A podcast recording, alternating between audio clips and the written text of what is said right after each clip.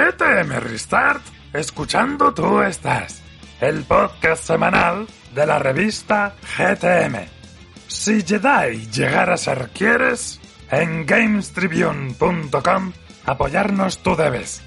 Todos los meses, 132 páginas libres del lado oscuro de la publicidad recibirás. Este programa es posible gracias a la fuerza. Bueno, gracias a vuestro apoyo, Padawans. Que la fuerza os acompañe.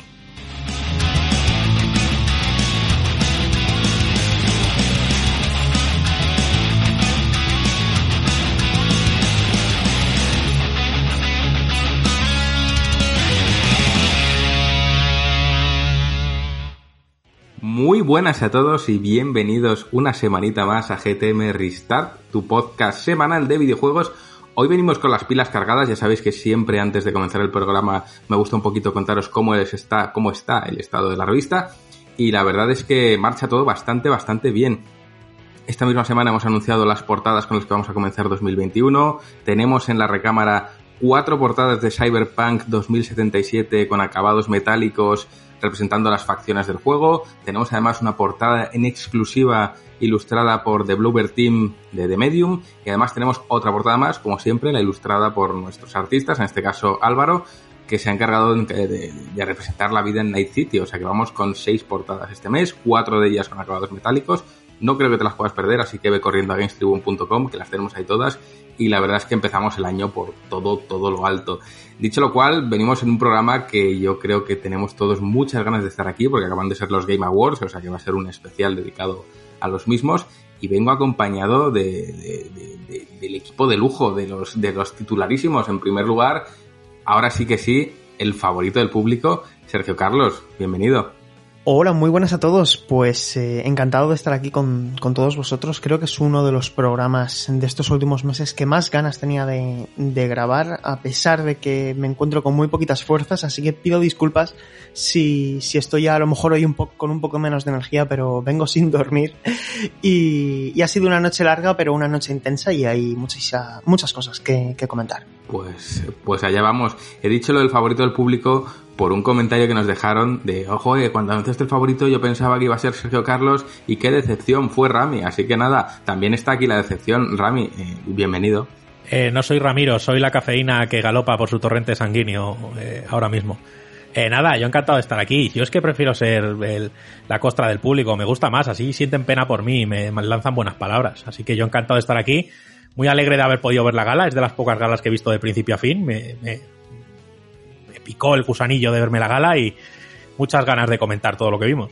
Pues yo te reconozco que me quedé durmiendo tranquilamente porque sabía que no iba a aguantar, lo siento mucho.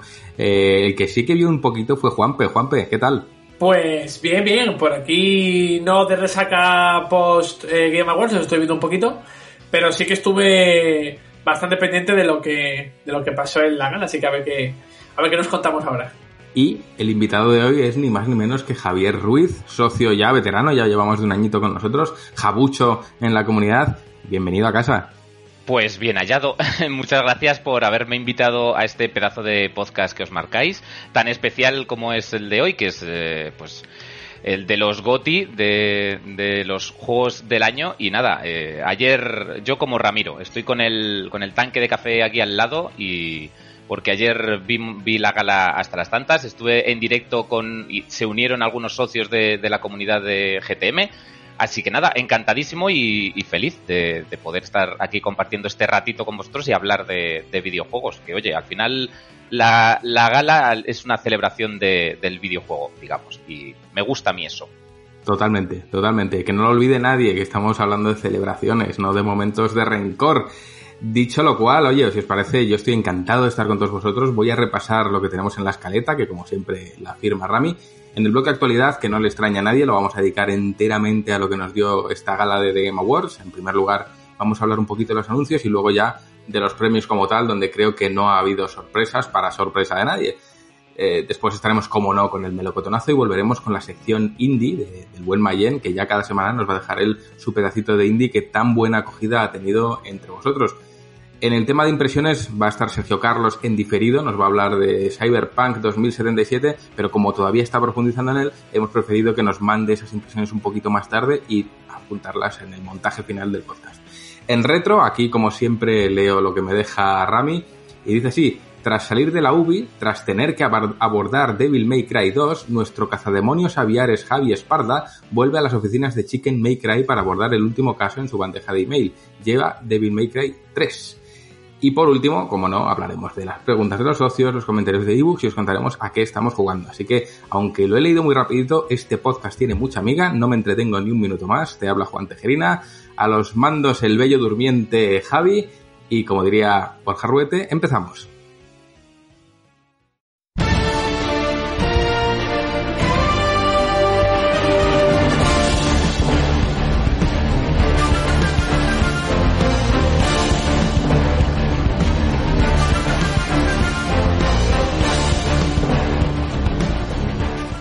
The Game Awards nos ha dejado unos muy buenos anuncios, yo creo, aunque hay gente que echó en falta cierto juego de Miyazaki, y además un bloque de premios que, que no ha sorprendido a nadie, pero que vamos a hablar en profundidad. Si os parece, comenzamos por ese bloque de anuncios y aquí le cedo la palabra a Sergio Carlos, que aunque el pobre está un poco hecho polvo, nos ha sacado este huequito. Sí, hombre, eh, yo creo que mm, dejando al lado y un pequeño comentario inicial, ¿no? De, lo larga que fue la, gala, como todos los años. Cuatro horas, no puedes demandar cuatro horas a la gente para, para conocer premios que luego se van anunciando de tres en tres, ¿no? Es, al final, más que una gala de premios con anuncios, es una suma, un carrusel de anuncios con, con intermedios para dar premios.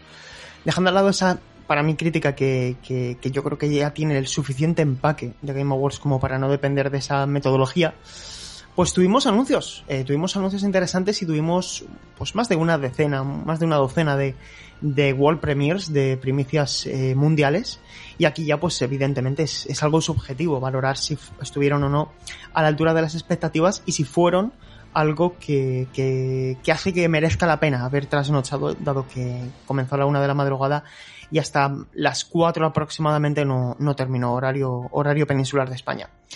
Y creo que podemos empezar con, con el principio, con la primera sorpresa, que fue ni más ni menos que el anuncio del tercer personaje seleccionable del pase de, de el Fighter Pass Volumen 2 de Super Smash Bros. Ultimate, que fue eh, Sephiroth de Final Fantasy VII. El primero fue Min Min, para recordarlo, el segundo fue Steve, y ahora tenemos a, a Sephiroth, que creo que es un personaje que nadie se vio venir y que a mí personalmente, chicos, me, me despertó una sorpresa, he de decir, muy agradable. Bueno, es que, a ver, eh, Sephiroth yo creo que no se lo esperaba a nadie y, y, al final es bastante lógico teniendo en cuenta que ya está Cloud, pero creo que Rami quiere decir algo aquí al respecto. Yo solo quiero decir que, bueno, pues que a los coleccionistas de amigos han vuelto, os han vuelto a joder la vida porque creo que ese amigo de Sephiroth va a ser de lo más deseado entre los coleccionistas de amigo y que, bueno, que me pareció muy sorprendente, como habéis dicho, no, no creo que nadie se esperaba ese personaje, aunque sí tenemos dentro a, Cloud, pero la gente apuntaba a, opciones mucho más diversas y, y joder, me, me, mola también incluso la cinemática que se marcaron y ese guiño de Sephiroth empalando a, a Mario fue, fue la leche. Sí, sobre todo porque la escena con la que vimos la presentación del personaje no deja de ser una recreación de la, de la mítica escena de, de End Children. Así que yo creo que esta vez sí que fue fanservice del bueno y que sabiendo que estamos en manos de Masahiro Sakurai no hay nada que temer. Así que eh, se, pone a, se pone a la venta este mes de diciembre, el día 17 de diciembre habrá una especie de, de, presentación por parte de Masahiro Sakurai, como ya nos tiene acostumbrados, y es de esperar, no obstante, que no sea antes del día 17 de este mes, cuando, cuando se lance este personaje, eh, que para aquel que se lo pregunte, aquella que se lo pregunte, eh, se podrá comprar por, creo que son siempre 5,99 euros, y luego el volumen 2 del Fighter Pass, ¿no? Que se compra el lote, de los 3 de los 6 personajes que tiene, eh, cuesta 29,99 euros. Así que si alguien todavía no lo tiene y está interesado, pues es una manera también de, de ratificar que el juego sigue teniendo un muy buen estado de salud, eh, más de 20 millones de unidades vendidas en Nintendo Switch, dos años cumplidos. El último personaje de este Fighter Pass se publicará a finales de 2021, así que todavía nos quedan tres personajes por conocer eh, a lo largo del próximo año. Y Sergio, ya que has dado datos antes de que sigas, ¿sabemos cuántos jugadores en activos tiene el juego? Eh, no sabemos cuántos jugadores en activo tiene porque Nintendo no ofrece esa información. Eh, no es como un juego de PC que se puede monitorizar por programas externos. Lo que sí sabemos es que a día de hoy, y según datos de, de la fuente de, de, de, Nintendo, de la propia Nintendo, de Nintendo Ear Data, eh, en su último informe financiero, publicado el 30 de, con fecha del 30 de septiembre, el juego era el tercer juego más vendido de Nintendo Switch, solamente por detrás de de a Mario Kart 8 Deluxe con 29 millones, Animal Crossing New Horizons con 26,04 y aquí tenemos a Super Smash Bros. Ultimate con 21,10 millones de copias en solo dos años. Es el juego más vendido de la saga y es también el juego más vendido de la historia en el género de la lucha. Madre mía, vaya, vaya, vaya, vaya cifras. No sé si alguien, Javi, tú querías comentar algo, pero has bajado la mano. Nada, bueno, o lo que pasa como ya se fue un poco por las ramas el tema, simplemente era eso, hacer el comentario que ya dijo Sergio que todo el trailer de Sephiroth era un fanservice descaradísimo a la película de Advent Children, con recreaciones, de, recreaciones fotograma a fotograma de escenas míticas, como ese empalamiento ahí, entre comillas, de, de Mario, la pelea final entre Cloud y Sephiroth, en fin, un montón de guiños que tiene eso y que, bueno, obviamente fue un trailer concebido como fanservice para toda la gente fan de Final Fantasy VII, y que, como decía, eso me tiene sentido aprovechando que ha habido el remake de Final Fantasy VII este año, de que tiene muy buena relación con Nintendo, que ya estaba Cloud, entonces no sorprende tanto que aparezca Sephiroth ahí, pero sí que es cierto que yo pienso que nadie se lo esperaba. Pues ni tan mal, eh, Sergio, más cositas.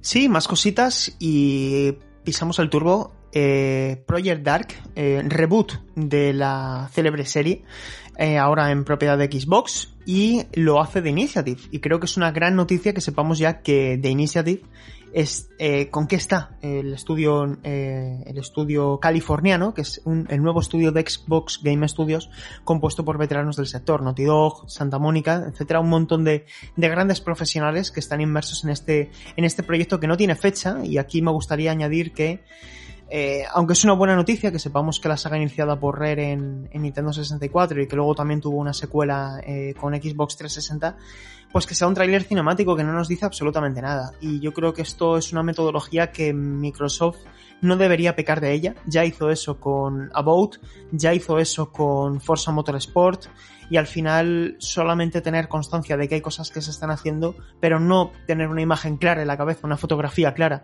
de lo que nos vamos a encontrar a, nivel jugable, creo que esto también evidencia que a lo mejor pensar en 2021 es, es rematadamente imposible, así que toca tener paciencia. Si sois usuarios únicamente de la, plataforma Xbox, hay que tener mucha paciencia porque el plan de Microsoft es a largo plazo y sabemos que Perfect Dark seguramente sea un gran videojuego, y, pero va a tener que, vamos a tener que esperar bastante para mí fue, eh, digamos, el anuncio de todos los que he podido ver a posteriori el que más me ha emocionado, pero sin lugar a dudas. Así que mientras rumio mi aportación, Rami, todo tuyo. Yo, y como venimos de la misma quinta, Juan, sabes que ese, ese anuncio fue de los que más me emocionó, puede ser de la gala. Sí que es verdad que, como dice Sergio Carlos, y como hay un par de casos más en la gala, al final es humo, es una cinemática, es el logo, no te dice absolutamente nada. Pero yo tampoco esperaba nada. O sea, en este momento que saber a ciencia cierta que se está realizando ese proyecto ya me, me sirve. Y bueno, con muchas ganas de saber qué nos depara. Obviamente, como dice Sergio, no lo espero para este año que viene, ni mucho menos, pero saber con certeza que se está llevando a cabo, y sobre todo por este estudio recién formado y con alto talento, la verdad es que ganitas le tengo, sí, sí. Y que salga Elvis, por favor. Hoy Majestic, Proyecto Majestic, ese era Elvis con su chaqueta de América. Es que todo estaba bien en ese juego. Juanpe, cuéntanos. Yo quiero recordar que, que se lleva rumoreando bastante tiempo eh, sobre el proyecto que estaba desarrollando de, de, Initiative y creo que se decía que contaba con un presupuesto bastante elevado, creo que de los más grandes que, que puede manejar un estudio de Microsoft y no sé si realmente pues esto es así y si es así eh, se trataría de este Perfect Dark. De ser así pues entonces podríamos tener grandes esperanzas en que lo que se ha visto en ese tráiler al final que es cinematográfico, es muy cinemático, no es nada del juego, pues pueda asemejarse bastante a lo que se ha visto en ese, en ese tráiler. Yo no sé si Sergio me puede arrojar un poquito de luz sobre estos, estas informaciones sin confirmar que, que se han ido publicando en los últimos meses, pero eh, se, se, venía o venía sonando bastante que el proyecto con el que estaba de Initiative era potente. Sí, la información que tenemos por ahora es bastante breve, pero sí que es verdad que se ha comentado en estas últimas horas a, a posteriori ¿no? De, del anuncio que no va a ser únicamente un shooter. Yo creo que al final cualquier persona que pueda jugar ahora la versión de Xbox 360, que por cierto se ve espectacular a través de la retrocompatibilidad, tanto si tenéis One X como si tenéis Series X, eh, creo que va a ser la respuesta mm, a los usuarios de, de Xbox que están esperando una aventura eh, single player con, con, un componente narrativo importante y un componente de aventura también notable. Eh, que cuenta con mucho presupuesto es algo que se ha mencionado muchas veces. De hecho, una de las primeras informaciones que tuvimos del título era el AAA de The Initiative. Creo que eh, Microsoft también tiene la responsabilidad de no depender únicamente de sus tres grandes pilares, como son Gears of War, Halo, Halo y, y, Forza Motorsport, especialmente Horizon, que es más exitoso a nivel mediático.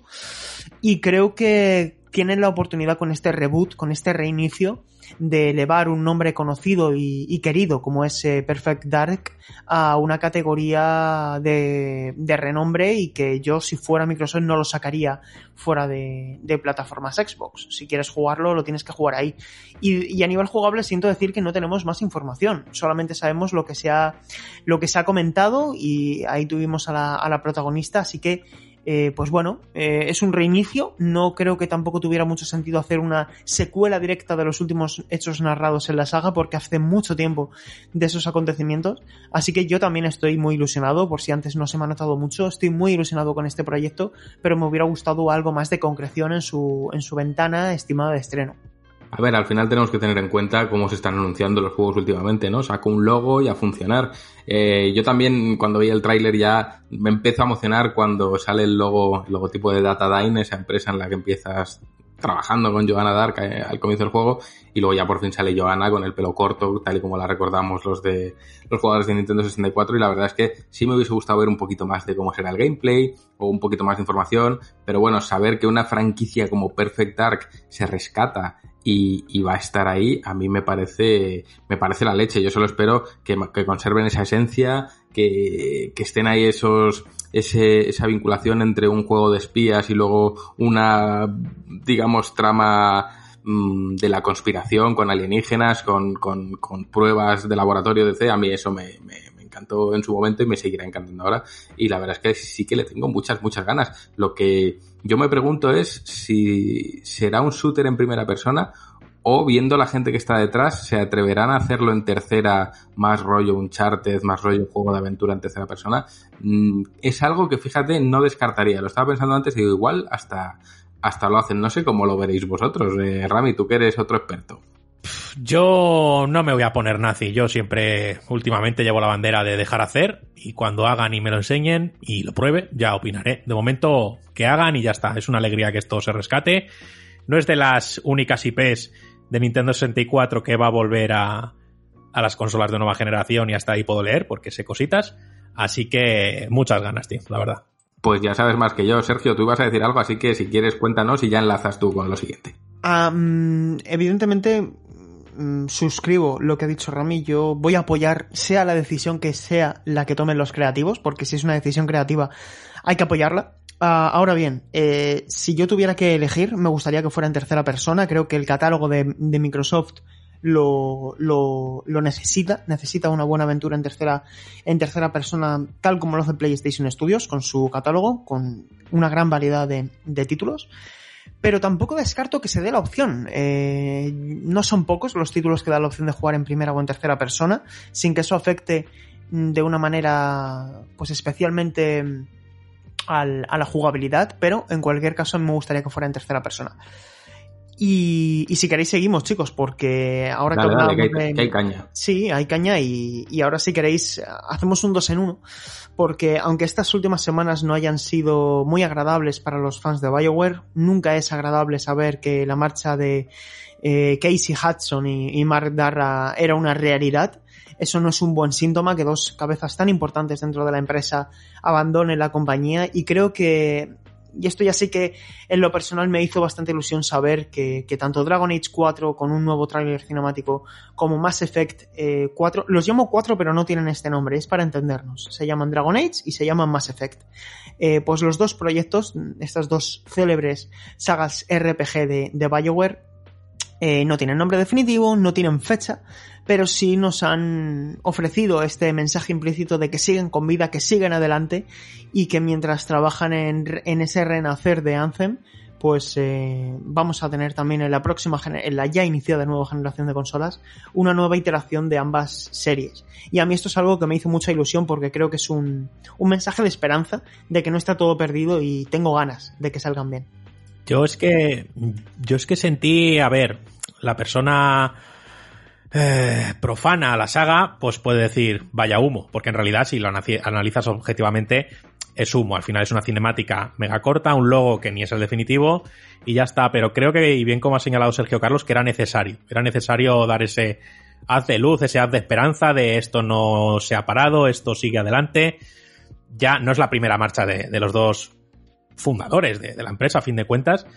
Pero bueno, creo que era necesario hacer ese, ese anuncio y hay que ser consciente cómo recibirlo. Es decir, si vas con la mirada del jugador que ve un logo y ya está, y grita humo, humo, menuda sinvergonzonería, vale, pero creo que, que, era necesario, creo que había que lanzar este, este mensaje. Pues Juanpe.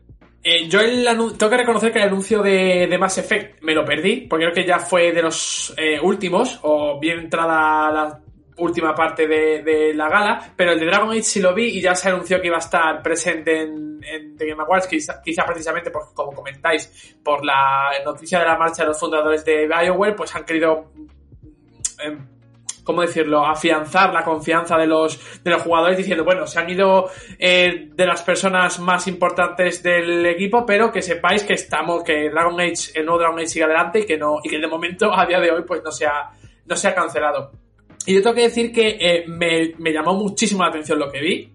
Eh, fui de, todos los juegos que tiene Dragon Age, solo he jugado Dragon Age Inquisition. Me gustó muchísimo a pesar de, de los problemas que pudiera, que pudiera tener. Y la verdad es que me, que me llamó la atención. Y eso que yo no soy mucho de títulos de, de, de RPG. Lo de Mass Effect tengo pendiente jugar a los originales, la, las cosas como son pero me hace bastante ilusión el. Bueno, me hace bastante ilusión y me preocupa partes iguales Dragon Age, pero oye, ya que hayan dado un paso adelante, y creo que lo que se vio era eh, in-game, creo que no es tanto eh, pues creación por ordenador CGI como lo que sí pueda mover, pueden mover las cosas de una generación, por lo que ya es un paso adelante en lo que, se, lo que respecta a este título que, o a esta saga que llevas desde hace, desde hace bastante tiempo prometiendo un juego que, que, que, de momento no se, no se ha materializado más que ese poco material que se ha visto en, en, en The Game Awards. Pues yo he de decir que estas dos sagas sí que las conozco bastante bien. Los Mass Effect hasta Andrómeda me los he ventilado todos y, los Dragon Age también menos el 2 y la verdad es que son grandísimos juegos. Es verdad que BioWare, desde que se juntó con EA, mmm, no ha ido del todo como a muchos nos hubiese gustado, pero creo que, como bien señaláis, eh, se trata de un golpe sobre la mesa, de tranquilizar a la gente y decir, oye, aunque se hayan ido las dos cabezas fundadoras de todo esto, nosotros seguimos trabajando en ello y a ver qué sale. Obviamente, yo como seguidor, pues tengo mis dudas. Si ya tenía mis dudas cuando ya salieron con EA y vi cómo empezaba a cambiar todo, más dudas tengo ahora eh, que no van a estar los dos principales responsables. Y es que mi inquina entre EA y BioWare viene de lejos. Quizás muchos oyentes no lo sepan, sí que me habréis oído hablar de Dark Age of Camelot alguna vez, pero hubo un punto en el que Mythic fue, digamos, absorbida por BioWare y BioWare tomó las riendas de ese juego. Hicieron también el, el Star Wars Online, que no me acuerdo cómo se llamaba, y la verdad es que, bueno, regular. O sea, que a mí todo lo que tiene que ver entre EA y BioWare, creo que EA nunca le ha hecho mucho bien a BioWare, pero bueno, eso es harina de otro costal. Jabucho, cuéntanos. Nada, simplemente pues eso, el, el anuncio, por recalcar que, que pues, cuando lo recibí, esa, estas cosas se reciben con ilusión, porque yo también, eh, en Dragon Age menos, pero Mass Effect sí que ha sido una saga que, vamos, eh, para mí ha sido referente y, y, y, lo coges con un poco de, pues vamos a ver hasta qué punto se quiere, se quiere explotar este, este producto, ¿no? Eh, que es un poquito, pues, es eh, la tendencia que, hay ahora, ¿no? De, coger franquicias, revivirlas. Creo que por un lado está muy bien porque, oye, los fans de, la saga, pues nos ilusionamos, pero, pero cuidado, cuidadito porque, porque a ver por dónde van los tiros, porque de momento, pues nada, eh, ha sido un vídeo así un poco de humo y a ver qué pasa. Pues a ver qué pasa, Sergio. No sé qué más cositas tenemos en el tintero. Pues mira, para acabar con la cobertura de Electronic Arts, creo que es menester también eh, comentar a It Takes Two, el nuevo proyecto de Joseph Fares, de, de Hazelight, que a mí me, me ha encantado. Me ha encantado porque eh, Joseph Fares, que es el director de Brothers A Tale Two Sons, A Way Out, pues siempre se caracterizaron por ser experiencias cooperativas donde el hecho de jugar con alguien pues garantizaba que, la experiencia fuera lo más sensorial posible. Y cuando me refiero a lo más sensorial es, es literal, ¿no? Porque tenías que escuchar a tu, a tu compañero, entenderle, eh, sentirle y al final se va escribiendo una narrativa a través de, de, las mecánicas y eso es precisamente lo que nos vamos a encontrar también con It Takes Two, que va a salir el próximo 23 de marzo en PlayStation 4, Xbox One y PC, también eh, con retrocompatibilidad para las consolas de nueva generación. Y básicamente con una sola copia podremos jugar dos jugadores, eh, tanto en modo local como en modo online, con el llamado Friend Pass. Y en esta ocasión, pues nos encontramos con una pareja, una pareja que tiene problemas de pareja y que se interpreta todo ello con sentido del humor. ¿Cuál es la diferencia con anteriores proyectos de José Fares? Pues que aquí tenemos una propuesta jugable mucho más ambiciosa. Hay más tipos de puzzles, hay escenas de escapada, eh, de disparos, de plataformas, de saltos. Bueno, pues eh, hay un poquito de todo. Además es un título que luce bastante bonito. Eh, digamos que para que la gente se haga una idea, pues esta pareja se ha convertido en, en muñecos de por un hechizo mágico y son muñecos en miniatura y bueno, pues es un poco rollito Toy Story también. Es muy chulo y yo recomiendo de verdad, para mí fue una de las sorpresas de la noche y, tengo muchas ganas de que salga porque creo que va a dejar un, un sabor de boca tan bueno como el de Way Out en su momento. Y si queréis hacemos un pequeño carrusel con varios anuncios así que a lo mejor tampoco requieren mucha pausa, así que si queréis los voy diciendo y si os apetece comentar algo de alguno de ellos, pues vamos parando, ¿vale? Eh, comenzamos por el nuevo mapa de Among Us, ¿vale? Es un juego que aunque a lo mejor tampoco requiera mucho tiempo aquí, pero creo que es uno de los grandes fenómenos del año, como veremos luego en, los premios. Un nuevo mapa se va a poner, va a estar disponible en el juego próximamente. Luego Ark 2, que a mí esto me pilló completamente con el pie cambiado, ¿vale? Esta secuela directa de, de Ark, donde vimos a, al reconocido actor Vin Diesel. Y también se ha anunciado una serie para Netflix con un, gran, una gran cantidad de, de actores, eh, de actores muy conocidos. Y bueno, pues el título también se, se pondrá a la venta próximamente, aunque solamente hemos visto un trailer cinematográfico eh, que eso sí es, es, muy realista. Luego algo que le gustará también a Juan, que es que eh, Yakuza Remaster Collection llegará a Xbox One y PC, incluido Xbox Game Pass, se compone de Yakuza 3, 4 y 5. ¿Te acuerdas, Juan, que lo hablamos en este programa hace unas semanas? Decíamos, falta la primera trilogía y tal, pues, o sea, la segunda trilogía, pues aquí la tenemos.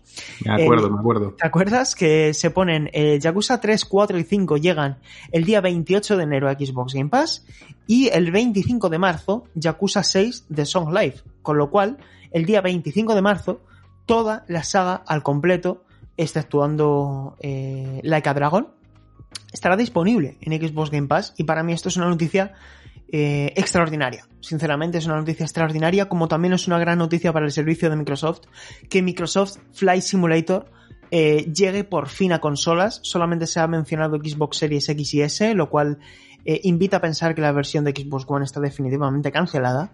Y como digo, Microsoft Flight Simulator estará en, el servicio a partir del próximo verano.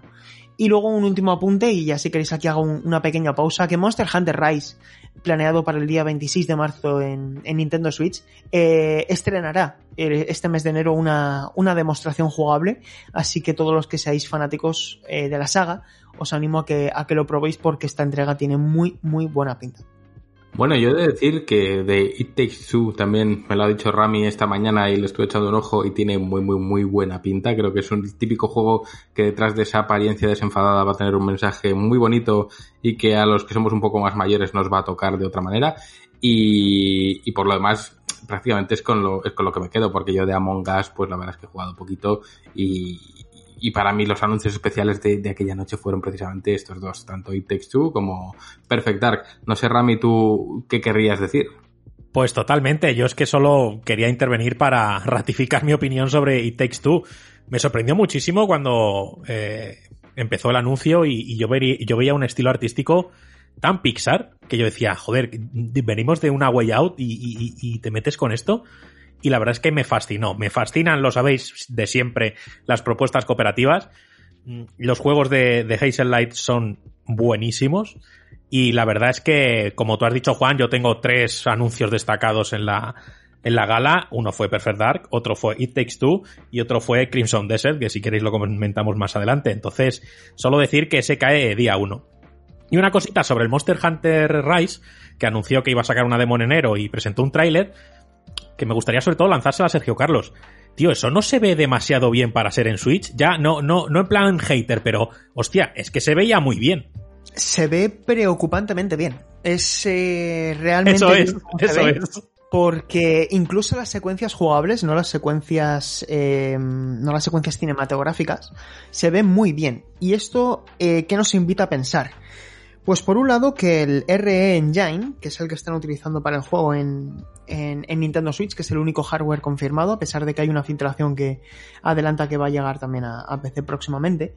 Monster Hunter Rise eh, también es la constatación de que Capcom se está moldando muy bien al hardware de Nintendo y que lo que vimos con Monster Hunter eh, Generations Ultimate en Nintendo Switch no era más que un aperitivo.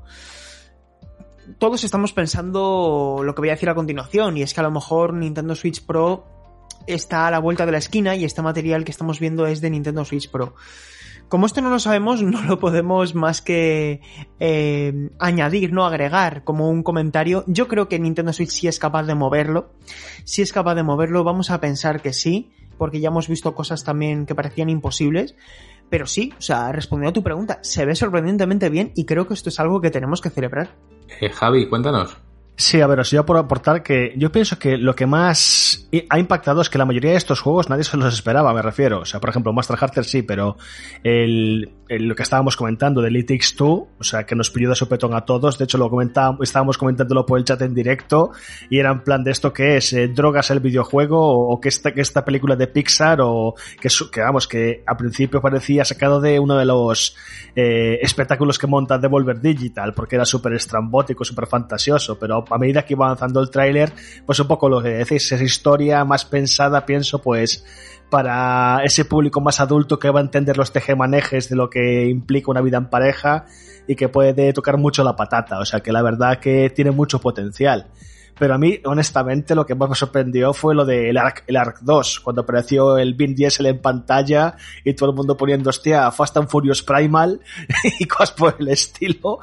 Y, y que bueno, o sea, que conste que la cinemática para mí pareció un poco cutre porque sobre todo las escenas de combate a tirones o de repente eh, muy poca fluidez, es muy forzado todo y más pensada para crear impacto porque estaba ahí el Vin Diesel que por contenido rico en sí, o sea, porque era un poco más de lo mismo. Pero sí que es cierto que después continuaron, porque no lo habéis mencionado, con que iban a hacer un, una serie animada también de Ark y que ha implicado un montón, eh, lo que es en el apartado de doblaje, un montón de, de, actores famosos, o sea, desde el propio, creo que Vin Diesel estaba también, estaba Russell Crowe, estaba Carl Urban, eh, estaba Elliot Page, bueno, un montón de gente, Gerald Butler también, bueno, muchísima gente ahí y tal, o sea que hay, hay mucha pasta ahí detrás, realmente, para contratar todo ese elenco de, de voces y a ver qué puede dar de sí, pero bueno, o sea, creo que creo que era de Netflix la serie, o sea que hay dinero, eso es evidente. Si no, corrígeme si no es así, Sergio. Sí, sí, sí, absolutamente. Además, todos los actores que has dicho son así y que lo va a llevar a cabo Netflix, así que, eh, bueno, pues eh, interesante, ¿no? Que videojuegos eh, adopten este esta naturaleza transmedia, siempre que se haga bien, pues yo creo que también es interesante para, para quienes sean aficionados al primer juego, que por cierto es uno de los más jugados, Ark, en Xbox Game Pass. Es uno de los videojuegos más jugados. A mí esto es algo que me sorprende, pero incluso el otro día tomando un, un, café con un amigo mío, con Marcos, al que le mando un saludo porque sé que nos escucha, es muy fan de, del programa. Y, y, estuve hablando con él y le dije, oye, eh, ¿a qué estás jugando ahora en el Game Pass? Y me dijo que estaba jugando Ark, que había estado jugando Ark, que le gustaba mucho, así que supongo que esta secuela también la habrá recibido de buen grado. Y eh, chicos, eh, comentaba Rami Crimson Desert de Pearl Abyss, de los creadores de Black Desert. Esto también se ve espectacular. Es un juego de rol y acción online que para quienes sean fans de los videojuegos de rol y acción online en tercera persona con un componente, pues eso, claramente de rol en tiempo real, esto se ve increíble. Se ve, se ve, se ve sensacional. Yo estaba pensando en Ark antes de dar paso a Juanpe y es el típico juego que yo veía y digo, esto no le puede gustar a nadie.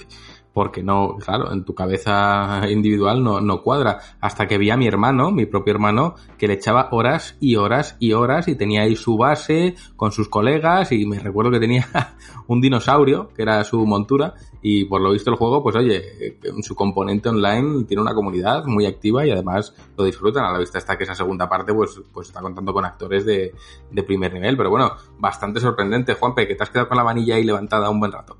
Sí, pero era en realidad por un por una cuestión simplemente de memoria que estaba haciendo, porque yo digo, es que, ¿de qué me suena a mí lo de It Takes Two? Y digo, es que realmente este juego no, no ha debutado este año en la gala, sino que es que lo presentaron el año pasado también en The Game Awards, y, y yo diciendo, es que a mí me suena como que lo he visto ya anteriormente, y resulta que sí, que Fares ya estuvo el... Eh, no Fares, pero sí, Hazelight estuvo el año pasado en, en la gala de Game Awards y presentó este, este juego. Lo que pasa es que no recuerdo exactamente si, si se presentó un trailer cinemático o fue algo de jugabilidad y ahora se ha ampliado. Lo que me lleva a pensar que, oye, que han estado trabajando bastante tiempo en, en, en este título para que acabe saliendo en, en, 2021, así que tiene que tener un, un trabajazo detrás importante.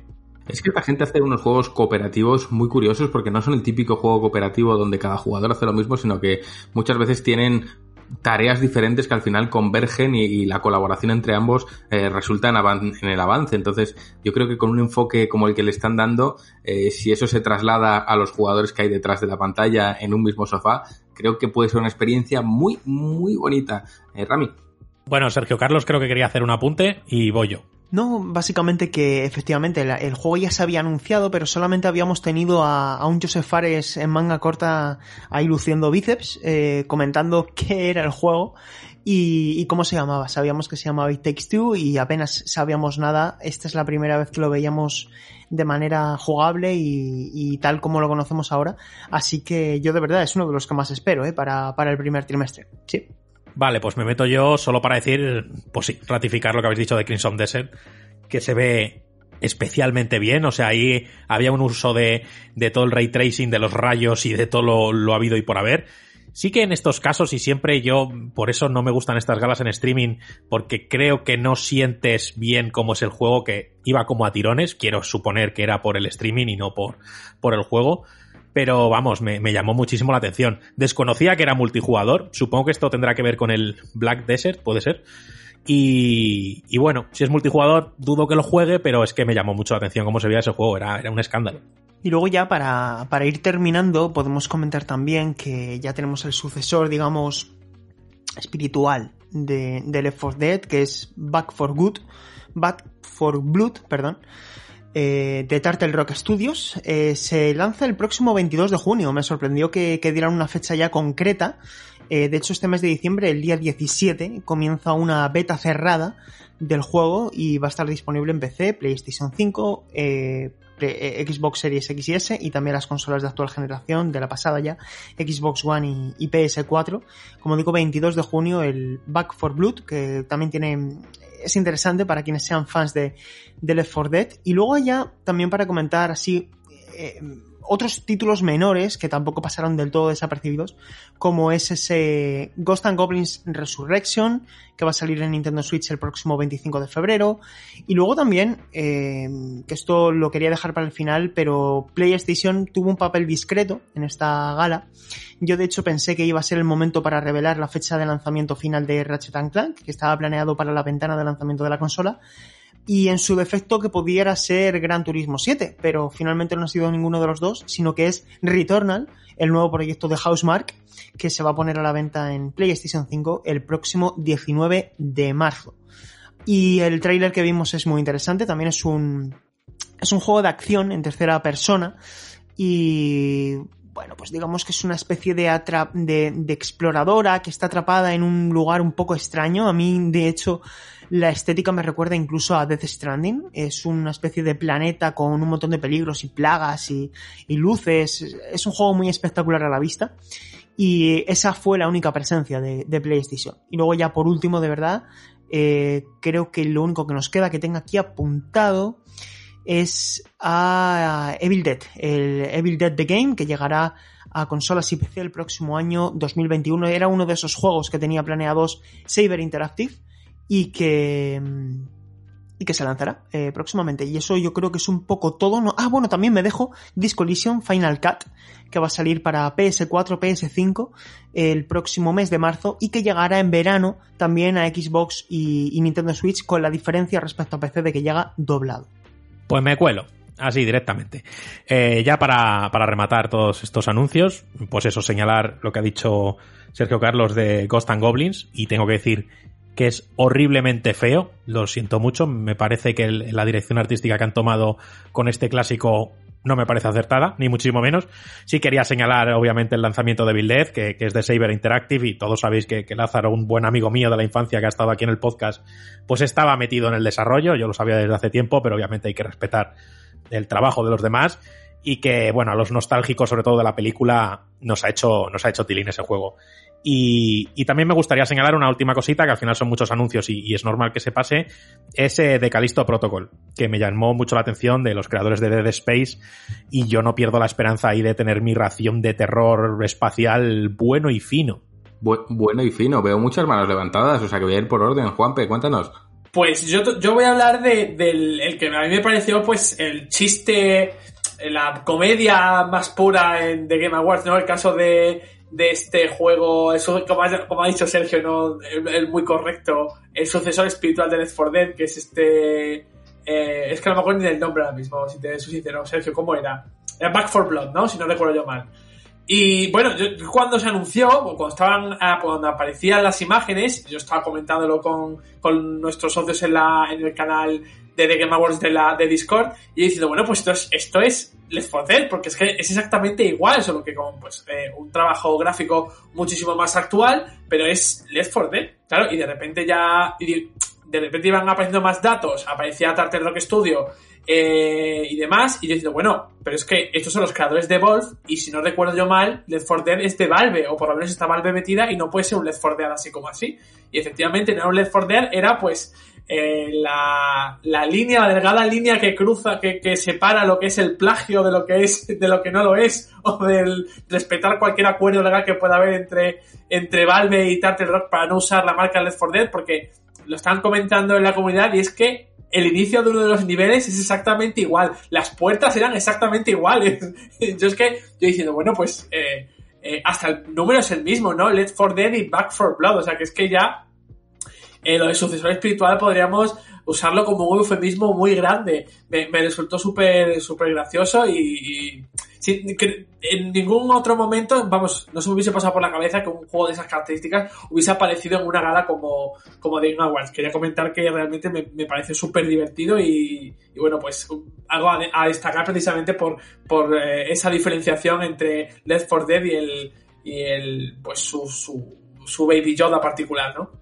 Lo podemos llamar en vez de sucesor espiritual su Mighty Number 9 en particular, que al final También, sí. es, es, prácticamente lo mismo. Jabucho, cuéntanos. Nada, simplemente eh, el Evil Death, que lo voy a gozar porque soy bastante fan de las películas de la serie que salió un poco después.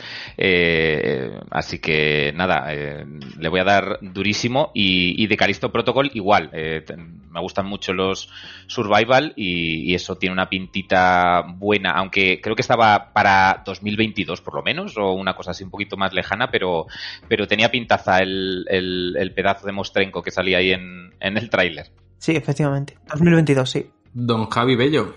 Nah, bueno, a estas alturas poco más tengo que aportar. O sea, yo realmente es, es que es lo que decía Juan, mientras estábamos viendo el tráiler del Back for Blood, es que en ningún momento nadie dijo esto es un juego nuevo. Esto fue, coño, Left 4 Dead 3, Left 4 Dead 3, Left 4 Dead, es lo que dijimos absolutamente todos. Lo que decía Juanpe, la puerta del inicio de la saga del refugio, exactamente igual. Mismo tipo de hordas de zombies, solo un tipo de super zombie nuevo. era un copy-paste descaradísimo. Y la impresión que daba es en plan de, vale, no podemos llamarlo igual porque no tenemos los derechos. Vamos a llamarlo de otra forma y ya está. Pero bueno, muy descarado todo.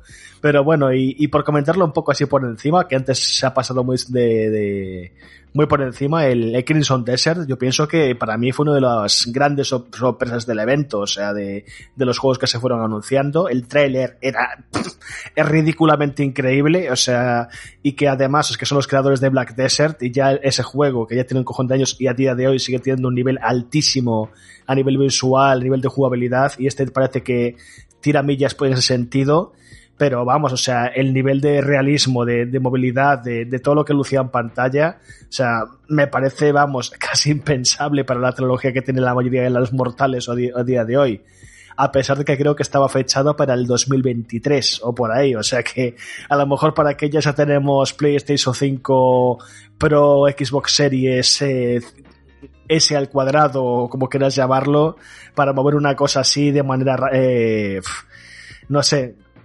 estable o tener un PC de la NASA, porque madre mía, para poder jugarlo tal como, como se mostraba en ese tráiler, tienes que tener un equipo bastante importante. Pues la verdad es que sí. Sergio, no sé si hay más cositas o Jabucho, te veo con la mano levantada, no sé si quieres aportar algo. Era un poquito de Crimson Desert que, antes comentó Ramiro que, que, sí que se veía espectacular, pero que, podría ser un poquito por, por cosas del streaming, que se notaban ciertos tirones revisando el tráiler resubido a YouTube. Eh, sí que sigo sintiendo esos tirones. Yo supongo que será un poco pues parecido a, lo que pasó con Resident Evil, aquel Village de, de, una de las eh, de las galas de estas de, que, se hicieron online de, Sony pero nada, que, habrá que ser cautos, pero que ese juego para mí fue otra de las, mm, si no de las que más, eh, de las sorpresas de la noche. Sí, nada más que agregar. Eh, quiero decir, hay algún que otro anuncio también pequeñito que se nos ha quedado por ahí, como por ejemplo em, el Open Road, eh, un nuevo proyecto de, de los creadores de, de Gone Home, y luego también Road, eh, Road 96, pero bueno, ya juegos más independientes que, que ya yo creo que se nos sería un poquito de, de tiempo de Open Road. Simplemente decir que tienen muy buena pinta, recomiendo ver el tráiler. Eh, es el nuevo título de, Full Plate Company y Annapurna Interactive. Y, y eh, que Elite Dangerous Odyssey ha confirmado ya que, que, va a lanzarse a comienzos de, de 2021. Por lo demás, yo creo que fue, estuvo muy nutrido el evento de, a nivel de anuncios, pero ya si queréis pasamos a comentar los, los premios que es ahí donde hay más, más cositas que comentar. Donde hay más sustancia, ¿no? Vamos a por esos premios. Tú si quieres, Sergio, vete diciéndonos esas nominaciones y ganadores y ya aquí que cada uno se desmadre como quiera y despelleje lo que le apetezca. Venga, pues lo hacemos así. Además también para que, para comodidad de los oyentes, vamos a hacer la, la lista. Yo tengo aquí la lista ordenada en, en el orden en que la tengo apuntada en Mary y, lo que podemos hacer es eso, vamos comentando las categorías y si os apetece parar en alguna, pues eh, paramos y dejamos la del GOTI para, para el final, ¿de acuerdo? Pues bueno, eh, básicamente, eh, en primer lugar, podemos comentar la mejor dirección de Last of Us Parte 2. Y me gustaría parar. me gustaría parar desde el principio porque yo creo que de los siete premios de The Last of Us Parte 2, que es el récord absoluto, la, en primer lugar, evidentemente la enhorabuena al proyecto de, de, PlayStation Studios, de Naughty Dog, por haberse llevado siete. Ningún videojuego había logrado llevarse siete premios. El que más había llevado hasta ahora era, era Disco Elysium con cuatro.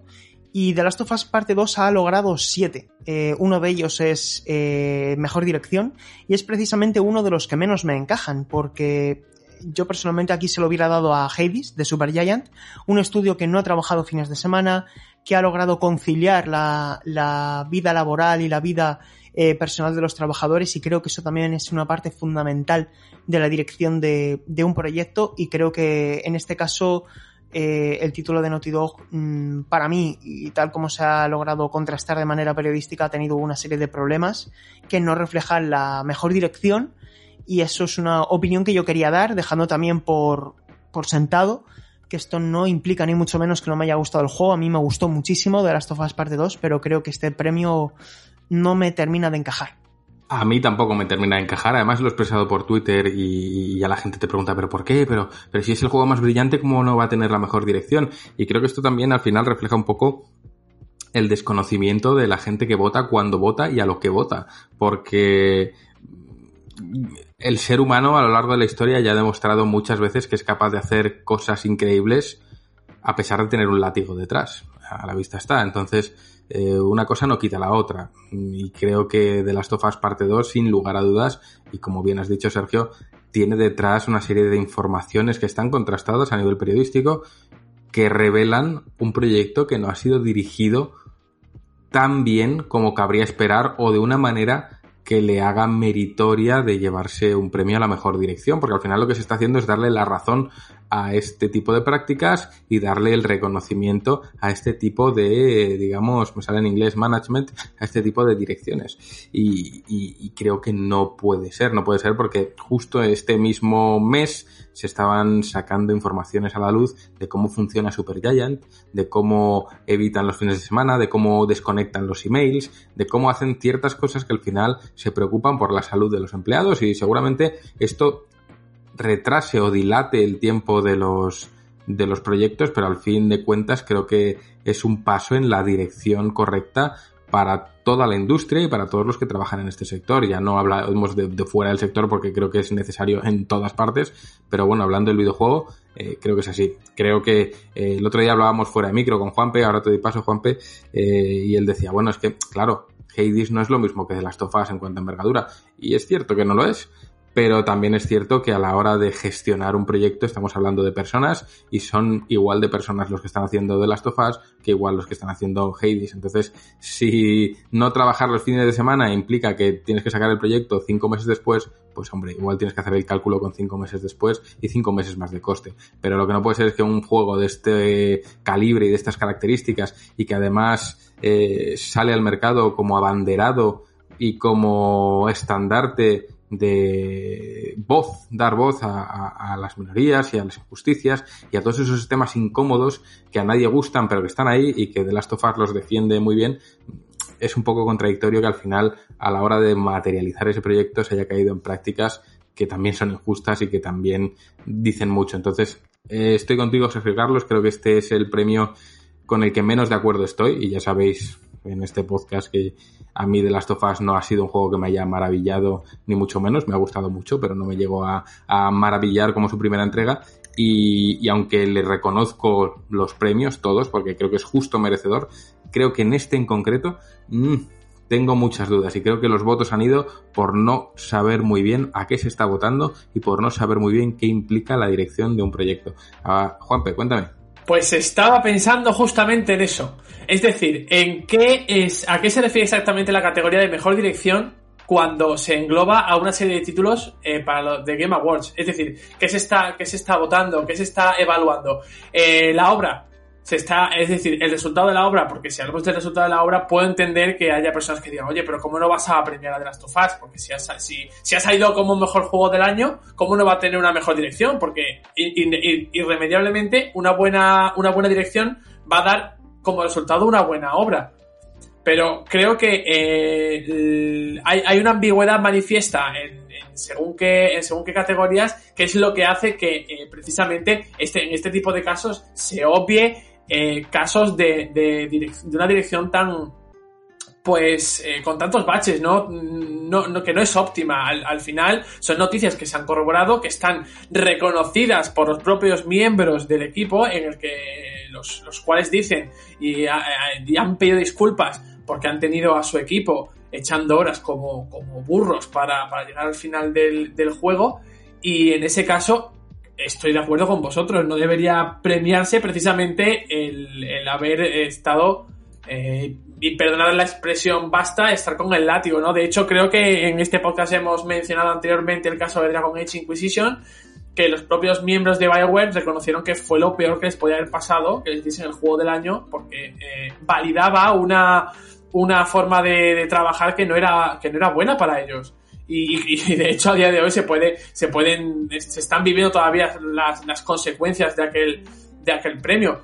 Eh, y, estaba pensando justo en eso, en que quizá desde The Game Awards, pues eh, se debería a lo mejor eh, dar una descripción en cada categoría de qué está votando cada, cada usuario. Aunque también creo yo que en el caso de The Last of Us no habría, no habría cambiado mucho el resultado. No, desde luego que no. Rami, cuéntanos. Una pequeña nota sobre el premio, obviamente yo tampoco estoy de acuerdo y en otras categorías en las que de las Tofas 2 lo ha llevado tampoco, no son muchas porque creo que en todas las que estaba más o menos se lo merecía, pero a tenor de, del tema de mala gestión del personal, también a mí me sale una mala gestión del tiempo. Y esto, quiero, tengo que defender a Naughty Dog, que normalmente si hay un retraso o dilataciones en el desarrollo se apunta muchas veces al estudio, pero cuando son estudios ligados a la matriz, como es Sony en este caso, y si no sé si habéis visto el documental de Racing Kratos, muchas veces las decisiones de los retrasos no vienen directamente del estudio, sino que vienen de arriba. Obviamente arriba quieren sacar el trabajo lo antes posible. Pero creo que cuando se señala la dirección de un juego, sobre todo si es un exclusivo de un estudio de la matriz, también habría que poner ahí un barra a Sony. Sin más.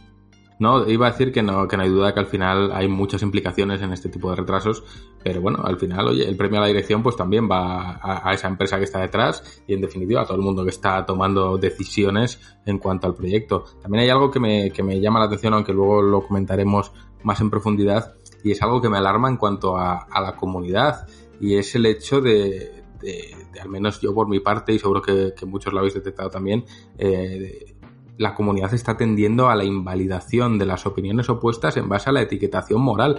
Eh, y a mí esto me preocupa gravemente, porque lo único que se consigue así es que aquellos que tenemos una opinión que es válida, que no tiene nada que ver ni con la homofobia, ni con la transfobia, ni con, ni con todo este tipo de apelativos que se han estado utilizando en redes, eh, callemos nuestra opinión, porque ¿para qué vas a opinar si te va a caer una pegatina tan grave? Al final no opinas.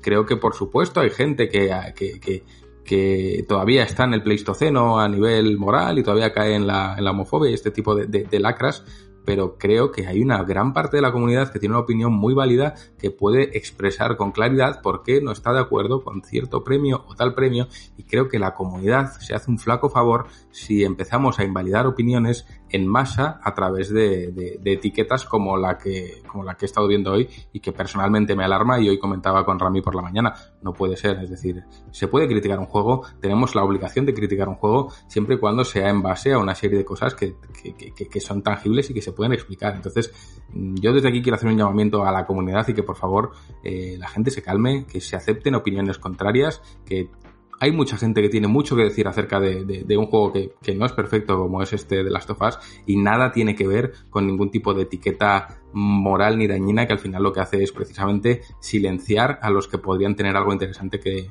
exponer al respecto. Y ahora ya he dejado mi alegato, Sergio, te paso la palabra. Sí, Máxime, eh, cuando The Last of Us Parte 2 ha tenido premios reconocidos en esta, en esta gala de premios que yo creo que son indudables, ¿no? Uno de ellos es el del mejor logra la accesibilidad, que, se lo ha llevado también. Y luego, para cerrar eh, de las tofas, que creo que además así podemos quitarnos de golpe varios, eh, varios premios, también tenemos a la mejor interpretación para Laura Bailey, que es el personaje de, de Abby. Eh, mejor diseño de sonido, aquí también personalmente estoy bastante de acuerdo. De las tofas parte 2 tiene un diseño de sonido realmente, realmente sorprendente. Parece un diseño de sonido de otra generación. Y luego tenemos luego tenemos dos premios que a mí me, escaman un poco también, y, he de decirlo porque estamos aquí para, para, opinar y al igual que decimos una cosa, decimos la otra.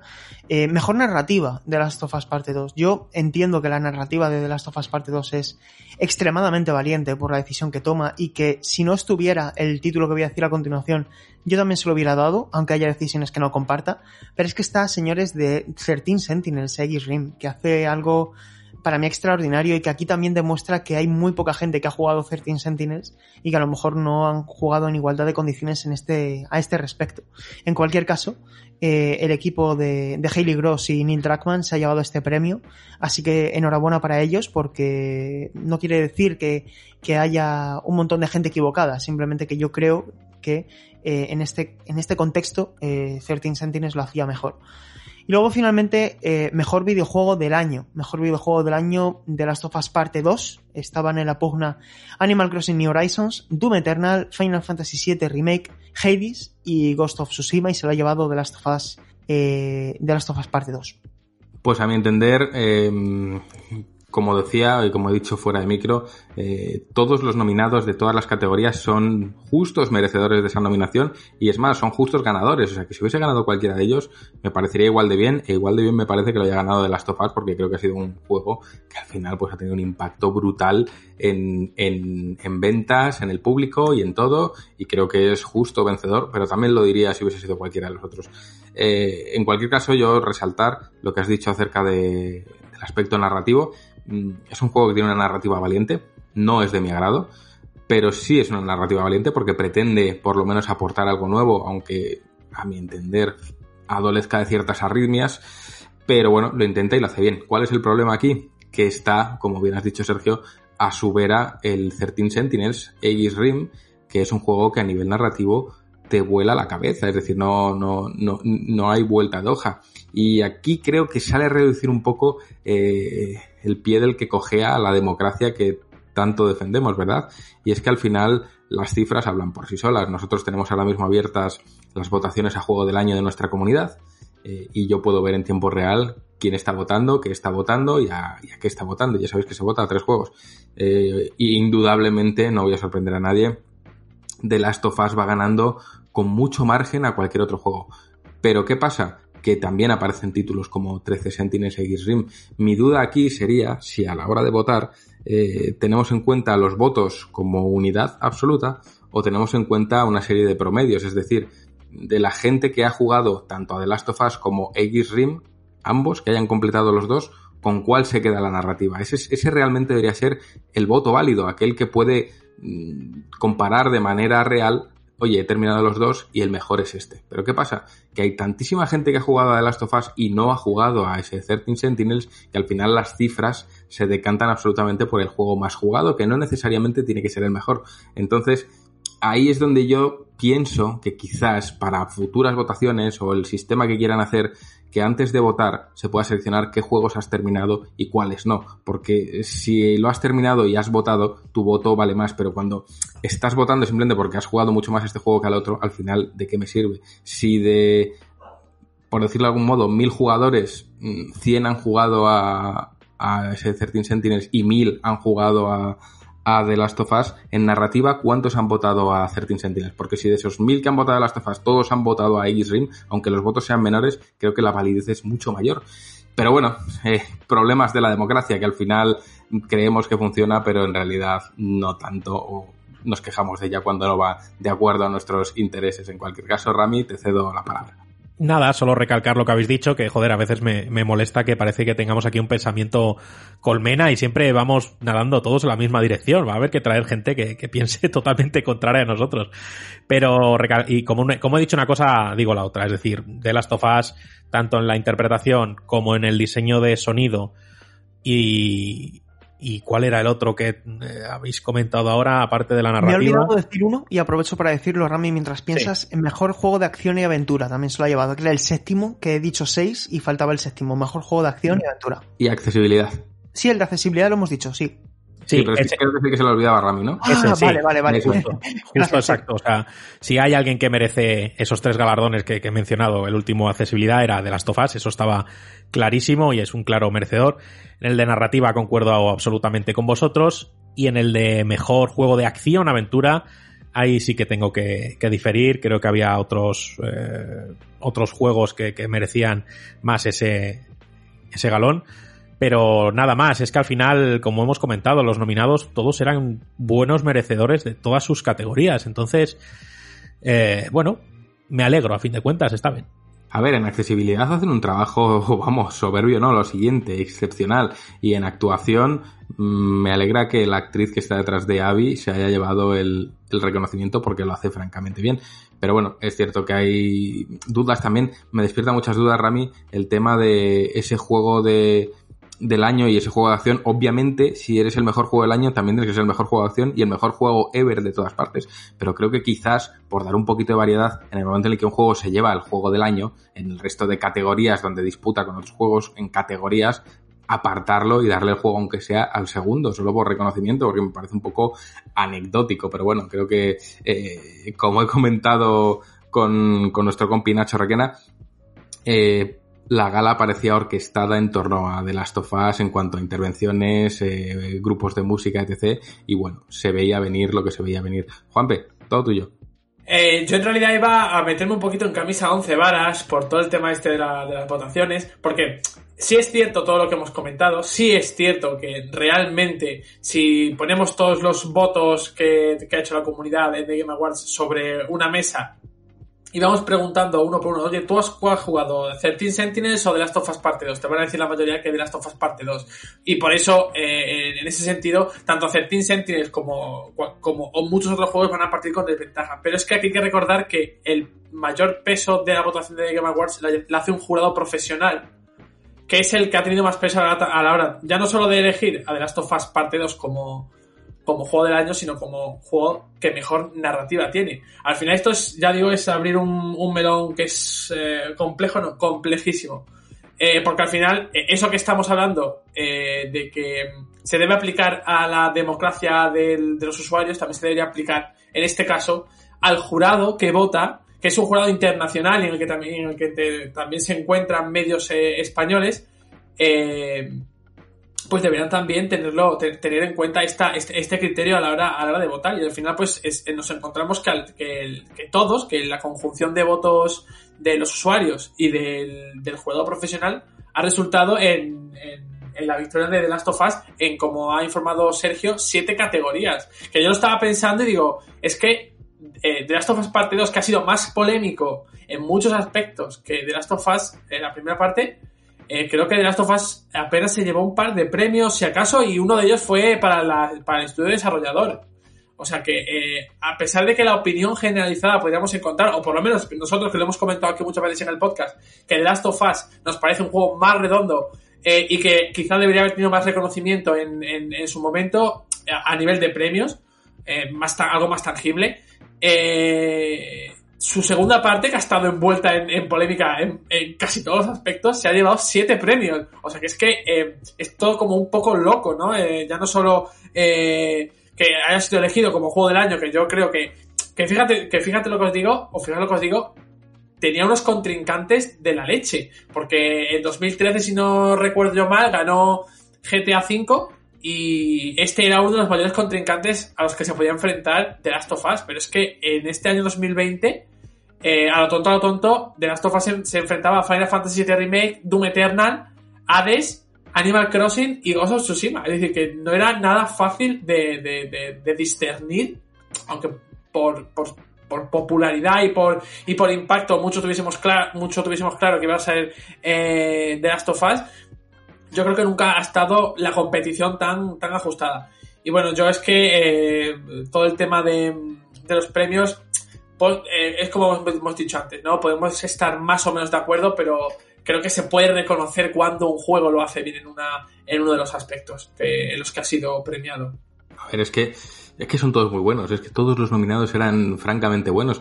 Y yo creo que The Last of Us eh, quizás llega en un momento social, digamos, eh, en el que este mensaje cala con más fuerza, aunque no voy a descubrir América a nadie, este mensaje ya lo tenía en el primer juego, es decir, no, creo que no debería habernos pillado por sorpresa y la gente lo ha celebrado de una manera que honestamente esto ya viene de antes. Lo que pasa es que quizás antes no sonaba con la misma fuerza que ahora. Eh, por lo demás, bueno, yo es que ya creo que ya he dicho todo lo que tenía que decir y no me voy a enrollar mucho más, pero sí que sé que Jabucho tiene algo que contar. An- an- Antes de que Javi, de que Javi intervenga, ¿Mm? Eh, yo, yo estaba pensando una cosa porque, a ver, muchas veces nos pasa que eh, creo que llega un punto en el que nos autoconvencemos de que algo que nos gusta mucho es bueno solo para, para, para, no llevarnos una decepción, ¿no? Solo para que no se nos caiga un mito. Eh, creo que es algo muy humano esto que, esto que, esto que nos pasa.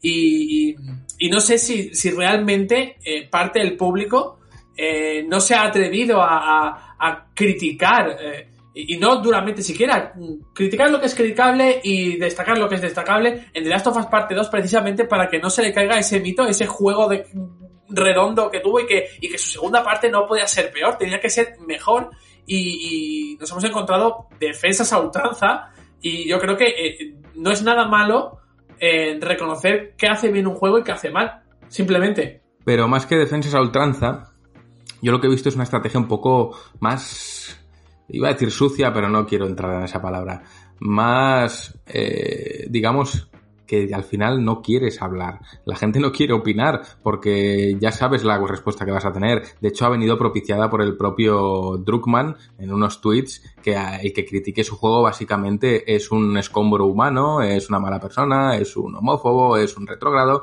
en fin, una serie de, de apelativos que a cualquier persona con dos dedos de frente diga, pero ¿para qué voy a ejercer yo una crítica contra esto si lo que me va a llover es aquello? Es decir, que no voy a poder entablar un debate sano ni voy a poder expresar mi opinión porque rápido se me va a desacreditar en lo moral para que mi opinión quede invalidada. Entonces, a mí es algo que personalmente no me gusta. A mí me gusta el debate abierto, me gusta el debate sincero y el debate honesto y con, buenos argumentos. Y, y, creo que The Last of Us Parte 2 como juego es ampliamente criticable y no precisamente por su aspecto reivindicativo ni por su compromiso social, porque creo que eso lo hace muy bien y, y traslada un mensaje muy necesario y que está ahí y que a mí personalmente me gusta y me enamoró ya en su primera entrega pero creo que como juego, y esto lo hemos hablado todos fuera de micro, adolece ciertas cosas que en manos de otro estudio serían sobresalientes, pero en manos de un estudio como Naughty Dog se le puede pedir un poquito más. Y esto es lo de siempre, no puedes medir con la misma vara a cada estudio. Naughty Dog estamos hablando de una de las puntas de lanza de Sony, es decir, lo más de lo más prácticamente. ¿Cómo no le vas a poder exigir un poquito más? Por supuesto, porque tienes como referente ese primer juego del que hablabas, Juanpe. Entonces, ¿cuál es el problema? Que todas las críticas que se han vertido legítimas contra The Last of Us, que han sido muchas, se han visto por una parte solapadas por una opinión contraria que no quiere oírlas y que para desacreditarlas o silenciarlas utiliza otra vertiente de críticas que también han existido, que son esas críticas homófobas, eh, retrógradas, etc. Se ha utilizado la mierda de unos pocos, porque con estas votaciones se demuestra perfectamente que era la mierda de unos pocos, para invalidar la opinión de otros. Entonces, creo que la comunidad tiene que pararse, reflexionar y pensar si esta es la manera de, de, debatir algo tan bonito como el videojuego o incluso de celebrar algo tan bonito como que un juego se haya llevado siete galardones, que eso es una puta barbaridad. Pero mmm, creo que la celebración que he visto ha sido una pequeña decepción para mí en lo personal. Jabucho, todo tuyo. Sí, mira, justamente iba a comentar lo que lo, en, lo que ha entrado Juanpe, que, que pues eso, que es como que ha habido pues, cierto miedo, ¿no? De, de oye, de, pues de, de, no votar otras cosas que no fueran de las sofás por, por lo que por lo que ha dicho, ¿no? Que, que había unas expectativas muy altas y, y oye, que si no ha cumplido por algún lado, pues es sanísimo, pues eh, pues criticar y opinar eh, y y quería añadir eso, que, también lo dijo, lo dijo Juanpe, y luego mmm, quería añadir también sobre una categoría que es la mejor banda sonora. No sé si os, os cambio un poco, de, os doy el bandazo, pero, pero nada, añadir simplemente que me sorprendió muchísimo que fuese, bueno, es, era la categoría con casi con la que abría la gala, la categoría mmm, más de las, de las grandes, digamos que para mí es una categoría, pues oye, que merece todo el reconocimiento y más y, y, no sé si otros años, este año eh, se la ventilaron pues, eh, pues sin ningún tipo pues, de pasada rápidamente y creo que, que sobre todo además en una gala que pues que, que pues que está organizada de tal manera pues que hay una orquesta, que hay unos números musicales mmm, o sea, sí que le dan importancia, pero, pero a la categoría en sí no, no sé, no, no me pareció que, que tuviese el peso eh, en, en, la gala. Se, se, la pasaron pues rápidamente y, y, y, a otra cosa. Bueno, yo creo que ahora hablaremos de esa y de otras tantas. Sergio, cuéntanos. Sí, eh, bueno, eh, un pequeño apunte respecto a una cosa que hemos comentado antes. Los votos de todos los, los, los más de 20 categorías de, de Game Awards eh, se suman a través de la votación de más de 95 medios de comunicación internacionales. En España son cuatro. Vandal, 3D Juegos, Hobby Consolas y Station. Y eh, toda esa suma de más de 95 medios representa el 90% de los votos.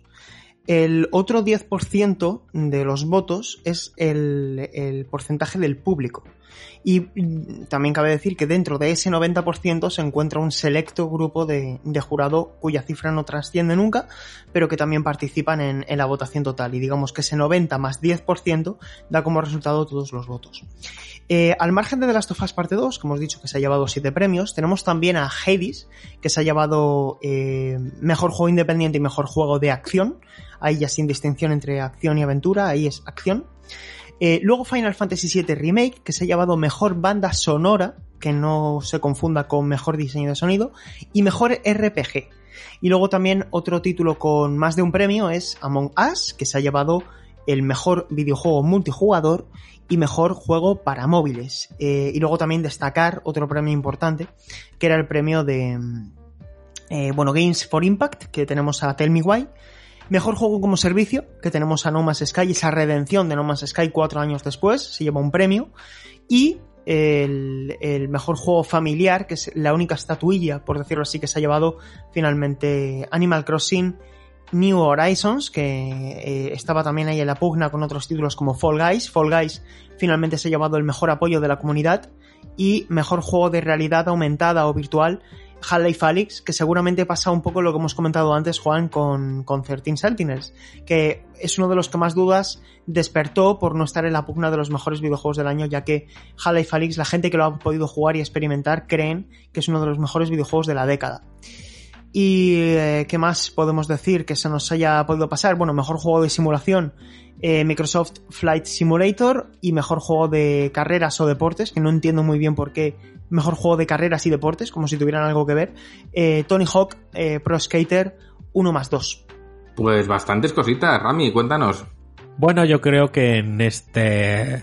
En esta Uy, me queda un poco pillado. En esta batería de, premios que acaba de dar Sergio, concuerdo bastante en, casi todos. Solo hay unos casos que me llama misteriosamente la atención, como juego de acción. Creo que Doom Eternal eh, tenía que haber sido ganador de ese, de ese galardón, porque si hay algo que define la acción, creo que es Doom Eternal. Eh, otro juego que me ha llamado la atención es el del multijugador. Obviamente Among Us sí que ha, supuesto un fenómeno y sí que ha, puesto a todo el mundo a jugar a Among Us y a todos los streamers más conocidos de, del panorama. Pero creo que la labor multijugador de Animal Crossing creo que le había debería de haberle pasado un poquito por encima a Among Us y creo que ese galardón también era suyo. Al final el juego familiar eh, es la típica categoría de Nintendo y creo que se estaba bastante, bastante claro. Pero bueno, esas son las categorías así que más me chirrían. El resto, bueno, la banda sonora de Final Fantasy VII Remake sé que es muy buena.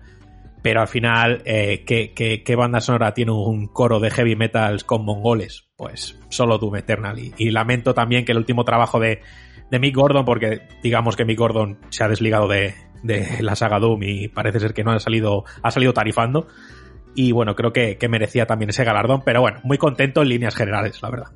Aquí el problema, Rami, es el de siempre, que el heavy metal no le gusta a todo el mundo y al final los votos van en otra dirección hacia géneros más complacientes, ¿no? Con el gran público, aunque estoy de acuerdo contigo y mira que la banda sonora de Final Fantasy VII a mí me, me maravilla, pero hay que reconocer que como, digamos, no experimento, pero como apuesta musical a nivel técnico y a nivel creativo, lo que hacen en Doom es absolutamente brillante. O sea, eh, pero bueno, mmm, creo que... Me cuelo un segundito solo para, para decir un apunte y ya das paso al siguiente, que...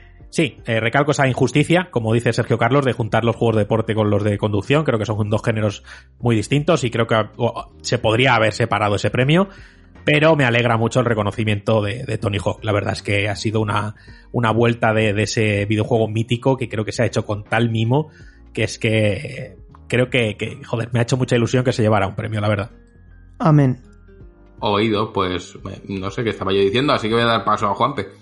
Pues yo tengo que destacar, eh, sobre todo, sobre todo, sobre todo, eh, que Ghost of Tsushima se ha llevado el premio a Mejor Dirección Artística. Creo que es tremendamente merecido. Yo ya estaba muy contento de que haya estado nominado en bastantes categorías, la verdad, me sorprendió. Pero eh, estoy completamente satisfecho de que el juego de, de Sucker Punch, que además, aunque haya, haya tenido relativo éxito entre los jugadores, sé que se criticó muchísimo que era como una especie de Assassin's Creed pero de samuráis yo creo que ahora, aunque haya sido en la, parte de, dirección artística e incluso haber estado nominado a Mejor Juego del Año, creo que demuestra que, es mucho más de lo que, de lo que se puede decir de él. Y también destacar el, el premio que se llevó, o que se ha llevado Mortal Kombat 11 Ultimate Edition como mejor juego de lucha, eh, es que lo que han hecho en NetherRealm con Mortal Kombat 11 es eh, pues de otro nivel y me, me, gusta y me hace muy feliz que se lo que se lo reconozcan. Bueno, y también a Fall Guys, eh, el mejor soporte a la comunidad, que oye,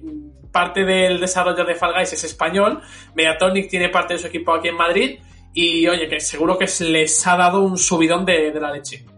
Bueno, pues muchos, muchos premios son. Yo sigo pensando que Animal Crossing merecía un poco más, porque creo que ha sido un juego que a nivel pandemia eh, ha afectado mucho a la comunidad y para bien, pero bueno, se ha quedado ahí como siempre con el titulito de juego familiar y a funcionar.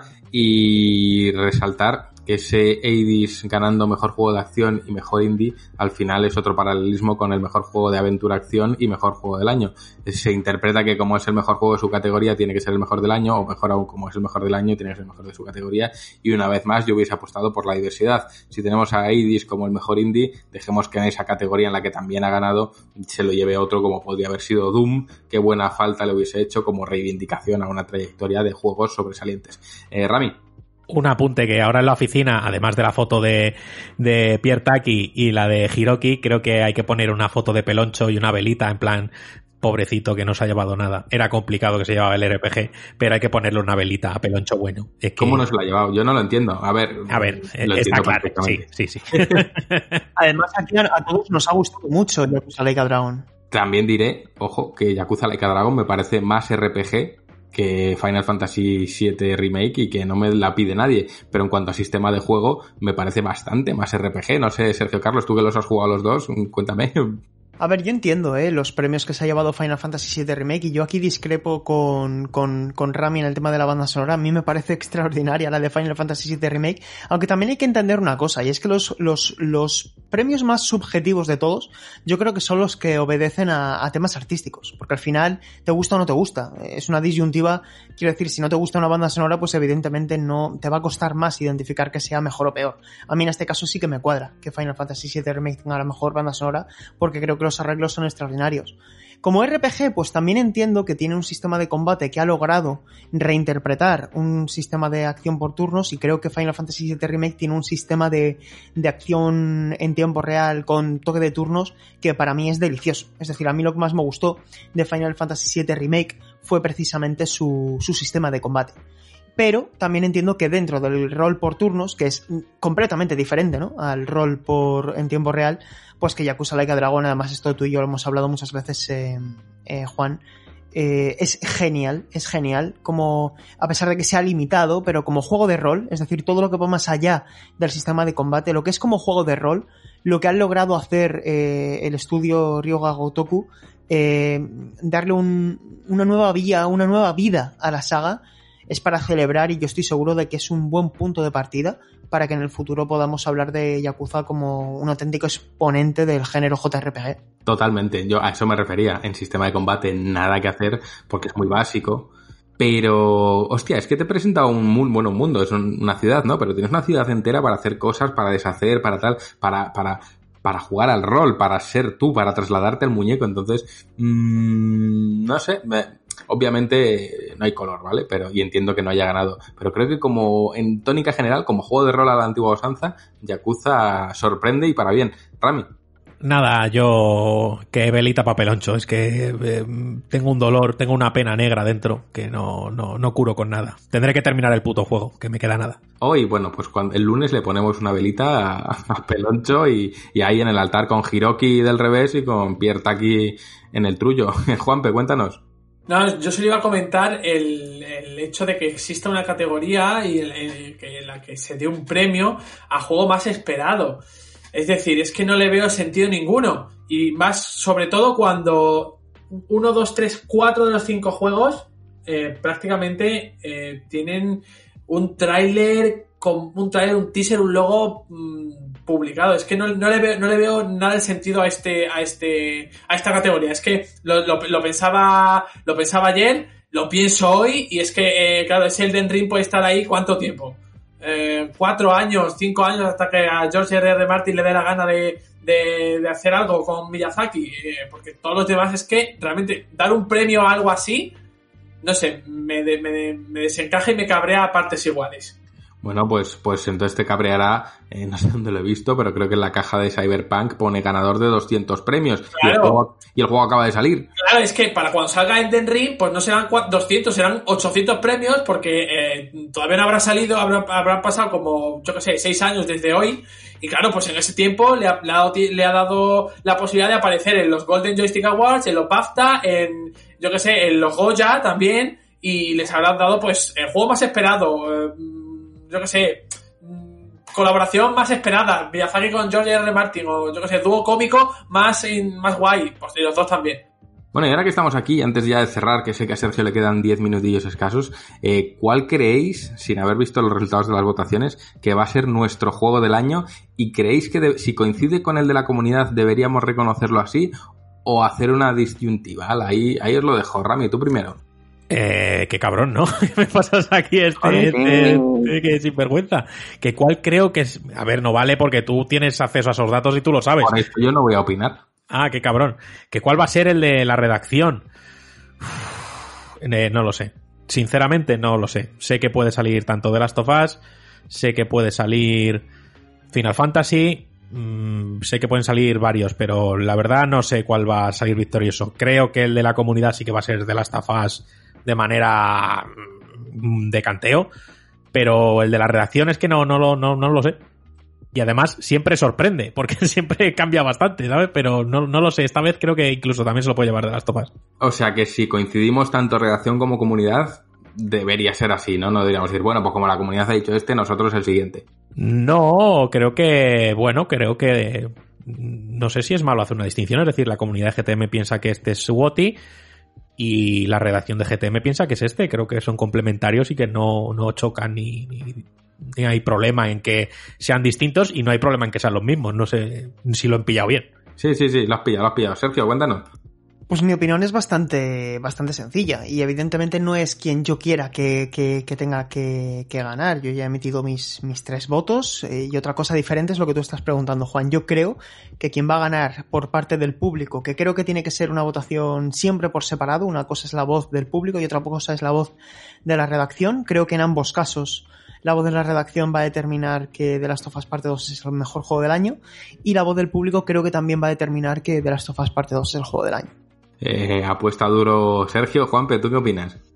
A ver, yo creo que, vista la tendencia, estoy entre Last of Us Parte 2 y Animal Crossing. Sé que en el equipo hay gran devoción por reconocer al el juego de, de, Nintendo como juego del año, pero no sabría decirte que, cuál, cuál va a ganar porque creo que están. Creo que están o estaban parejos la última vez que vi, que vi los datos y si coincidiesen, pues yo creo que efectivamente eh, nosotros tendríamos que dar nuestra, nuestra defensa por un lado y la comunidad por el suyo. ¿Qué fe tienes con Animal Crossing? Lamentablemente creo que está bastante lejos de los primeros puestos, creo, la última vez que yo, lo. Yo, yo, soy un hombre de fe, ¿lo sabes? Eres un hombre de fe. Eh, Jabucho, tú como miembro de la comunidad, ¿qué, qué, ¿cuál crees que va a ser nuestro juego del año? También habiendo leído nuestras críticas, claro. Yo os diría que el juego del año para la comunidad va, va a ser de Last of seguramente. Y, de, vuestra, de vuestra redacción, pues no lo sé, no sé mm, si. Cuidado con Yakuza, si, está gustando. Yo no lo, he, no lo he catado de momento, pero. Pero oye, yo también. Sé que leyendo eh, os gusta el mundo peloncho también. Y, y yo diría Yakuza o, o Final Fantasy VII Remake. Eh, pues queda Don Javi Bello, que no me olvido de ti.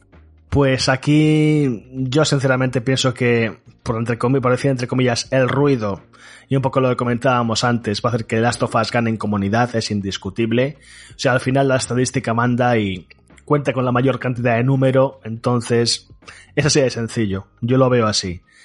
Ahora bien, en redacción aquí sí que es un poco más azaroso. Eh, fíjate que aquí me decantaría un poco, pues, por un poco lo que comentamos, lo que estamos siempre diciendo que, que hablamos y que grabamos el podcast.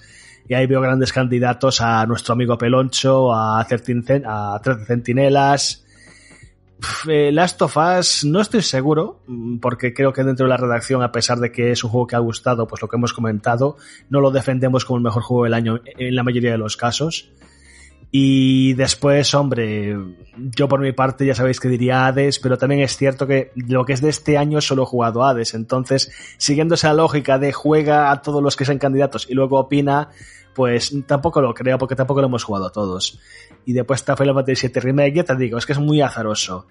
Por decir algo que sea diferente a la comunidad, pues venga, voy a decir peloncho. Hoy, peloncho. Venga, pues antes de cerrar el bloque y ya dejar marchar a Sergio Carlos, os voy a decir solo los que se han llevado tres puntos. 13 Sentinels Aegis Rim se lo ha llevado tres veces, o sea, tres compañeros han votado con tres puntos a 13 Sentinels. Animal Crossing se lo ha llevado cuatro veces. Final Fantasy VII Remake solo una. Hades se lo ha llevado tres. Ori and the Will of the Wisp una. Persona 5 una. The Last of Us Parte 2 se lo ha llevado cinco veces y Yakuza Laika Dragon solo dos, que os digo que uno es de Ramiro y otro es mío. Así que eh, no os voy a decir cuántos han votado con dos y con uno, porque eso ahora que claro. Pero... claro. Sí, así así. Rami, nos hemos quedado solos. Peloncho vive, la lucha sigue. nos hemos quedado solos, pero bueno, eh, estoy seguro de que los votos de dos y un punto van a cambiar bastante la situación, aunque me alegra, mira, yo no sabía, pero la fe de Juanpe ha llegado hasta ahí y Animal Crossing con cuatro veces en tres puntos, igual al final el próximo anuario vamos todos vestidos de aldeanos y me partiría el culo fuerte, porque ir otra vez de hombres del apocalipsis se me hace un poco cuesta arriba. Dicho esto, chicos, no sé si nos hemos dejado algún premio o podemos ya despedir a, a nuestro querido Sergio. Sergio, cuéntame, ¿nos hemos dejado algo? Pues eh, juraría que no, porque me dejé un premio y lo comentó Juanpe ahí de una manera muy estratégica para que pareciese que no me había olvidado. Y así que ahí el capote al compañero Juanpe que, que comentó, creo que fue el de el de la dirección artística, que creo que se me olvidó, de Ghost of Tsushima que yo también estoy muy de acuerdo, así que eh, yo creo que eso es un poco, un poco todo, la verdad. Muy variado, al final todo el mundo puede, todas las grandes editoras pueden decir que sus juegos han, han tenido un premio y, y en cualquier caso, lo hablamos en el debate de este mes, margen de mejora para The Game Awards, tiene que mejorar muchas cosas estructurales y yo, aunque lo defienda a muerte, creo que esto tiene que existir porque es un día de celebración para, para nuestro medio, para el medio que nos une, pero tiene que cambiar muchas cosas. Pues dicho queda, chicos, ya solo queda despedir esta sección. Sergio, gracias por acompañarnos hasta aquí. De verdad que es un placer siempre tenerte con nosotros. El público lo agradece y nosotros también. Y bueno, mm, decirte que aunque te voy a despedir aquí, te van a escuchar dentro de un ratito con tus impresiones de Cyberpunk. O sea que, que te vas para nosotros, pero no te vas para el oyente. Y nada, que de verdad, gracias por estar hasta aquí.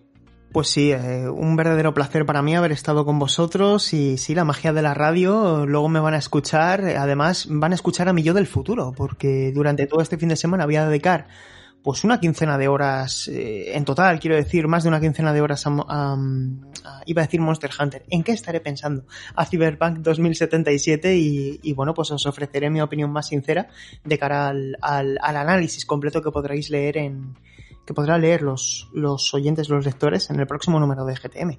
Y yo que me alegro de que, aunque en GTM siempre llegamos tarde con los análisis, al final nos da tiempo a hacer cosas como la que vamos a hacer, que es comprobar el juego tal y como ha salido en consolas y no como se ha podido jugar eh, estratégicamente, que ha sido en PC de cara a esas reviews y la versión de consolas un poquito de tapado. Pero bueno, Sergio nos lo contará más adelante. En la próxima revista le podréis leer y podréis leer también los ganadores de nuestro juego del año. Así que me repito mucho, pero gamestribune.com y a suscribirse, que es la única manera de ayudarnos. Dicho esto, chicos, si os parece, pasamos con el melocotonazo, que esta vez es Last Surprise Remix de Persona 5 Strikers, que lo canta la increíble Lin Inaizumi y Soji Meguro, y volvemos con lo indie de mano de Israel Mayen. Así que, Javi, dentro música.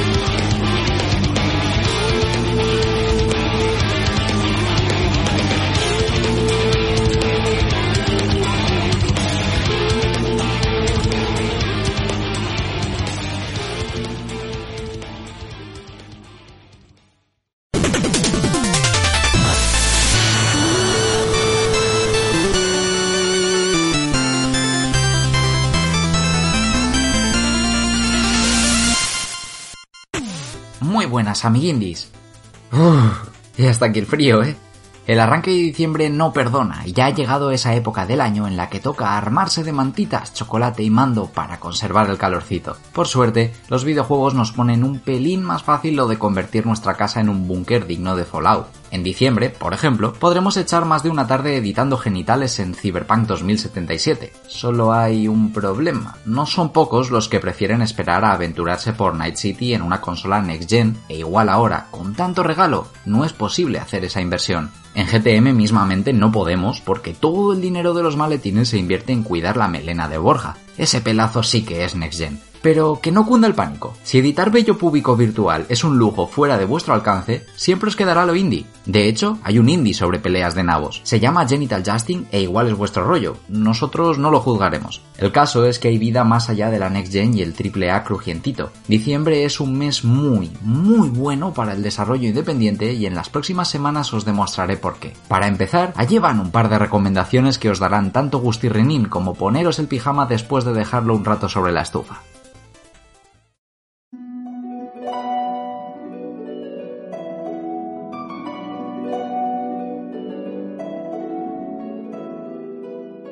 No se me ocurre mejor forma de comenzar que con una rareza. El primer indie de esta semana es Call of the Sea, un título tan raro como un exclusivo de Microsoft, porque resulta que es un exclusivo de Microsoft. Por si eso no fuera suficientemente llamativo, resulta que además tiene sello patrio. Este indie está desarrollado por el estudio madrileño Out of the Blue, centrado en crear juegos narrativos y de puzzles. Y justamente de eso va Call of the Sea, una aventura en primera persona plagada de puzzles interesantísimos. Son los años 30 y acompañamos a Nora, una mujer que sigue la pista a la expedición de su marido desaparecido. Un día estaba ahí y de repente ya no, como las reservas de Xbox Series y PS5. La búsqueda lleva a Nora a los confines del Pacífico Sur, más concretamente a una bella y recóndita isla repleta de secretos por desentrañar. Y no habrá planta ni rincón sin una clara inspiración en las obras de H.P. Lovecraft, tanto por su buen puñado de elementos sobrenaturales como por la construcción de la historia y los personajes. Junto a un apartado artístico muy bonito y unos puzzles bastante inspirados, sobran las razones para darle un tiento a Call of the. Hasta ha salido en televisión española. Lo tenéis en PC para Windows y en Xbox One y Xbox Series por 20 pavetes tres más en Steam si pilláis la banda sonora y el libro de arte digital, que lo mismo hay que hacer unas llamaditas para sacar un artbook en físico, pero Juan ya tiene suficiente con el de Hades. Segundo aviso, mollaso. A todo esto, Call of the Sea está disponible en Game Pass, así que no hay ninguna excusa para no darle una oportunidad a este indie patrio.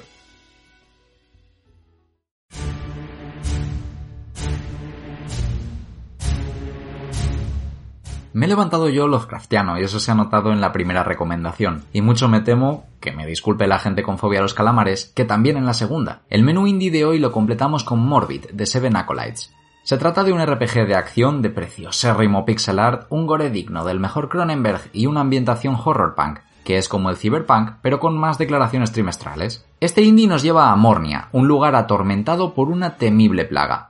La pandemia pixelada ha traído muerte, corrupción y bestias mutantes peligrosas a las que debemos asesinar para evitar que el mal siga expandiéndose. Y digo debemos porque el juego nos pone en la piel de la última Striver, una guerrera muy poderosa. Si dependiera de mí, Mayen se iría dando volteretas en plan Dark Souls hasta llegar a Kamurocho. Ojito, mucho ojito a como hilo, porque no es casualidad que mencione a la saga de Hidetaka Miyazaki. Primero, porque todo es Dark Souls. Y segundo, porque aquí el paralelismo con Bloodborne sí que me parece evidente. La premisa de una peste que torna a los hombres en bestias a las que solo puede derrotar un valeroso guerrero es muy propia de Yarnam, en 2D, perspectiva isométrica y con un imaginario mucho más propio del body horror que de Lovecraft, pero la conexión está ahí. Si no habéis merendado fuerte y os apetece jugarlo, os toparéis con un indie de animación exquisita, una auténtica pasada para los amantes del pixel art. El espectáculo grotesco que dan los siete acólitos barra jefazos barra monstrencos barra de pan es digno de verse. De tampoco va mal, aunque no tiene el nivel de profundidad de un Souls. Me parece una apuesta segura si su ambientación y su estética os llaman la atención y vais en busca de un RPG de acción cortito. Si encajáis en esa descripción tan específica, podéis usarla en Tinder. Eso, o probar Morbid, de Seven Acolytes, en PC, PS4, Xbox One y Nintendo Switch por 20 lereles.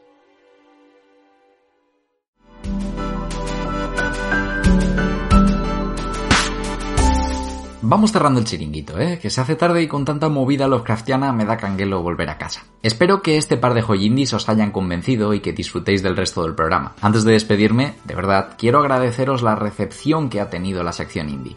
Como ocurre con la revista, ni un solo segundo de este podcast tendría sentido sin vuestro cariño. Va, que me emociono. Os dejo con los demás molletes y me voy a buscar más indies para la semana que viene. ¡Chao, amiguindis!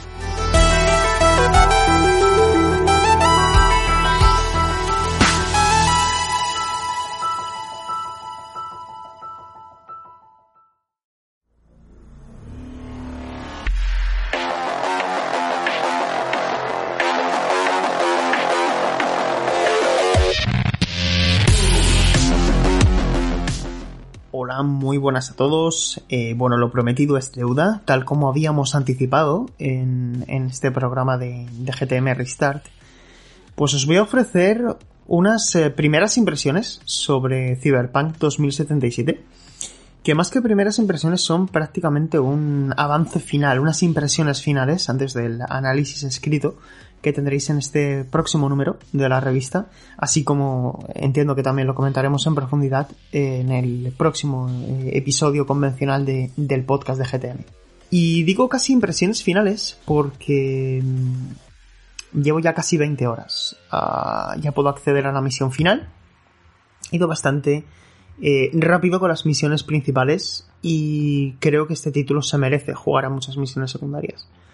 Me va a dar tiempo, por suerte, así que espero poder ofrecer el análisis con una gran cantidad de misiones secundarias ya completas para dar una visión lo más completa posible de, de mis impresiones del juego y por supuesto tenerlo completado de forma que el análisis propiamente dicho sea completo y no sea un análisis a medio cocer o a medio camino o simplemente en caliente, que creo que es una manera en la que no es conveniente analizar un, un videojuego. Cyberpunk 2077. Wow, hemos llegado hasta aquí, Cyberpunk 2077. Un título que voy a comenzar por lo, por lo actual, por lo que seguramente os estéis preguntando. Y sí, el juego estaba roto. Estoy jugando en Xbox Series X, eh, versión retrocompatible de Xbox One X, con una serie de mejoras en tiempos de carga, los 60 FPS van bastante bien. Eh, hay dos modos, modo rendimiento y modo calidad de imagen. Pero no me gustaría centrar esto en lo técnico. Ya habrá tiempo de hablar de lo técnico. Lo que sí que me gustaría dejar escrito y, y que quede patente es que CD Projekt no ha sido transparente. Ha habido un ejercicio de ocultismo que ha impedido que conociéramos la realidad de la versión de consolas, que evidentemente no tenía que haberse puesto a la venta este 10 de noviembre. Este 10 de diciembre, perdón. Tendría que haber salido más adelante. ¿Cuándo? No lo sé. Cuando el juego estuviese terminado, que es ese lema que predicaba la propia compañía polaca, cuando allá por 2018 y los eh, periodistas que acudimos a diferentes ferias, eh, como la Gamescom, pues se nos dijo que, que el juego eh, coming when it's ready, ¿no? Que el juego se pondría a la venta cuando estuviera terminado. Y el título que nos hemos encontrado durante este primer fin de semana, desde el día 10 de diciembre hasta el día 12, es el de un videojuego que no estaba finalizado. Ah, no voy a entrar en detalles que ya habréis escuchado en, en redes sociales, foros o incluso vosotros mismos.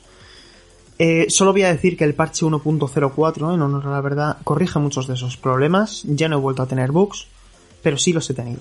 Eh, sí los he tenido, estoy grabando domingo 13 de diciembre y me he encontrado con muchos problemas. Me he encontrado con, con problemas graves de optimización y sobre todo que he estado experimentando un título, una Night City, que no se correspondía con aquello que nos eh, que nos ven- vendieron, que nos oh, obligaron casi a, a reservar, ¿no? Lo que nos eh, motivó, lo que nos condujo a reservar este juego y, y por lo que se nos encandiló. Eso es lo que encontramos en la versión de PC. ¿Lo encontraremos en el futuro en consolas? Espero que sí, evidentemente, espero que sí. Pero el producto que tenemos ahora mismo en tiendas, el producto que una persona puede bajar a su tienda de confianza y comprar para PlayStation 4 o Xbox One y ejecutarlo en su consola, incluidas las de nueva generación, no se aproxima a eso. Está a medio camino. Y me da rabia, me da rabia y, ya entro de lleno en lo que es esta pequeña, este pequeño avance. Y es que Night City es seguramente el, el mundo abierto más inmersivo al que me haya enfrentado nunca.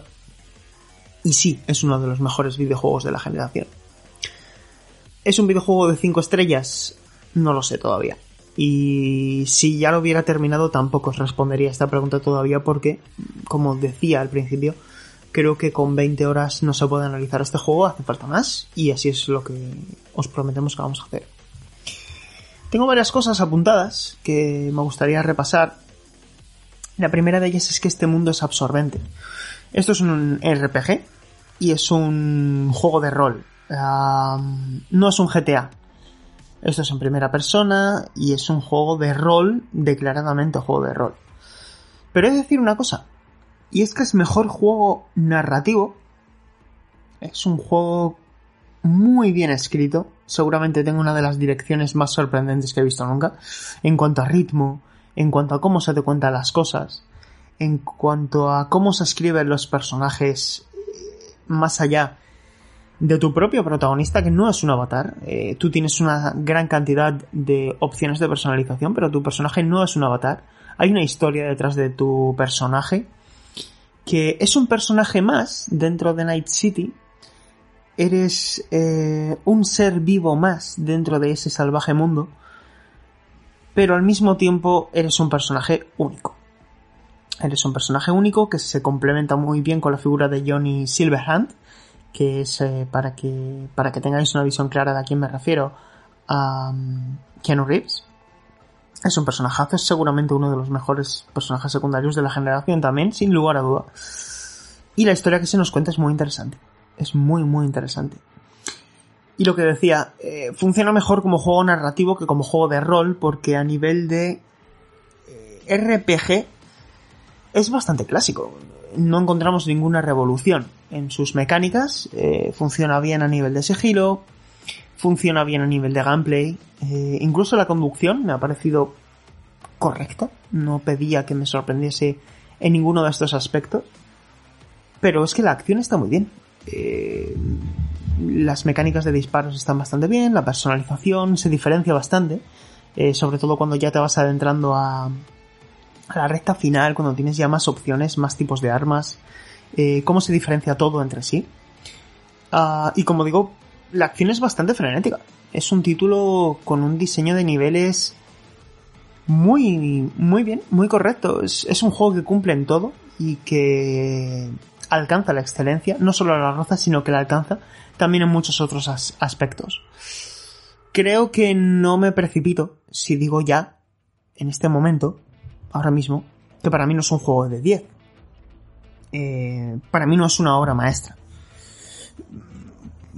Puede que cambie de opinión, puede, puede que cambie de opinión y, me termine gustando más, pero ahora mismo no me parece una obra maestra, me parece un juego, eh, como videojuego sí que me parece un juego excelente, pero no me parece una obra maestra, no me parece un juego de 10, no es un juego al que si yo lo tuviera que puntuar con una calificación numérica le pusiera, no le pondría un 10, no, no le pondría un 10 y creo que esto tampoco pasa nada. Eh, al final Cyberpunk 2077 es un título que mm, no revoluciona como, como, como mundo abierto, pero sí que revoluciona como mundo ficticio.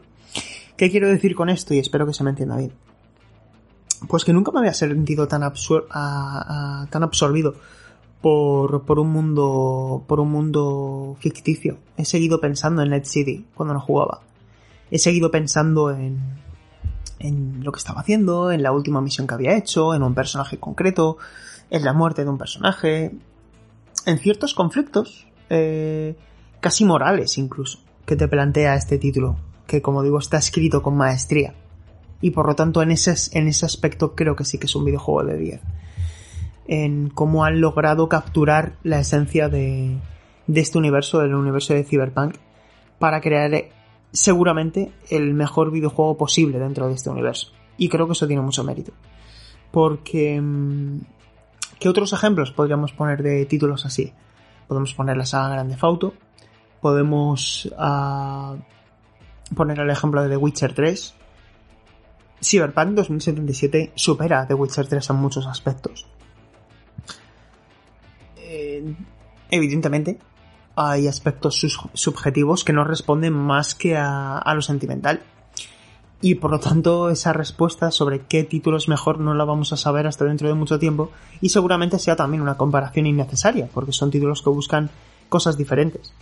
Sí creo que es una comparación legítima porque al final es la siguiente gran obra dentro del mismo estudio. Y por lo tanto, comparar obras dentro de un mismo estudio, pues es, es- es incluso agradable. Es incluso agradable. Pero es que Cyberpunk 2077 es un título con el suficiente empaque como para diferenciarse de absolutamente todos los ejemplos. Y uno de los grandes méritos que tiene 2000 eh, Cyberpunk 2077 es que es un juego al que puedes dedicar cientos de horas, porque está sucediendo algo constantemente. La gente tiene su propia vida y tu vida no es el ombligo del mundo, no eres un superhéroe como era Gerald de Rivia, sino que y, ya no me gustaría poner ideas que ya tengo en mi cabeza, que me gustaría plasmar en el texto y que me gustaría también que fuera la primera vez que lo escuchéis de mi de mi voz en el texto escrito. Pero este título justifica muchas cosas, justifica eh, muchas decisiones creativas y es muy respetuoso con este universo, pero sobre todo hace que, que todo cobre sentido y, y todo lo que sucede a tu alrededor eh, funciona a pesar de tu ausencia y cuando tú no eres el eje vertebrador de todo lo que te rodea, es decir, que el mundo que te rodea es independiente a ti, eh, significa que cuando tú no estés, o si tú no estás, eso va a seguir funcionando. Y este título tiene vida, y eso tiene un mérito increíble. No me gustaría andar demasiado porque si no va a ser muy denso y muy largo.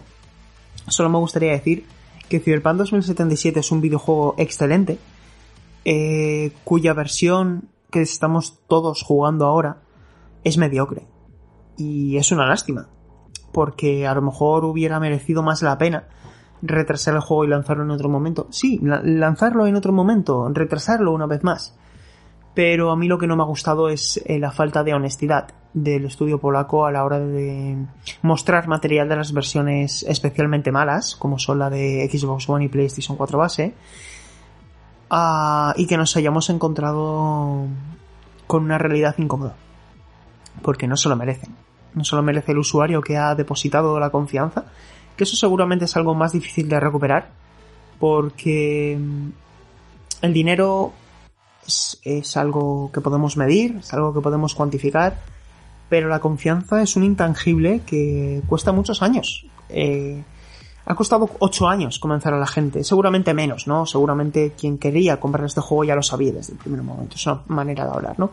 Pero han tenido 8 años para trabajar en, en esos 8 millones de, de copias vendidas en el periodo de pre-reserva y sin embargo una decisión equivocada puede mm, hacer que luego pues todo se vaya al traste y creo que en este caso no ha sido un par de bugs que hayan empañado, que hayan generado memes en, redes sociales, en Twitter, en Reddit, etc. Aquí lo que ha empañado el, producto es una lista de cientos de errores. De cientos. No de decenas, de cientos de errores. E insisto, el parche ha mejorado mucho la experiencia, pero lo ha mejorado en Series X. Yo quiero que la experiencia mejore en la consola que tiene más de 130 millones de usuarios en sus hogares, como son la PlayStation 4 de 2013 y la Xbox One de 2013. ¿Hubiera sido mejor decisión cancelar esa, versión? Pues a lo mejor no lo sé. Pero ya que la has lanzado, la tienes que lanzar bien. Y si tienes un producto que no es apto para salir a la venta, creo que lo más justo es no lanzarlo. Porque el usuario no tiene la culpa de que tú vayas a perder millones de, de, de dólares. De la moneda que sea. El usuario no tiene la culpa. Y no puede pagar el pato. Porque ya ha pagado el juego. Y ese juego tiene que estar bien. Así que espero que se corrija. Espero haber dejado bien diferenciado mi opinión del juego respecto a mi opinión de la situación. Y os invito a que leáis el análisis en la revista de GTM eh, tan pronto como llegue a vuestras casas, a principios de enero. Un fuerte abrazo, gracias por escuchar, gracias por confiar en GTM y os prometemos el mejor análisis posible de Cyberpunk 2077.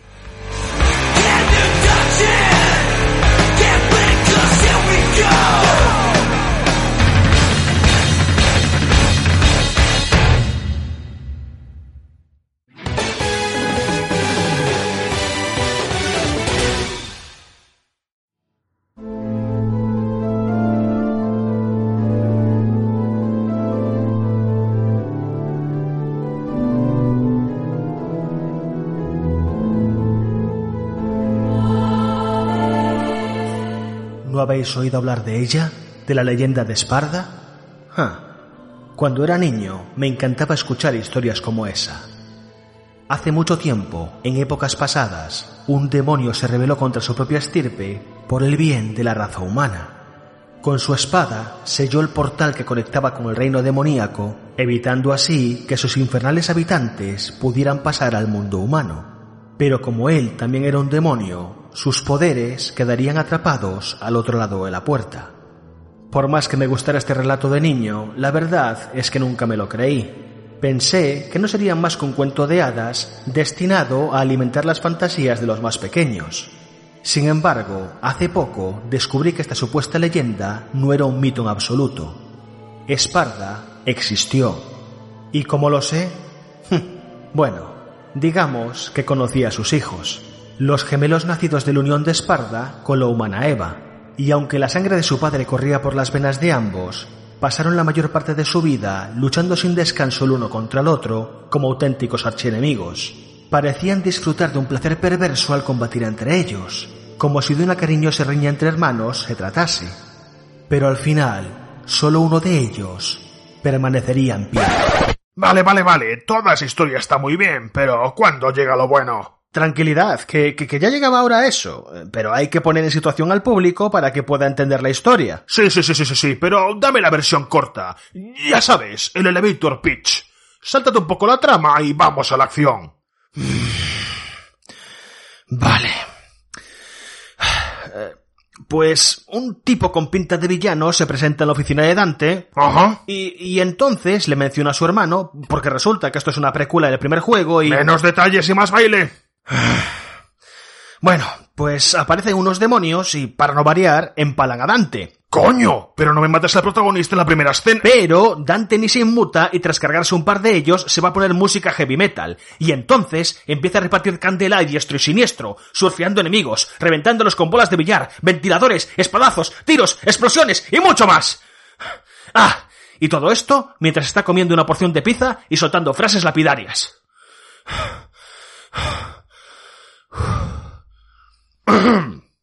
Vale.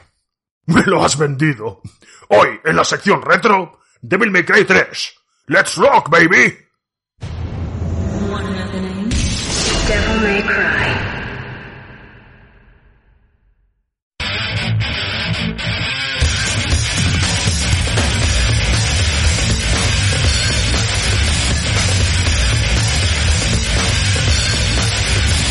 Muy buenas a todos y bienvenidos a vuestra cita semanal con la nostalgia. En el capítulo de hoy doy carpetazo final a la retrospectiva sobre Devil May Cry. Aunque la saga continuó y ha hecho acto de presencia en otros juegos, además de contar con un spin-off, creo que solamente la trilogía original para PlayStation 2 se puede considerar retro, estando muy en el límite de esa definición. Pero en cualquier caso, creo que la introducción que he hecho para el episodio de hoy refleja bastante bien la dualidad de la presentación del juego, mostrando dos caras muy diferentes en el tono de su historia, su narrativa, sus personajes y su jugabilidad. Devil May Cry 3 volvería a las raíces del primer título tal y como habían pedido los fans. La combinación de historia teatral, personajes carismáticos y espectaculares piezas de acción desenfrenada habían sido los grandes responsables de que la primera entrega fuera tan popular. Pero no solo eso, otro aspecto fundamental para su éxito había sido su dificultad y la profundidad de su sistema de combate. Las diferentes armas demoníacas, las habilidades desbloqueables y la combinación entre todas ellas eran uno de los aspectos que el público echó más en falta en Devil May Cry 2. Así, cuando Hideaki Itsuno consiguió el visto bueno de la directiva para ocuparse de dirigir la tercera entrega desde su inicio, el director reunió a todos los trabajadores que habían participado en la vilipendiada segunda entrega para analizar los puntos en los que habían fallado y repasar de arriba abajo todos los elementos que le habían ganado la fama al primer juego. De su investigación sacaron tres conclusiones. El público prefería al Dante arrogante y vacilón de la primera parte, la dificultad tenía que volver a ser desafiante y había que volver a conseguir que los combates fueran estilosos y con gran profundidad en el sistema de lucha. Con estos tres mandamientos como credo, Itsuno y su equipo se pusieron a trabajar. No obstante, había un problema. ¿Cómo continuar la historia? El primer juego ya había hecho un arco completo con el protagonista, y el segundo lo dejaba atrapado en los infiernos con un futuro incierto. Por tanto, ¿qué podían hacer con la tercera entrega? La solución, hacer una precuela. Para ello, y dado que no eran los creadores originales de la obra, Hideaki Tsuno acudió a Hideki Kamiya para pedirle permiso a la hora de modificar y ampliar aspectos del universo del juego y el trasfondo de los personajes. El padre de la criatura había quedado impresionado con la labor de Itsuno en su lucha por salvar la producción de Devil May Cry 2, llegando a declarar que él mismo no lo podría haber hecho mejor, por lo que estuvo encantado de darle su bendición sin reparos para hacer lo que quisiera con la obra. De esta manera, teniendo libertad total para reescribir lo que quisieran, el director incorporó al equipo a Bingo Morihashi, un célebre novelista japonés que había colaborado en la segunda entrega, solo que en esta ocasión se le puso el cargo de escribir el argumento y el guion para todo el juego. Esto fue, sin lugar a dudas, el motivo por el que Devil May Cry 3 sería más consistente en la presentación de los acontecimientos, el desarrollo de los personajes y la profundidad de los mismos. Al tratarse de una precuela, la historia se sitúa muchos años atrás, cuando Dante acaba de abrir su negocio de cazademonios. Su primer cliente resulta ser un tipo bastante siniestro que viene de parte de Virgil, el hermano del protagonista, invitándole a que vaya a verle. Después de que unos demonios le ataquen en la oficina, una gigantesca torre emerge en el centro de la ciudad, y Dante intuye que es allí donde Virgil quiere reunirse con él. Mientras tanto, a los pies de dicha torre, una misteriosa chica armada hasta los dientes se adentra en el lugar, aniquilando todo demonio que se le interpone. Conforme avanza la historia, Dante se reencuentra con Virgil y enseguida se puede percibir una relación de amor-odio entre los dos hermanos, con una rivalidad que se extiende a lo largo de la aventura en tres enfrentamientos, culminando con la batalla final del juego. Mientras tanto, el secuaz de Virgil, Arkan, es quien mueve los hilos entre bastidores, con la intención de hacerse con el poder del legendario Esparda, pues este se haya sellado en la torre, tal y como explicaba la narración introductoria del título sobre su leyenda, con la que abrió el reportaje. Por otro lado, la chica misteriosa se revela como la hija de este villano, y busca matar a su padre en venganza de usar a su madre como sacrificio para obtener poderes demoníacos. Así pues, se podría decir que teníamos ante nosotros un plantel bastante shakespeariano, con dos hermanos gemelos descendientes de una figura legendaria de gran poder, un villano ambicioso e intrigante que aspira a obtener dicho poder, y una chica que busca justicia vengándose de su padre. Más teatral no podía ser. Sin embargo, no habría funcionado tan bien si no fuera por la química y el buen hacer de los actores que dieron vida a los protagonistas. Capcom contrataría los servicios del estudio Just Cause Entertainment para las escenas con captura de movimientos con las que montarían todas las cinemáticas del juego. Y buena parte del encanto de Dante vendría de la mano del actor que le dio vida, Ruben Landon.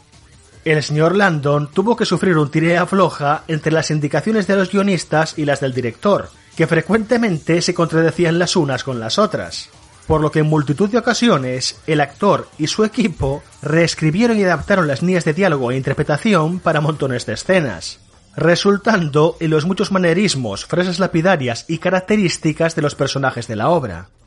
Hideaki Tsuno quedó tan impresionado por su labor que les dio carta blanca para adaptar las escenas a su gusto, destacando el trabajo que hicieron Ruben Landon y Dan Southworth, quien interpretaba a Virgil, Ambos actores ya habían trabajado en el pasado en Power Rangers y no tardaron en hacerse amigos íntimos, hasta el punto de que el señor Landon llegó a considerar a Dan Southworth como a un hermano.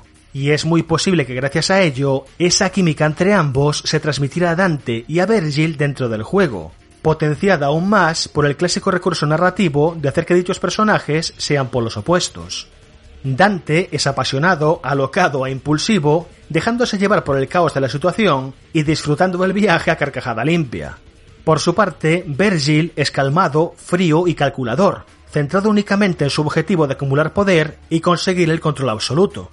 Así, cuando ambos están en pantalla, esto se podía apreciar en su forma de hablar, de moverse y de pelear, con una montaña de pequeños detalles que consiguieron que los hijos de Esparda se convirtieran en dos de los personajes más memorables de la industria. Y esta relación también se podía apreciar entre Arkan y Lady, padre e hija que representan la oscuridad y la luz, la ambición y la venganza. Al centrar la historia en las relaciones entre estos cuatro personajes y de que todos tienen una cuenta pendiente con alguno de ellos, se conseguía acentuar notablemente los momentos dramáticos y el contraste que estos tenían con las escenas menos serias o de acción palomitera. Sin lugar a dudas, Devil May Cry 3 conseguía atrapar al jugador de principio a fin, y si bien es cierto que el argumento central no es la historia más original del mundo, el ritmo narrativo y la presentación de cada acto de la obra estaban ejecutados de forma magistral. No obstante, y tal y como decía en la presentación del reportaje, el juego no sería ni la mitad de brillante si su apartado jugable no hubiera sido igual de sobresaliente. Por lo que dejemos de lado la trama y saltemos a la acción.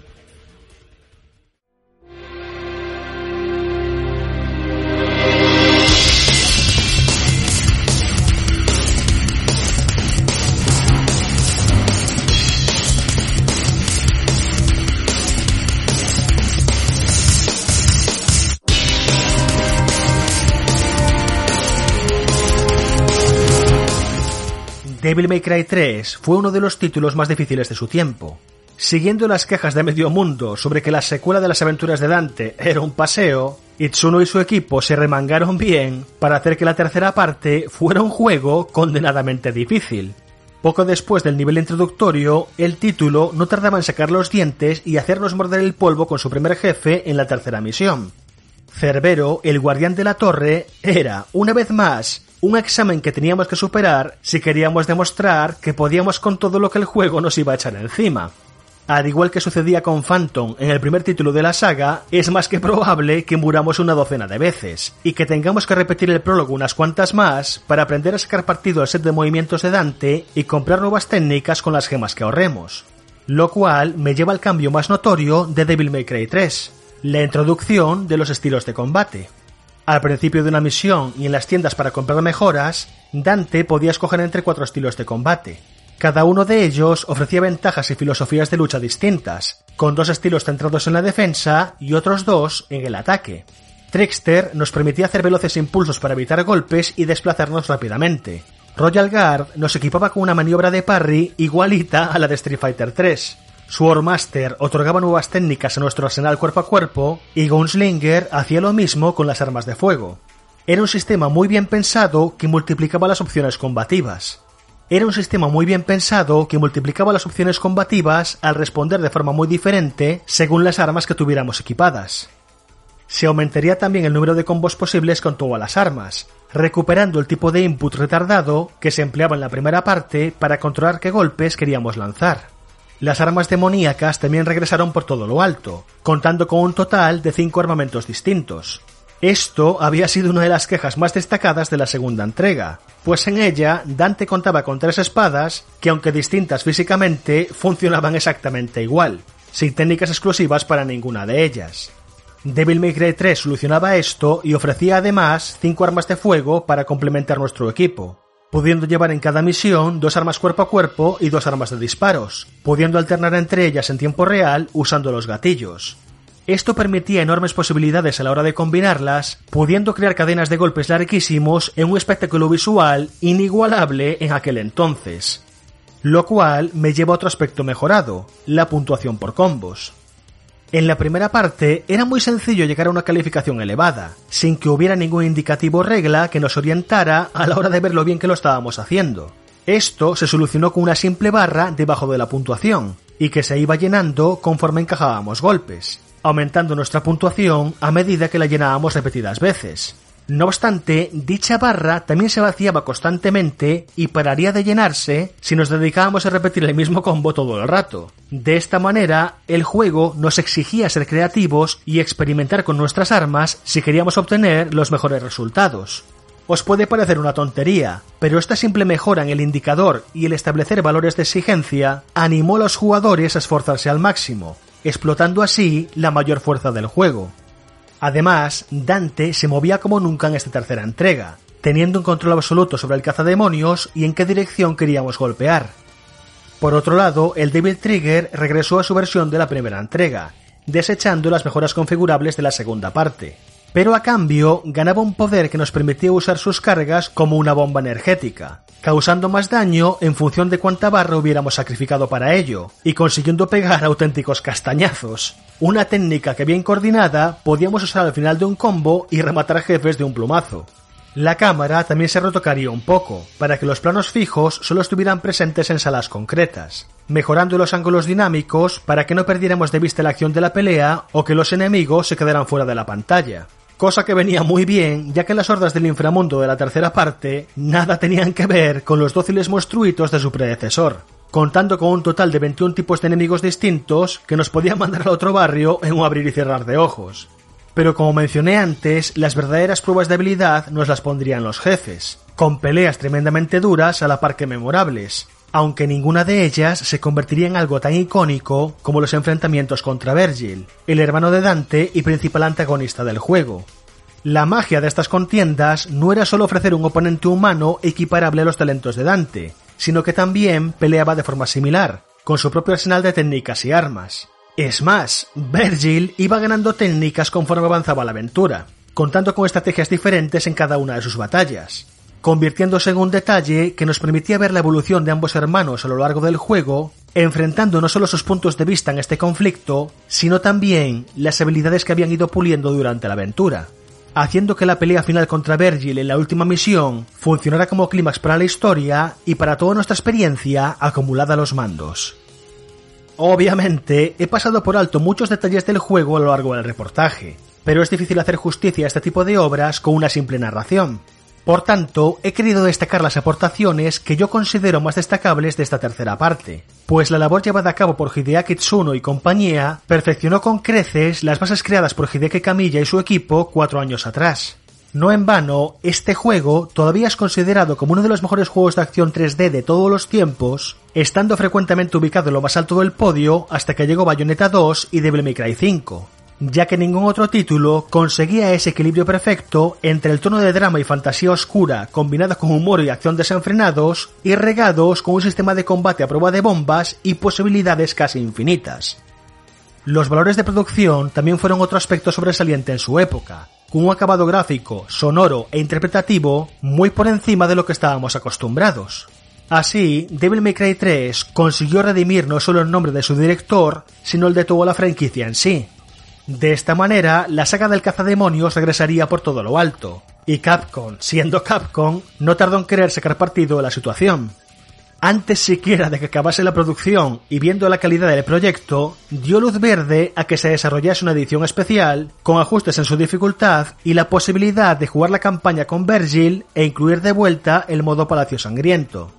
Al mismo tiempo, también autorizó el desarrollo de una cuarta entrega numerada, mangas, libros y hasta una serie de anime producida por el estudio Madhouse.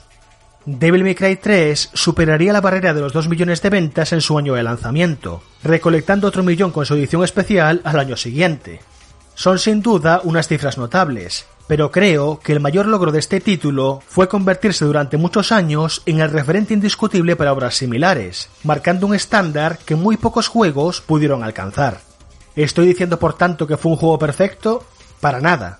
Pero que este título tenga 15 años y que todavía se sostenga como uno de los iconos de su género, dice mucho sobre la calidad de la obra.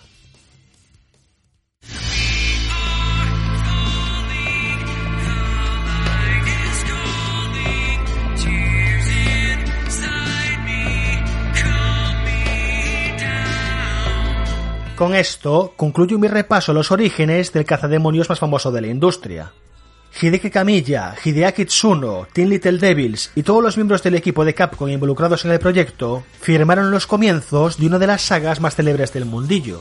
No es de extrañar, por tanto, que haya habido tanto revuelo con el retorno de la serie principal tras el fallido experimento de reinicio con su spin-off, por lo que estoy bastante seguro de que no hemos oído la última palabra de los descendientes de Esparda, y espero con ansias continuar disfrutando de sus aventuras en el futuro. Por lo que dicho esto, me despido por hoy. Como siempre, dejar en los comentarios las sugerencias que tengáis para la sección y también a través de nuestro canal de Discord. Volveré la semana que viene con una nueva ración de nostalgia en GTM Restart. Hasta la próxima. Watch the footsteps that never follow.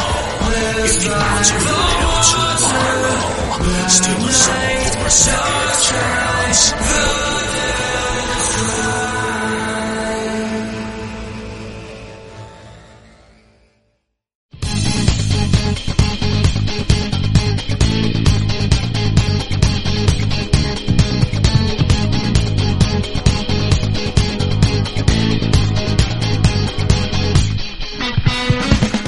Ya estamos aquí, recta final del programa. Vamos a contestar a todas las preguntas de los socios porque sorteamos un codiguito muy bueno de Resident Evil 3 para la PlayStation 4.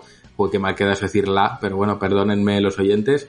Rami, ¿tenemos mucha mandinga buena? Más mandinga que Nemesio. Así que si queréis vamos dándole caña. El primer audio es de Fran y nos pone en un texto antes, para los juegos de televisión ya me cogeré la rumoreada Switch Pro en un futuro. Y ahora vamos con su audio. Hola chicos, estas navidades me voy a hacer con una Switch en su versión Lite y me han comentado que hay juegos de su catálogo que va mejor jugarlos en televisión. Ya que por el momento lo que voy a tener es una Lite, ¿me recomendáis algún juego para estrenarla? Uno que vaya bien para jugar en modo portátil. Si algún oyente también quiere ayudarme, que deje su sugerencia en los comentarios de iVoox o en el Discord. Muchas gracias. Chompini, siguiente. Hombre, Chompini bueno siempre y ya está, ahí fuera. Hades también va muy bien, ya que estábamos hablando de- del juego. Hades, Eh, Nexomon, eh, yo que sé, creo que Jueguen Hades, primer aviso. eso es. Hades está bien. Yo qué sé, es que, joder, es que Switch tiene muchas más propuestas portátiles que, que de sobremesa, yo creo, ¿eh? No sé si lo creéis lo demás, pero vamos, yo creo que, que el... Ori, Ori también. No, es que, es que te pones a pensar, un Mario Kart en portátil es disfrutable al 100%. Eh, Odyssey igual. Eh, Breath of the Wild, sí a lo mejor sí que lo veo más un poco sobre mesa, igual que los Bayonetta, pero son más las propuestas portátiles eh, que las de sobremesa para, para Switch. Así que, bueno, animamos a la, a la gente que le ponga en los comentarios sus recomendaciones, pero ya te has llevado aquí unas cuantas buenas. Vamos con el siguiente audio que es de Antonio. Hola familia. Eh, la pregunta de esta semana es, mm, ¿tenéis alguna comida o alguna bebida que sea imprescindible mientras estéis en una sesión de juego? Pues por ejemplo en mi caso son las chucherías. Jugar y tener chucherías al lado para mí es un sinónimo. Venga, un abrazo. Eh, fetiche gastronómico que ten- tiene que haber a vuestro lado en vuestras sesiones de juego. Venga, a ir dándome cositas. Eh, Javi tiene la mano levantada. Hombre, a ver, o sea, generalmente no siempre lo tengo, siempre, siempre suelo tener agua a mano, pero cuando tengo el gusto de jugar algo especial, pues un par de cervecitas de 1906, eso nunca falta, para disfrutarlo a sorbito sorbito. Jabucho lo baña todo con Mountain Dew y Doritos, ¿a que sí? Justo iba. Unos buenos doritos y un refresco. No tiene por qué ser Mountain Dew, pero una Coca-Colita así. Sí, sí, que no te gustó una mierda el Mountain Dew ese. Ayer eh, viendo la gala de los GOTY lo probé y meh, no, no. Mejor Coca-Cola Light. Yo unos buenos Green Arrows y no veas cómo juego. Bueno, vamos con el siguiente audio que es de Víctor. Buena gente, ¿qué tal? Yo recuerdo que al empezar a jugar a Breath of the Wild sin saber absolutamente nada, solo sabía que era un Zelda y de mundo abierto y poco más, deja de contar, llegaba incluso a ver cosas como las misiones secundarias, pensarme que están bugueadas, al no marcarme iconos en el mapa ni lista de tareas, y hasta que no pillé que lo que intento evitar precisamente es eso, es en vez de tener una lista de deberes, entre comillas, que sea una especie de patio de recreo enorme, llegaba a pensar eso, que eran fallos. Que sin serlo, es solo por la fuerza de la costumbre. Pues ahí esa reflexión de Víctor en cuanto al, al mundo abierto, que creo que tuvimos muchos cuando los que hayamos disfrutado de Breath of the Wild, que es ese mundo abierto que no agobia. Es, es todo lo contrario, es un mundo abierto que, que relaja, que eh, un mundo abierto que, que sí, que es inmenso y que puede acojonar de lo grande que es, pero no agobia, ¿sabes? No te tiene tenso en plan, joder, 15.000 puntos que tengo que ir de este a este. No sé, Juan, tú que eres un hater eh, supino de los mundos abiertos, ¿qué sentiste? Hablamos de Breath of the Wild, ¿qué, qué sentí con él? Sí, sí, sentiste esa diferencia de mundo abierto respecto a lo que se había experimentado antes. Totalmente. Eh, pues también he de reconocer que Breath of the Wild no me supo enganchar, no me supo atrapar. Lo jugué, lo disfruté, pero hubo un momento en el que dije, bueno, pues ya lo he disfrutado. No sentí la necesidad de terminarlo. Es decir, le eché en falta un poquito ese gancho narrativo que te mantenga pegado. Pero como mundo abierto, la verdad es que me pareció muy disfrutable. Lo estoy sintiendo similar con ese Phoenix Rising, sin, salvando obviamente las distancias. Y creo que es la, el camino a seguir con los juegos de mundo abierto. Ahora bien, necesitan un argumento, necesitan algo que lo condense y que, y que suponga un flujo de avance para el jugador. A mi entender, ¿eh? Yo entiendo que hay jugadores como mi hermano Rami, te acuérdate, que, que, que una hora de vídeo de Yakuza, esta mierda que es, yo quiero jugar. Hay gente que la narrativa en los videojuegos les importa tres cojones y me parece estupendo. Entonces, bueno, cada jugador es un mundo. A mi, a mi entender, mm, sí que sentí ese cambio, pero le echo en falta eh, ese componente narrativo que a mí me atrape. Bueno, es que lo de tu hermano es para coger un palo de madera y rompérselo la sien, pero bueno. Yo ya para Navidades le voy a mandar un sicario y que me lo quite de encima. Pillo sofá y para la espalda, ¿eh? O sea, es lo que merece. Yo por hacer aquí un pequeño comentario, yo pienso que lo que busca precisamente Breath of the Wild es quitar, pues eso, lo que mencionabas, esa lista de los deberes, esas 500 chinchetas en el mapa que, tan de, que tanto nos ha acostumbrado a Assassin's Creed y otros juegos similares y que te invite a perderte. O sea, que como te dan las herramientas para explorar el mundo a lo bestia, en plan de quieres subir esa montaña, sube esa montaña, quieres tirarte por ese barranco, pues sacas el parapente y bajas, quieres irte a nadar y bucear, pues puedes hacerlo, quieres experimentar con, las, con los poderes que te damos, pues también. Eh, y yo pienso que lo que vende el juego es esa libertad, ese soplo de lo salvaje, por, por hacer la traducción así literal, y, y no, no constreñirte con objetivos. Dejar que juegues a tu aire. Si quieres ir a, directamente a por Ganon o a, o las bestias sagradas, puedes hacerlo. pero si te quieres perder 500 horas por ese eh, nuevo Irule, también puedes hacerlo con total libertad y sin que haya nada indicándote dó- dónde tienes que ir constantemente. Y yo pienso que para mí eso también tiene parte de magia. Pues vamos de la magia a la pregunta de Carlos, que es escrita en este caso, que nos dice, muy buenas gente de GTM, soy Carlos, hace poco un amigo me dijo sobre Hollow Knight que le parecía un juego de móvil.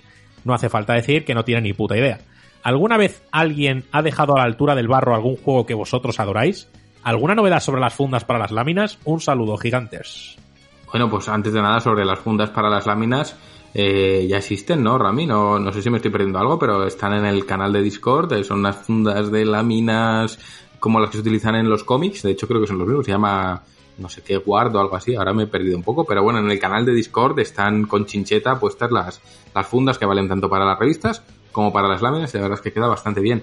Y, y ya que estoy aquí hablando, juego que hayan tirado mío por tierra y que la persona siga viva, no recuerdo ninguno. No sé, si- no sé vosotros. Yo no tengo recuerdos así de que me hayan dicho un juego que yo en plan adoro, que me hayan dicho menuda, tremenda basura. Porque si se ha dicho ha sido en plan de mofa. No sé si vosotros tenéis alguno y si no, paso a la siguiente. Venga, vamos a darle una respuesta, hombre.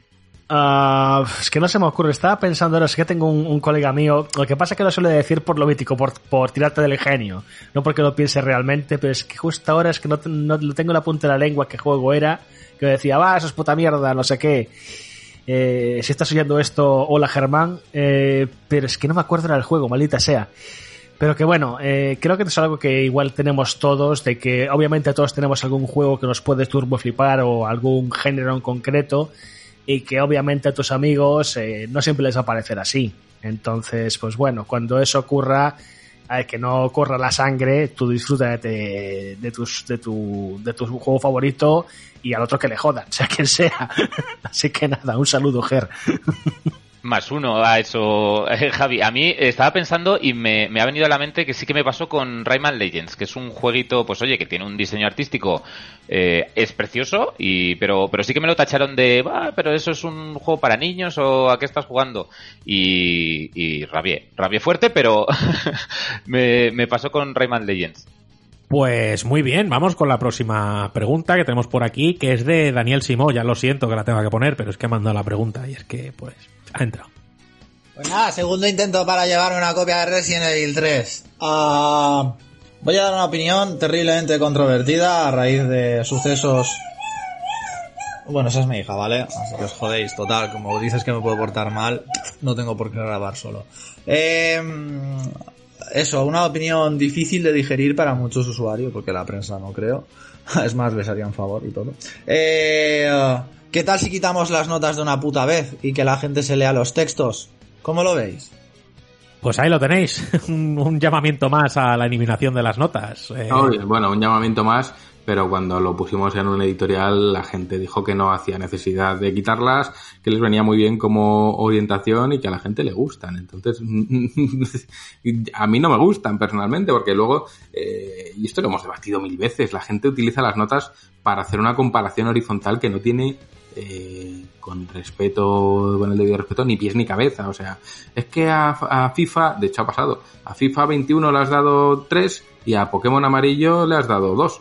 Ya, pero es que no tienen nada que ver uno con otro. Creo que la, la nota se tiene que utilizar en su contexto, que es comparar al juego con lo que hace ese estudio y con lo que el juego pretende, nada más. Si el juego alcanza todo lo que pretende, son cinco estrellas. Si el juego está en la cúspide de lo que hace ese estudio, son cinco estrellas. Si, obviamente, eh, las cinco estrellas de péndulo no son las mismas estrellas que las de Naughty Dog, ¿vale? Por poner un ejemplo. Entonces, cada juego dentro de su escala. No le puedes exigir lo mismo a Messi que al delantero del, del Alcorcón. No puedes, ¿no? Ningún periodista eh, deportivo en su sano juicio le exigiría lo mismo a un delantero y a otro. Pues con las obras de arte o con los videojuegos pasa exactamente lo mismo. A cada juego hay que exigirle en base a lo que propone. Pero si empezamos con una comparación horizontal, mmm, creo que, que, que, ese, es que ese no es el objetivo de una nota. No es lo mismo sacar un 10 en selectividad que sacar un 10 al final de la carrera eh, de aeronáutica. No, creo que no es lo mismo. Entonces, pues, es creo que es algo obvio, ¿no? Pero la gente o el gran público no lo acaba de entender y utiliza las notas precisamente para eso. Y de hecho, bueno, a mi experiencia personal me remito que un socio se nos dio de baja muy enfadado porque a Final Fantasy VII le habíamos dado más nota que a, a The Last of Us Parte 2 y al final eran dos análisis míos. Y entiendo el cabreo siempre que te guste mucho uno o más que el otro, pero es que son juegos que no, son comparables, cada uno dentro de su escala mm, y punto. Pero bueno, mm, creo que las notas no caerán, lo siento Simón, no van a caer, eh, no porque no queramos, sino porque la gran parte del público quiere que sigan ahí y a mí a nivel estético me gusta cómo quedan, pero creo que ya, Juanpe, ¿tú qué, tú qué opinas? Yo opino que el problema ya no lo tenemos los medios, el problema lo tiene el público. ¿Qué te quiero decir con esto? Nosotros hemos asimilado, trabajamos, sabemos lo que tenemos que hacer con las notas, sabemos para qué sirven, cómo trabajar con ellas y lo hemos explicado mil millones de veces.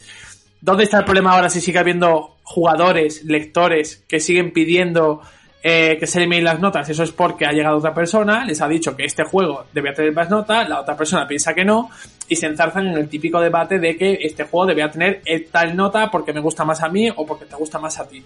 Al final, las notas son una herramienta más para eh, ilustrar un- una crítica. Nosotros sabemos cómo, vamos, nosotros y, y- y ya casi cualquier socio de la revista, porque siempre que sale este tema lo explicamos y no tenemos ningún problema. Por lo tanto, yo creo ya que el, eh, cualquier problema que pueda haber con las notas lo tiene el público, que como ha dicho Juan, pues eh, hace una lectura horizontal, co- compara juegos por un número independientemente de cualquier otro aspecto. Y ahí ya no podemos hacer más nada nosotros. Eh, somos lo más transparente posibles, lo más claro posibles y, nos servimos de las herramientas que tenemos y de las que creemos, oye, que pueden ser útiles para, para el lector para, pues, para traer sus propias conclusiones. Y, y yo creo que ahora mismo la pelota la tiene el, jugador en su campo. Sí, a ver, yo opino exactamente igual que tú, Juan, pero honestamente pienso que es una herramienta casi mandatoria para con lo que abrir un análisis, con lo que para darle como un dato orientativo al lector para de un vistazo saber pues a lo mejor porque o sea, este, este es un juego notable, este es un juego sobresaliente, es un juego mediocre y que a lo mejor eso alente a que quiera leer ese, ese, análisis. A lo mejor un juego que a lo mejor no conocía tiene una nota media, yo que sé, estándar, yo que sé, cuatro estrellas. Nuestra revista a lo mejor ni lo lee, pero de repente ve que tiene dos estrellas o que tiene un cinco obra maestra. Entonces eso a lo mejor de repente le crea el interés. Y en las webs, sobre todo, eh, yo esto un, poco opinión personal, muchas notas yo, se, se pueden ver casi como un clickbait. Tú, por ejemplo, una web a Last of Us 2 le pone un 5, por poner tu ejemplo chorra, y te garantizo que eso va a fomentar muchísimo. Bueno, que lean a lo mejor el análisis entero, lo dudo mucho, pero lo que vas a hacer es que ese artículo tenga una burrada de movimiento. Entonces, eh, eso, pues bueno, es eh, bueno y malo a la vez, supongo. Pero bueno, eh, simplemente por no desvirtuar el tema, la nota al final es una valoración del, del, analista que hace ese juego. Entonces, pues, tienes, es tratar de ponerse un poco en su piel, tratar de respetar esa visión personal y esa experiencia de juego que ha tenido. Y si quieres saber por qué le ha puesto su nota, léete el puñetero análisis. Es que al final se resume a eso. Pero la gente se ha acostumbrado mucho a querer leer un titular, a querer leer un número y después opinar como si le hubiera echado 100 horas a ese juego. Pero bueno, en fin, la realidad del día de hoy. Pues Ramin, more questions. Mo cueste o broda. Pues vamos con la de Camachito de Huerva, bueno. ¿Qué tal amigos? ¿Cómo estáis? Espero que bien. Em, tengo una pregunta que me surgió el otro día. ¿Alguna vez os habéis planteado eh, diseñar la, la revista para el público, bueno, anglosajón o extranjero? Es decir, escribirla en inglés, diseñarla en inglés, enviarla a dichos países. Es decir, llegará un momento en que esa posibilidad de expandiros exista. ¿Se os ha pasado alguna vez por la cabeza? ¿Qué, qué, qué se tendría que dar para que, para que bueno, es- esos- ese escenario se pudiera dar? Venga, un abrazo. Pues esto balón, balón para Juan directo a la frente. Hello, we don't speak any English. We are trying to get it into Ebola. No, la verdad es que no, o sea, sí, sí que nos lo hemos planteado, pero es eh, francamente imposible y además nos lo hemos planteado no como una idea de ojalá o vamos a intentarlo, sino más como un lamento, ¿no, Rami? Más como un joder, ojalá lanzásemos en Reino Unido porque allí hay un mercado mucho mayor y, y tenemos familiares que viven allí que nos dicen, joder, es que GTM en Reino Unido funcionaría muy bien. Eh, incluso, bueno, habiendo enviado a Japón, que tenemos una socia en Japón, Natsumi, y, y pensamos, joder, si, si hubiésemos nacido en Japón, eh, qué buena acogida tendría GTM. La realidad es que España es un mercado muy chiquitito, mm, muy poquita gente lee en comparación con otros países, las revistas tienen mucho menos recorrido que en otros países y digamos que es una cultura no mejor ni peor, pero diferente en cuanto al trato a las ediciones impresas y a, y a un formato como por el que nosotros apostamos. Entonces, sí, claro que nos encantaría lanzar en inglés, pero objetivamente hablando y con la mente muy fría es imposible. Si ya nos cuesta llegar todos los meses, imaginad si además del periodo de corrección tuviésemos que pasar un periodo de traducción que luego implicase otro periodo de corrección a la traducción y una doble maquetación e imprime en Reino Unido y distribuye desde allí. Creo que es eh, francamente imposible a día de hoy. Eh, y también creo que son experimentos que no funcionan muy bien. A la vista está que cuando se han traído revistas de, desde fuera hasta aquí no han acabado de cuajar o de funcionar como nos gustaría. Entonces, creo que cada revista se debe también un poco a su marco cultural y, y, bueno, ojalá más gente que nos escucha se anime a apoyarnos porque buena falta nos hace y lo agradecemos mucho, pero creo que la idea de lanzar en inglés a día de hoy y posiblemente dentro de unos años seguirá siendo una, una utopía. ¿No, Rami? ¿Tú qué opinas?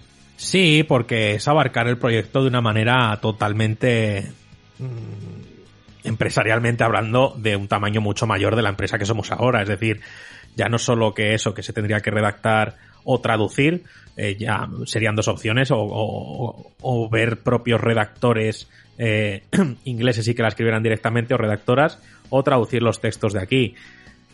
Luego creo que ahí entra en juego algo muy importante que es, como siempre decimos, el trabajo de localización y de traducción. Es decir, siempre un texto de una persona que domine tu lenguaje te va a llegar mucho mejor que una, que una traducción, o al menos eso lo pienso yo. Obviamente siempre hay casos como muchos libros que se han traducido y que se han hecho de una manera excepcional, pero la norma tampoco es esa. Otro tema es ese, no, no, sería absurdo mandar desde España a revistas a Reino Unido, lo hacemos, pero no a grandes tiradas. Eso sería un proyecto para imprimir en Reino Unido. No sé cómo estará el tema de imprentas en Reino Unido, la verdad lo desconozco, o incluso imprimir fuera, pero tener que llevarlas en un carguero de gran volumen a Reino Unido para distribuir o, tener una base de socios allí o no sé. A ver, es algo que a fin de cuentas se puede hacer. ¿Cuáles son las barreras? Pues como siempre son barreras económicas y son de, de infraestructura de, de, proyectos. Si fuéramos una editorial eh, plantada en un edificio con varias plantas y mucho personal, pues hombre, es algo, a ver, valorarlo lo hemos valorado mil veces y yo cuando salgo y visito mucho a mi hermano en Reino Unido es que tú ves los kioscos y es que no hay 20, 30 revistas, es que a lo mejor hay ciento y pico tipo de revistas distintas de temas muy variados. Es que a lo mejor solo de videojuegos hay estantes con ocho o nueve revistas. Eh, eh, especialidades retro, especialidades de, de, de indies y demás. Entonces, pues bueno, yo sé que culturalmente creo que encajaría muy bien. Pero creo que necesita detrás un músculo empresarial muy grande que eh, a día de hoy no tenemos y sería o meternos en una inversión muy fuerte y endeudarnos hasta las cejas con un futuro muy incierto y, no somos mucho de, de, arriesgar tanto, o bueno, o ver cómo se van desarrollando las cosas y, y ver si en un futuro una distribuidora pues eh, quiere hacer una apuesta o un, o un, testeo de cómo funciona o, o alguna cosilla, no, no, no, no sé, pero a día de hoy muy, muy, muy complicado muy complicado porque también hay que señalar a mí que, que, que, producir cada GTM no es precisamente barato. O sea, que es que al final, cuando una revista es, digamos, barata, pues que, ¿qué te cuesta enviar mil ejemplares a X sitio? ¿Mil euros? Bueno, puedes apostar por ello, pero es que, que, es que cada GTM son revistas cuyo coste de producción son muy caros. Entonces, si ya empezamos a meter intermediarios, transportes, envíalo allí, tradúcelo, al final es más caro hacer la revista que, que lo que puedas sacar por allí. Si que al final es una cuestión de viabilidad. Nosotros hemos apostado mucho por la calidad y eso nos limita también mucho en cuanto a margen de beneficios y por tanto margen de movimiento. Pero oye, tan felices porque a la gente le encanta y, ve que hay mucho cariño detrás de las ediciones. Pero a la hora de moverlo a gran escala es complicado. Ya, ya bastante gran escala creo que hemos alcanzado que nadie lo esperaba como para pensar de momento en mercados foráneos. Bueno, pues tío foráneo, vamos con otro foráneo de la lista de socios que es Álvaro Vargas, que no es foráneo, que es querido nuestro. Buenas, Rami. Esta semana vuelvo a hacer una pregunta un poco off topic. ¿Cuál pensáis que es el plato que no puede faltar nunca en vuestras cenas de Navidad, bien sea el 24 o el 31 o cuando os soláis reunir? Muchas gracias. Eh, no puede faltar el plato de la ducha. Y hasta ahí. Eh, arroz con tomate bueno. no, a ver, eh, siendo sincero, la peña siempre se tira mucho al tema y ya está bello ahí con su mano temblando al tema marisco. Pero yo soy yo del soy de los que creo que no puede faltar un plato de jamón. No sé por qué. Fíjate, eh, Jabucho. Jamón serrano y lomo no puede faltar. Y, y punto. Eh, pues, pues hablando de jamón serrano, Javi. Nah, a ver, yo aquí tiro las cosas de mi tierra, pero aquí es muy típico en mi casa, por lo menos, hacer unos langostinos a la plancha, unas vieiras al horno. Después siempre solemos hacer mucho un solomillo también preparado al horno con patatas. Esas tres cosas son casi indispensables y luego varía un poquito, pero a veces pues también cosas para picar. Lo mítico que haces en los picatostes, pues con salmón ahumado, con el caviar de este de los chinos y alguna otra cosa tal, pero bueno, los langostinos y las vieiras, eso es mandatorio. Cuando no ha habido, pues lo típico, alguna centolla, algún, alguna nécora, en fin, obviamente somos gallegos, aquí es de lo que tiramos, hijos, ¿sabes? Entonces, entonces bueno, es lo que hay. No sabéis comer por el centro, es así de claro. Bueno, pues yo antes, Rami, de que pases por otro lado, yo diré que Hombre, mi es que, es que, perdón, es que cuando tienes el paladar dormido de la cocaína, normal que te, sepas te metas La cualquier cosa en la boca. Es que, claro, perdón. Yo, por cerrar, y y Rami lo sabe, para mí, en mi casa, eh, que no falte un vasito de caldo. Hala, ahí lo dejo. Bueno, bromas aparte, que nadie se profeta, por favor, que ha sido una broma. Eh, vamos con el audio de Felipe. Muy buenas equipo de GTM Restart. Hoy os traigo una pregunta muy simple. Como jugones que sois, ¿vosotros sois de jugar a un juego o a varios a la vez? ¿Os gusta terminar uno de uno en uno o jugar a- de golpe a un montón?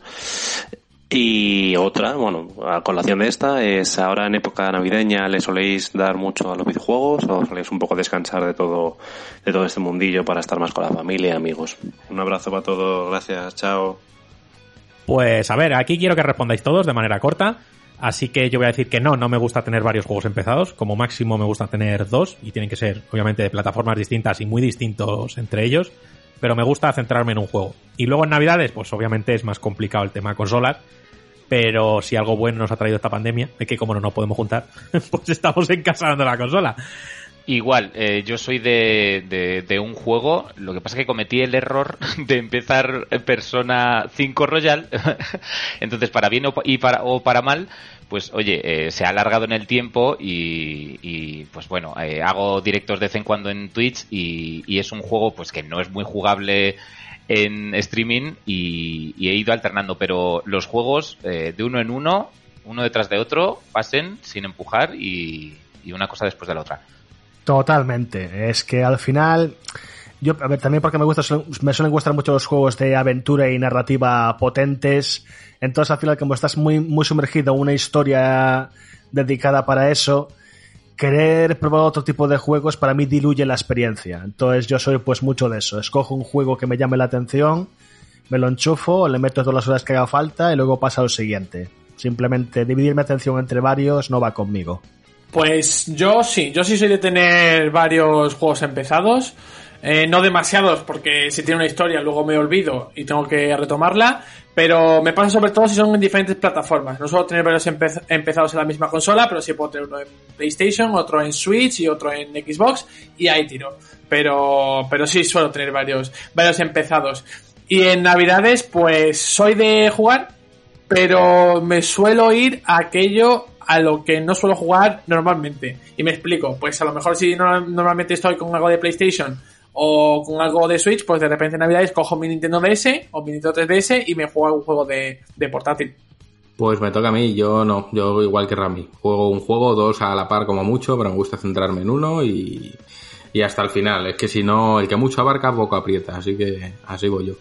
Pues así va, Juan. Vamos con la próxima preguntita que es de Alberto. Hola, GTMeros. Mi pregunta de hoy va sobre el premio, ya que sorteáis un Resident Evil. ¿Qué juego de la saga os ha gustado más? ¿Y por qué? ¿Y cuál menos?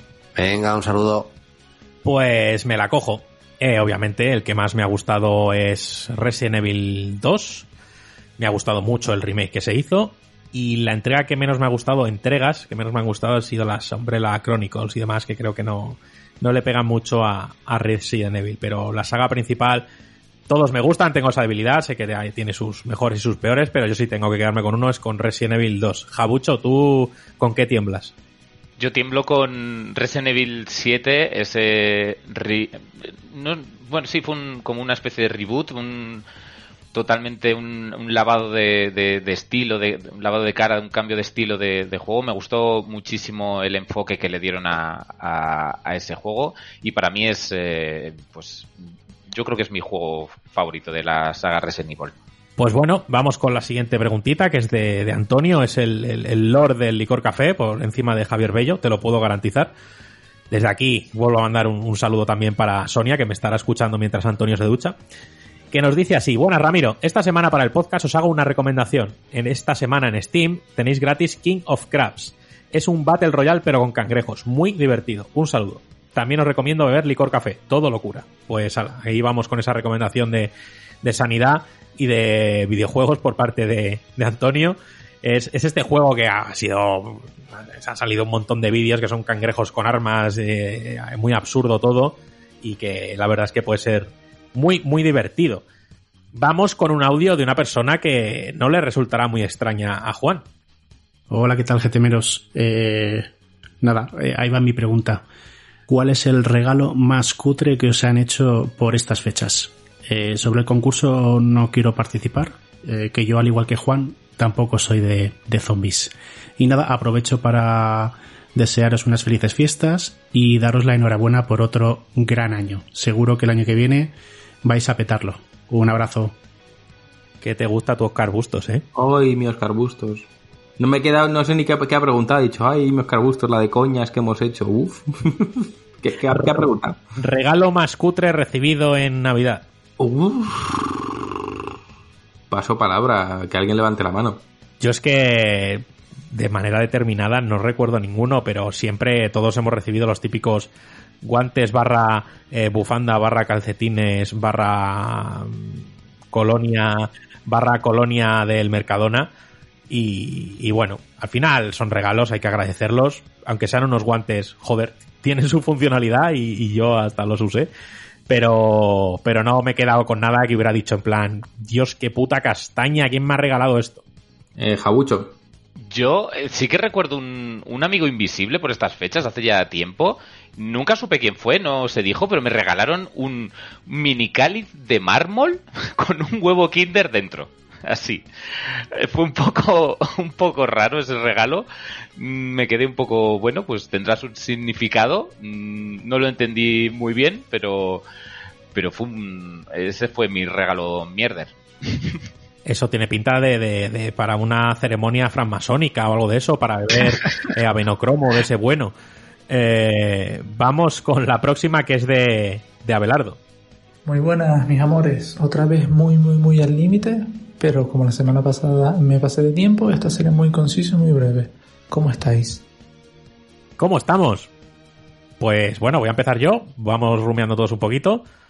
Pues bien, eh, se nos ha ido otro año y creo que aun habiendo tenido toda esta situación mundial horrible, es otro año que se me ha ido pero como un suspiro. La verdad es que el ritmo en GTM siempre lo decimos y sonará ya a mantra, pero es que es frenético, o sea, no, no se para en ningún momento. Eh, envías, estás con la próxima revista, mientras estás con la próxima revista estás con otros proyectos y otros trabajos porque ya vamos haciendo pequeñas cositas.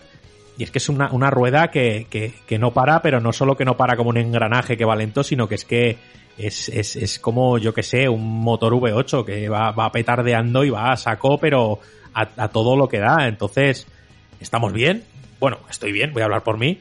Muy ilusionados por haber tenido este año que dentro de lo malo eh, hemos hecho cositas muy, muy chulas y, con ganas de, de hacer muchas otras más. Y, y nada, que estamos, estamos todos bien. O sea, no, no sé si puedo decir algo más.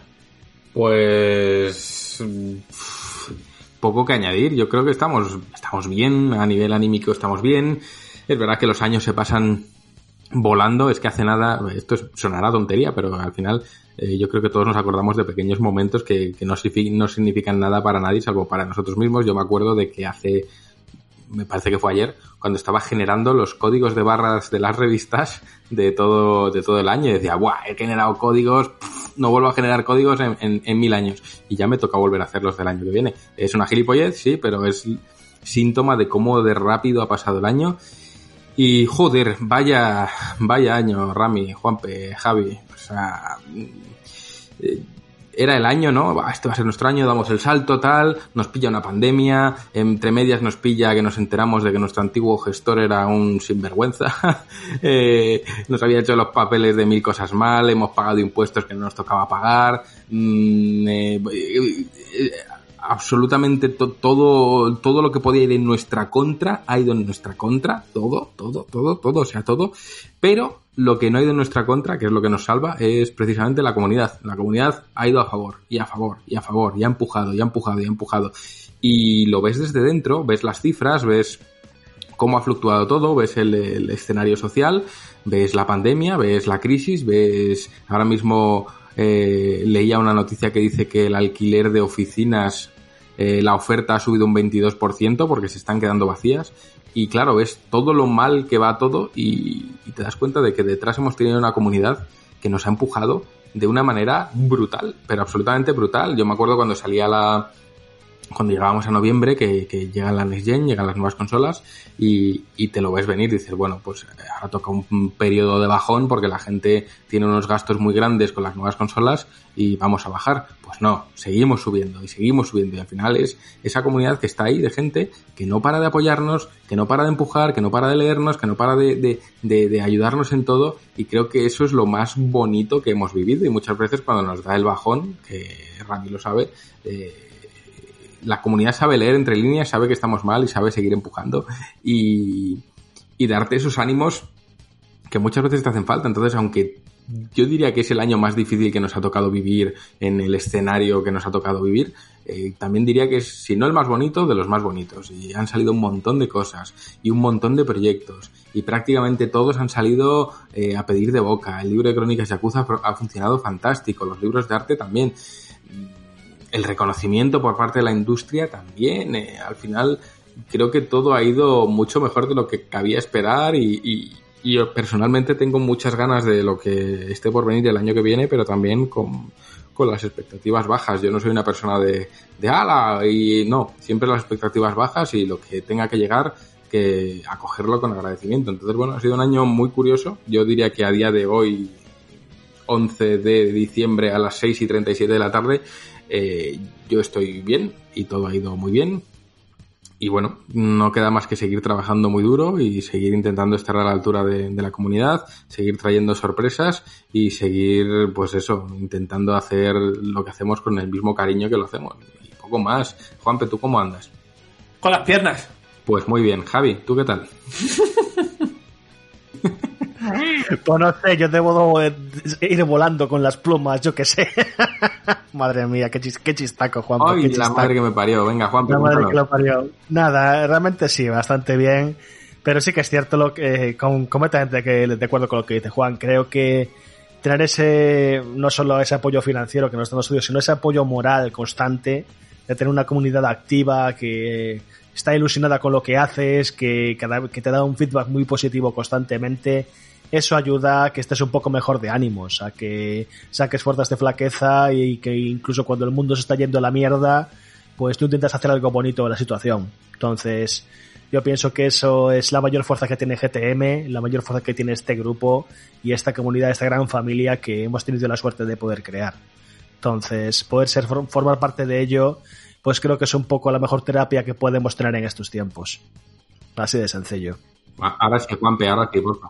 Eh, sí, sí, sí, a ver, el otro era una, una coña. Yo, yo estoy bien. Ha sido un año raro, pero raro no quiere decir que sea, que sea malo. Y yo creo que al final lo que hace que nos ha- lo que ha hecho que nos hayamos tenido que enfrentar a estas vicisitudes, que quería yo con esta palabra, eh, es que al final te curtes, ¿no? Y, y, y siempre que te pongan las cosas más difíciles y las superes vas a salir reforzado. Por lo tanto, creo que ya a estas alturas creo que nos podemos enfrentar casi a todo lo que se nos venga encima, porque eh, si, por suerte por desgracia, eh, no nos lo ha puesto fácil. Eh, eh, GTM eh, creo que nació en un estado, na- nació que se tuvo que meter en una incubadora, básicamente. Eh, luego, después de la incubadora, eh, cuando yo tenía un poquito mejor eh, de salud, nos ha sobrevenido toda esta, toda esta pandemia. O sea, que, nosotros, nosotros vivimos continuamente en una, en una gincana, en un, en un mapa de, de, de, Fall Guys, ¿vale? Con obstáculos, con que nos pueden tirar en cualquier momento a tomar, a tomar vientos.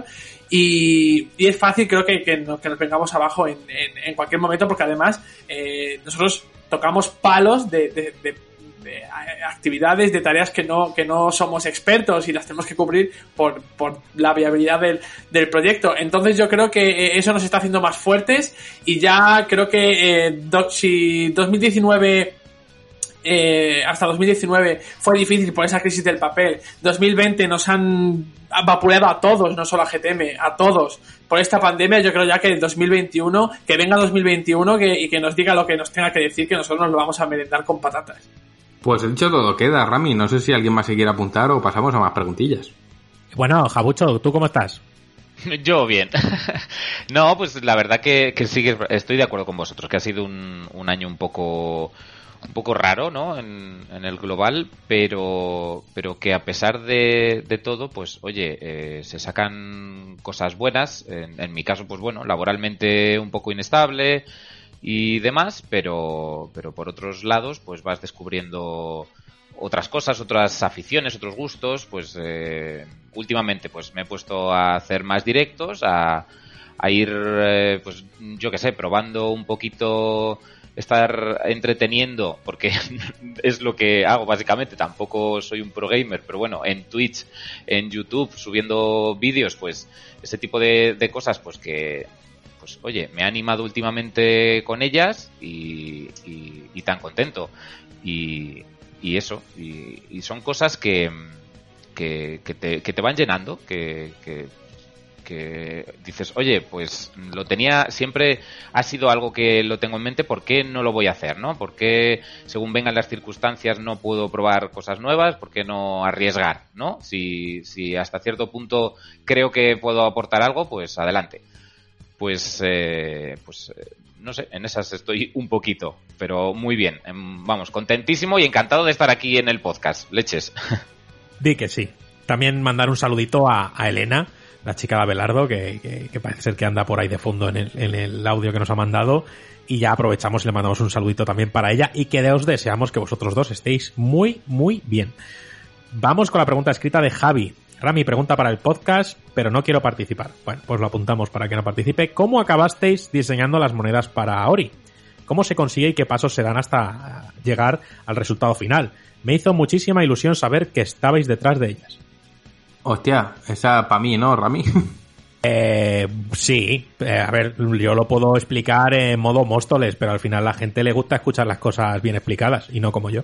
Bueno, pues a ver, todo consiste en que coges una forja y un cincel, ¿no? Y pues tú te lías a. Reúnes a los hijos de Durin y. Claro, esto es muy fácil. Te vas y... a Erebor y. esto está hecho, ya está, no tiene no tiene más misterio. Luego, pues, pues sale, ¿no? Tienes que tener el skill a 500 y, y funciona. No, a ver, eh, digamos que al final, dentro de la industria, y quizás haga un poco de referencia a lo que he dicho antes, tenemos o estamos ganando ese reconocimiento de, gente que hace cosas con mucho cariño y con mucha atención al detalle y con mucha calidad. Ya sabéis que a nosotros nos gusta ante todo que las cosas merezcan la pena, que nada que llega por nuestra parte sea para tirar a la basura.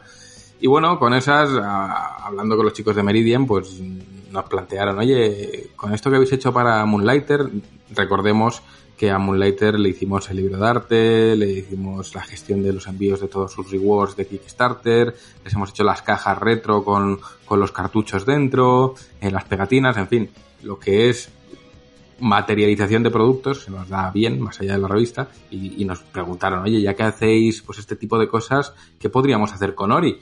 Y bueno, pues nos lo dijeron como consejo, ¿eh? básicamente nos, pedían consejo de qué se podría hacer y nosotros les hablamos de que, de que molarían unas monedas. Entonces nos dijeron, oye, ¿nos ayudaríais vosotros con esas monedas tal?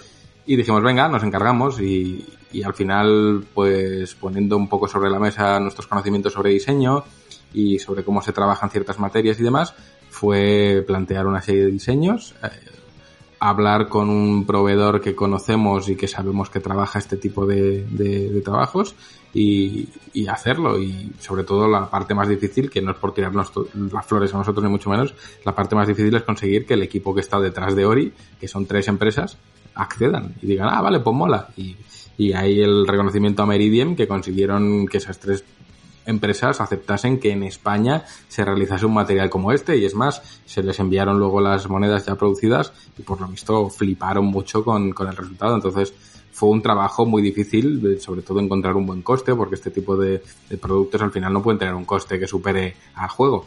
Y la verdad es que funcionó muy bien. Fue una colaboración de, bueno, pues dar ideas y al final de dar ideas nos encargamos de, de la producción. No es algo que hagamos habitualmente, ni mucho menos, pero, oye, fue una experiencia bonita y divertida como poco. Y no sé, Rami, si me he saltado algo. No, que, que, que está bien. Eh, eh, obviamente en esta parte creo que jugó en, nuestra, en nuestro favor que ya habíamos hecho algo para otra distribuidora y al haber visto la, aceptación y, y demás, pues creo que eso ya eh, lanza un, un- un reclamo para, para porque, porque hay empresas que, que necesitan esa parte imaginativa porque al final aunque es algo que se pase por encima, eh, es un departamento entero de una empresa y, pensar estas cosas para cada eh, videojuego, enfocarlo muy bien y tal, hay que darle al coco. A lo mejor no es un trabajo tanto de estar picando o de estar haciendo algo, pero hay que darle a la cabeza, pensar el perfil de jugador. Nosotros conocemos nuestro perfil de, de- de socios y demás porque es gente que, que es coleccionista, que adora la calidad, que está aburrido de los pósters de regalo, porque, porque eso es así. Al final un póster o, es una ilustración única, es en un papel cuidado, como estas últimas de, de la era del cataclismo, del Irule Warriors, que, que, sé que se dio un goodie, que era una lámina con un buen papel, no tenía ningún logo y era la ilustración limpia. Entonces, esas cosillas sí gustan, pero el típico póster promocional ya la gente le aburre y hay ciertos incentivos de reserva que la gente ya no, no, no moverse hacia la tienda determinada para, para hacerse con él, pero surgió esta idea de las monedas, yo la tenía en la cabeza desde hace tiempo y, y parece ser que, por lo que nos contó desde Meridian, que, que costó hacer entender un poco a, a las empresas extranjeras porque ellos no lo llaman moneda, lo llaman medalla y era como monedas, ¿por qué? Si en el juego no hay monedas y, y tal.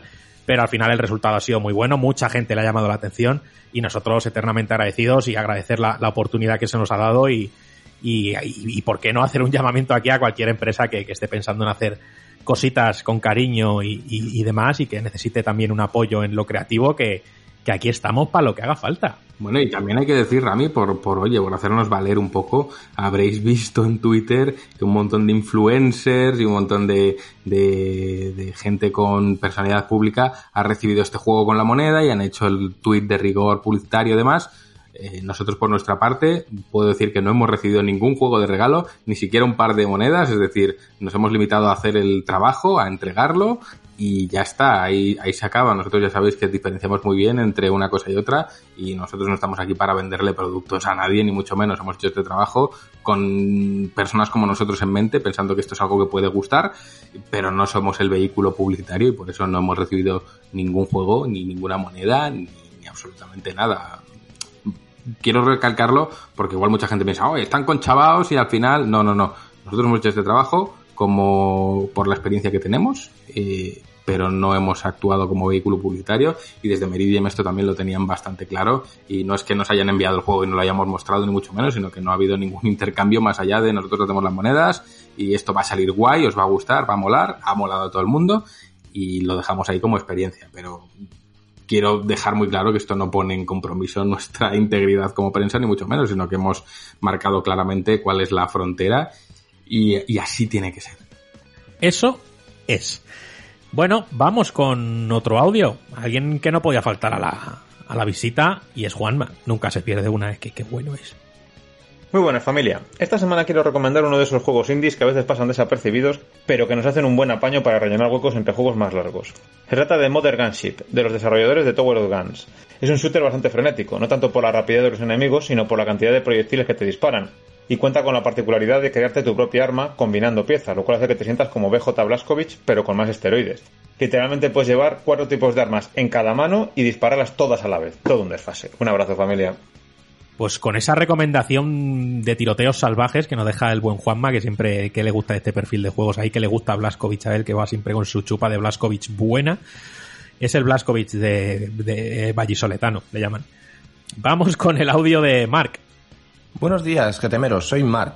El día 6 de enero, Día de Reyes, voy a estrenar la generación con mi nueva Xbox Series S y me gustaría hacerlo con algún juego aparte de Cyberpunk. Mis candidatos son el Assassin's Creed Valhalla, el Immortal Phoenix Rise y el Yakuza Laika Dragon. Ya sé que es muy personal, pero ¿qué me recomendáis? Eh, tú no cal que me digas nada, Ramis, que lo tuyo ya lo sé. Un saludo a todos. Yakuza Laika Dragon, siguiente. No, pues fíjate, fíjate, ahí se ha colado. Marcos, Mark, perdona, te has colado. Te iba a decir, justo, juégate un Ori. Fíjate lo que te digo, ¿sabes? Por, eh, por, por, por la serie S y, y si es tu primer contacto con Microsoft y la anterior generación no la tuviste, juega tu Ori, tío. Cojonudo. Yakuza Laika Dragon. Y pero te juegas el Ori después de Peloncho Bueno. Hombre, y Hollow Knight, ¿qué pasa aquí? Es que o, eh, Peloncho and the Will of the Chimpiras. Eso es. Eso es. Vamos con el audio de Ramón. Buenos días. Después de tanto tiempo envío mi preguntita para el podcast de esta semana. Y en reciente lanzamiento de Cyberpunk eh, denota de que los juegos inmensos están de moda. Mi pregunta va para saber si vosotros preferís juegos muy largos con desarrollos eternos o juegos más pequeñitos, aunque sean un poquito más sencillos en el tema de historia o mecánicas, pero que en un par de añitos lo tengamos en el mercado. Venga, un saludo. Pues mira, voy a dar respuesta yo corta y se la paso a Bello. Yo prefiero juegos más acotados. Yo cuando salió este tipo de juegos que eran más eh, esas propuestas de 15-20 horitas, como puede ser Hellblade, como pueden ser, yo que sé, ese legado perdido de Uncharted, como puede ser ese a lo mejor ese Miles Morales y demás. Yo son juegos que agradezco mucho, la verdad, porque los terminas rápido y pasas a otra cosa y te dejan buen sabor de boca. Suelo huir, no es que no les haya jugado, he jugado a juegos de chorrocientas horas, pero a día de hoy suelo huir de ellos. Y si juego uno es porque realmente me gusta y quiero llegar hasta el final, como es el caso de Yakuza Laika Dragon. Llevo 55 horas, estoy muy cerca del final. Y si le he echado 55 horas es porque es un juego que me gusta, pero mm, es raro que yo me meta en una propuesta así a día de hoy. Yo, fíjate que es, ahí mi gusto ha ido evolucionando con, con, el- con los años. O sea, yo era de los que sí que quería juegos de cientos de horas, de tirarme docenas pateando mapas, haciendo quests secundarias y que se podría consi- considerar como contenido de relleno. Pero con el tiempo cada vez sí que, sí que es cierto que me pasa un poco como a Rami que prefiero pues experiencias más acotadas y que el contenido opcional que me, que me quieran ofrecer pues que o tenga peso en la historia o que por lo menos no sea simplemente una extensión artificial de horas. Por ejemplo, no me pongas mil chinchetas en el mapa para recolectar banderas o recolectar un coleccionable, porque eso me la va, me, me la va a pelar muy fuerte. Pero en cambio si me pones eh, alguna tarea secundaria que sé que puede darme pues una pequeña subtrama que pueda resultar interesante, pues me mola.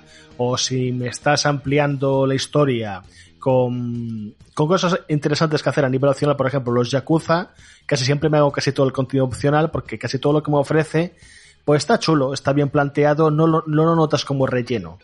En cambio, es que es eso, eh, ahora los mundos abiertos en general tiendo a ir más, centrarme más en la historia que, que pararme en simplemente en hacer mil cosas que simplemente son recolectar objetos para el inventario y no sé, y para un par de logros. Pero bueno, ¿qué es eso? Me estoy yendo por las ramas. Eh, ¿Tú qué tal, Jabucho?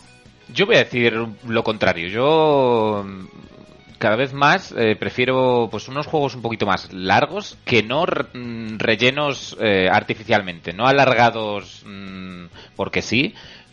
Un poquito más largos, sí, pero con sentido. Prefiero pues que sean juegos más espaciados, que salgan más espaciados en el, en el tiempo. Si es de una desarrolladora, pues lo sacan cada yo qué sé, siete años, pues oye, tienes tu jueguito, además luego pues te lo juegas a tu ritmo, te lo vas completando a tu ritmo y, ya se, se trabajará otro juego largo, pero bien hecho y, y- y mientras tanto pues eh, puedes jugar a otros más, más cortos.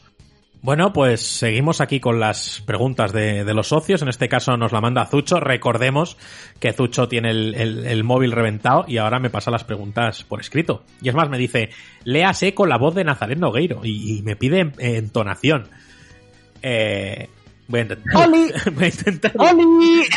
Sí, así, ¡Aquí Naza! así, así empieza. Pone, ¡Oli! Aquí locutora 5. No, no va a poder ser, lo siento. Aquí locutora 5 con 38 de fiebre, pero tranquilos que no es COVID. Supongo que será Zucho el que tiene fiebre, no Nazaret. No lo sé. Bueno, mejorarse.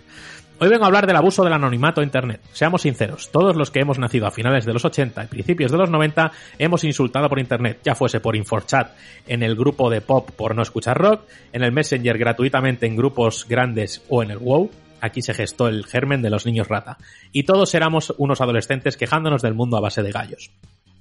Por eso vengo a deciros que cada vez que os llamen terraplanistas Sonyers, que estáis comprados por Konami o cualquier chorrapollada similar, recordad que vosotros también lo hacíais, que fuisteis pioneros en el poner a parir a todo Cristo y que la mejor manera de redención es educar a vuestros hijos, primos o sobrinos a que eso está mal y crear así una comunidad Internet sana, que no hay por qué odiar al prójimo porque tenga otros gustos, sea de otro sexo, etnia o raza. Salvo que sean jugadores de juegos de móviles, a esos hay que, hay que, empezar a amenazarlos de muerte tanto a ellos como a sus familiares, amigos y mascotas. Por cierto, ¿vosotros lo hacíais? Eh, yo creo que no es lo mismo, ¿vale? Igual me estoy colando. Es decir, eh, lo que antes hacía era un troleo, como se llama ahora, es decir, no sé, yo lo he hecho, nos hemos metido en el típico chat de Terra a hacernos pasar eh, por una tía o un tío y vacilar. Otra cosa muy distinta es ir con un perfil anónimo a, a, insultar, pero ya no insultar en plan, pues para hacer la gracia y, con un poco de, de, chascarrillo, sino ya algo más serio, como hemos visto, amenazas de, de muerte a desarrolladores y a interpretadores, actores y actrices y demás. Creo que el, el rollo no es el mismo, aunque a lo mejor sí que va abrazado por el anonimato, pero vamos, yo no he ido a nadie a cagarme en sus muelas, cabrón, te voy a matar, ojalá te suicides, no sé qué, cosas así, en mi caso, y soy sincero, no lo he hecho. Que he troleado todo lo que he querido por chats de Terra, por IRC y demás, pues todo lo que he querido, pero no, no de una manera dañina, o al menos es lo que yo pienso. A ver, es que son cosas diferentes. Es como bien dice Rami, todos hemos vacilado y troleado desde el anonimato, pero en igualdad de condiciones y con gente en igualdad de condiciones. Es decir, con, con Verdugo Destroyer se ha encontrado con Javier Poyum, ¿sabes? Que nadie sabe quién es. Pues al final eh, hay un troleo ahí y mañana Javier Poyum será otra persona y Verdugo69 será otra persona o otro nick y ahí queda todo. Lo que pasa es que ahora mismo hay una huella digital que se llama, que es que la gente eh, pues muchos ya estamos con nombre y apellidos, hay persecución a gente que firma con nombre y apellidos a través del anonimato, hay búsqueda de la, del desprestigio personal y moral a través del anonimato, se piden despidos de gente a través del anonimato, eh, se, en fin, hay estratagemas muy sucias que, que ya buscan un impacto digamos real en la persona detrás del, del monitor, cuando antes pues ese troleo sano era en plan el cachondeo de internet, de aquí nadie sabe quién es, ese baile de máscaras y mañana cada uno será otra persona y punto. Pero la cosa ha cambiado mucho y, y obviamente por nuestra parte sí que estamos haciendo esa labor de entre comillas muy grandes de educación y hemos construido gracias a la comunidad una comunidad muy sana y libre de, libre de este tipo de comportamientos, donde se dan debates y a veces también se dan cabreos, por supuesto que sí, pero al final los propios socios eh, demuestran esa madurez, se piden perdón, se disculpan y, y siguen colaborando tan amigos, que eso es lo, lo, bonito y lo positivo. Pero sí que es verdad, Rami, tú lo has dicho muy bien, que ha cambiado mucho y, y antes era algo más anónimo y la gente no se lo llevaba digamos, a la cama, ¿verdad? Pues acababa ahí, apagabas el ordenador y te a tus cosas, pero es que ahora hay gente que, que lo que recibe en línea se lo lleva a la vida personal y les afecta. También es cierto que es que la gente ahora expone su vida en Internet como ala, esto es lo que he hecho hoy, que todo el mundo lo sepa. Y al final eso tiene consecuencias. Hay que saber dónde están los límites de tu propia privacidad. Y creo que la gente, la sociedad en general, lo ha perdido por completo. Hay que compartirlo todo y nuestra vida le tiene que resultar interesante a todo el mundo, porque es que si no, no tiene valor. Es decir, el, nuestra percepción del valor depende de la percepción externa. Y si no tenemos ese reconocimiento externo entonces nuestra propia vida no vale nada.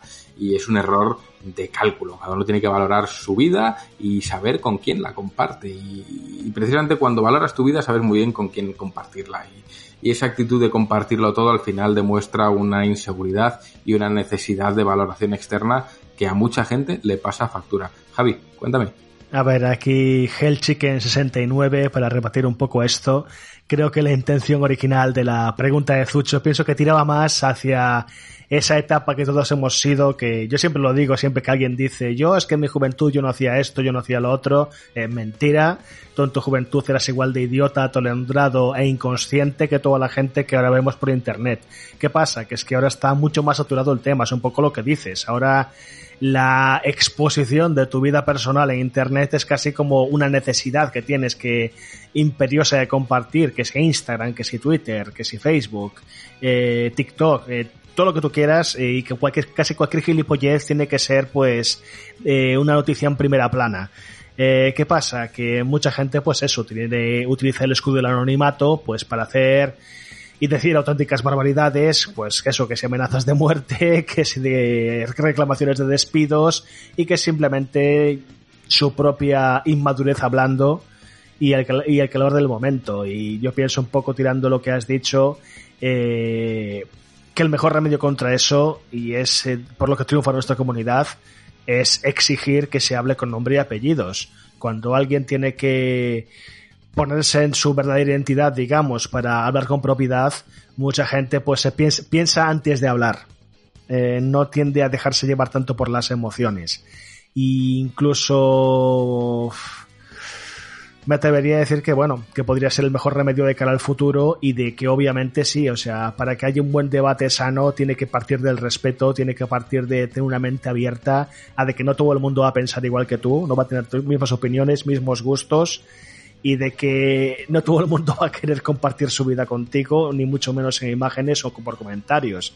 Entonces, pues eso, yo pienso que un poco la intención original de Zucho era de que admitir pues eso, de que todos hemos sido niños inmaduros alguna vez, y es cierto, yo lo he sido, yo he dicho barbaridades por internet, y creo que todo el mundo, o sea, todos hemos tenido nuestro lado oscuro en foros, en IRC, por Messenger y similares, pero al final maduras, al final echas la vista atrás y creo que la opción más sabia pues es aprender de eso que, ahora te da vergüenza admitir y tratar de ser mejor persona. Es que es así de sencillo. Y obviamente cuando alguien entra al trapo y cuando alguien quiere montar un flame o cuando alguien está diciendo una burrada por internet, pues en vez de tratar de rebatírselo, pues o bien o directamente no responderle porque lo que busca es atención, o en caso de que entres en un, abro comillas kilométricas, debate con él, pues siempre pues, con calma, con respeto y propiedad, porque es que eso va a hacer que él mismo desmonte sus argumentos.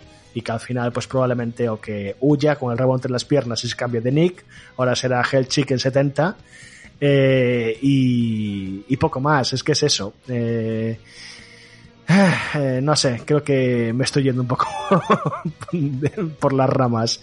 Así que bueno, creo que hemos respondido de sobre la pregunta de Zucho y espero que te haya gustado la interpretación de la buena naza por parte de Rami.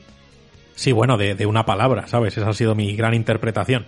Pero bueno, un abrazo muy grande a, a Zucho en los morros, en esos morros de Punky que tiene, y otro muy grande para Nazaret también, por supuesto. Vamos con audio de David. Hola, gente de GTM, ya son tres semanas seguidas y espero que sean muchas más. Aquí lanzo mi pregunta. ¿Cuál ha sido vuestro juego no mediático favorito? Ese juego que en 2019 no teníais ni idea que iba a salir y ahora en 2020 pues ha salido y os ha encantado. ¿Cuál ha sido? Hostia, eh, pregunta aquí complicada. Es decir, un juego que de repente haya llegado a nuestras manos este 2020, que no supiéramos de él y que nos haya sorprendido muy gratamente. Pues yo creo que Nexomon. Yo no sabía de su existencia hasta hasta que salió ese juego y dije, coño, esto tiene buena pinta. Es el más claro ejemplo, creo que para mí en este año, no sé vosotros. Pues yo rápido, 13, los 13 centinelas, tampoco tenía ni idea de que iba a salir, eh, pero uff, gratísima sorpresa. Y antes he estado bicheando ahí nuestras votos del año y veo que está muy arriba en la lista, o sea que muy agradecido de que los compis lo hayan jugado y lo hayan disfrutado. Así que esa ha sido mi gran sorpresa. Juanpe, que te he visto levantar tímidamente la mano. No, eh, la he quitado porque es que él era Nexomon, así que es ese también. Eh, Jabuchito. Pues eh, para mí ha sido Fall Guys, que, que ha sido un juego que, mira, sin, sin, sin pretender mucho, eh, pues he jugado a él y, oye, he pasado ahí unos buenos ratos con, pues entre, entre colegas eh, saltando por ahí por las colchonetas y los martillos y las pruebas, me ha, me ha causado pues mucha sorpresa y, y para mí ha sido ese de, de este año, venga. Pues queda Javi Bello, que seguro que dice Hades. Sí, pero es que Hades al final ha sido mediático, entonces yo pienso que estaría haciendo trampa, así que no te debería decir ninguno porque es que este año he jugado muy pocos juegos, entonces, y todos ellos con suficiente nivel mediático como para ser descalificados en la pregunta que pides, así que bueno, yo me declaro voto nulo. Pues vamos con la siguiente, que ya es la penúltima, que es de Arturo, que es, es, es la némesis de mi bienestar, ese, eh, ese dolor de cabeza que te taladra la, el cerebro y que no te deshaga, no te deshaces de él. Eso es lo que es Arturo para mí, un, un, una pena negra en mi vida. Hola chicos, voy a ir duro y a la cabeza. ¿Vosotros creéis que se está siendo con Cyberpunk 2077 un poco más permisivo en el tema de los bugs y demás, cuando con otros casos han sido menos permisivos o incluso muy a saco, como por ejemplo ha sido el caso de Assassin's Creed Valhalla o mucho peor el caso de Days Gone? Y si creéis que también hubiera cambiado la opinión con respecto a Cyberpunk 2077 si hubiera sido un juego exclusivo de cualquiera de las plataformas. Venga, un saludo. Qué buena esta, ¿eh? Qué Esta es buena. buena. Esta es buena, ¿eh? Bueno, Esta es buena, me voy afilando las, las uñas ya. Pilla uñas, venga, yo intervengo rápido. Sí, es muy injusto, pero tiene cierta trampa. Es decir, las claves que se han facilitado desde CD Projekt Red para su análisis previo han sido todas de PC. Cuando estas cosas pasan, es como cuando el río suena, pues qué agua lleva. A mí me parece que no se ha sido, no se ha medido de la misma manera el tema de los bugs. Sí que es verdad que obviamente las copias que han analizado los medios no, no tenían esos bugs a lo mejor, quiero creer, y obviamente el rendimiento en PC era mejor que en consolas como se está viendo. ¿Me parece injusto? Totalmente. Ha habido juegos que se les ha masacrado por bugs de esa índole e incluso menores. Entonces, pues sí. Muy injusto. No sé, es que no, no quiero meterme ya en, en- ponerme faltoso, pero es que me parece una puta vergüenza. Eh, buah, es que lo de Cyberpunk a nivel prensa ha tenido mucha tela y la estrategia a seguir ha sido, por decirlo abiertamente, cuestionable. Los códigos han llegado solo en PC, ha llegado a una serie de medios seleccionados, no ha llegado a todos. Eh, esto implica que por qué no lo puedo analizar en Xbox o por qué no lo puedo analizar en PlayStation 4. Bueno, pues no puedes. Después de que el juego haya sido retrasado dos veces, no puedes y se da una fecha de, de salida, porque ya sabéis que en prensa funciona así. Te dan el código y te dicen, esta es la fecha de levantar el embargo. ¿Qué quiere decir esa fecha? Literalmente significa que a partir de ese día, esa hora, puedes publicar. ¿Cuándo? Cuando tú quieras, pero a partir de ese día y esa hora. ¿Cómo funciona en la prensa? Que todo el mundo tiene que llegar a ese día y a esa hora. ¿Por qué? Porque si llegas más tarde, un día más tarde, las visitas bajan y bajan mucho. Eso es verdad. Entonces, bueno, pues si esa es la fecha, ahí tenemos que estar todos a la par. Es una carrera, realmente es una carrera. Entonces, bueno, se lanzan los análisis y se lanzan habiendo jugado solo la versión de, de PC y habiendo jugado una cantidad de horas X, digamos X, porque es la cantidad de horas que te dé tiempo a jugar entre que llega el juego y se levanta el embargo. Ahí ya depende de cada redactor si es mucho o es poco. Punto. Eh, ¿Qué ha pasado? Que solo se han dado las copias de, de ordenador y por tanto son los, las reviews que han salido responden a esas especificaciones. ¿Qué es lo que no se sabía?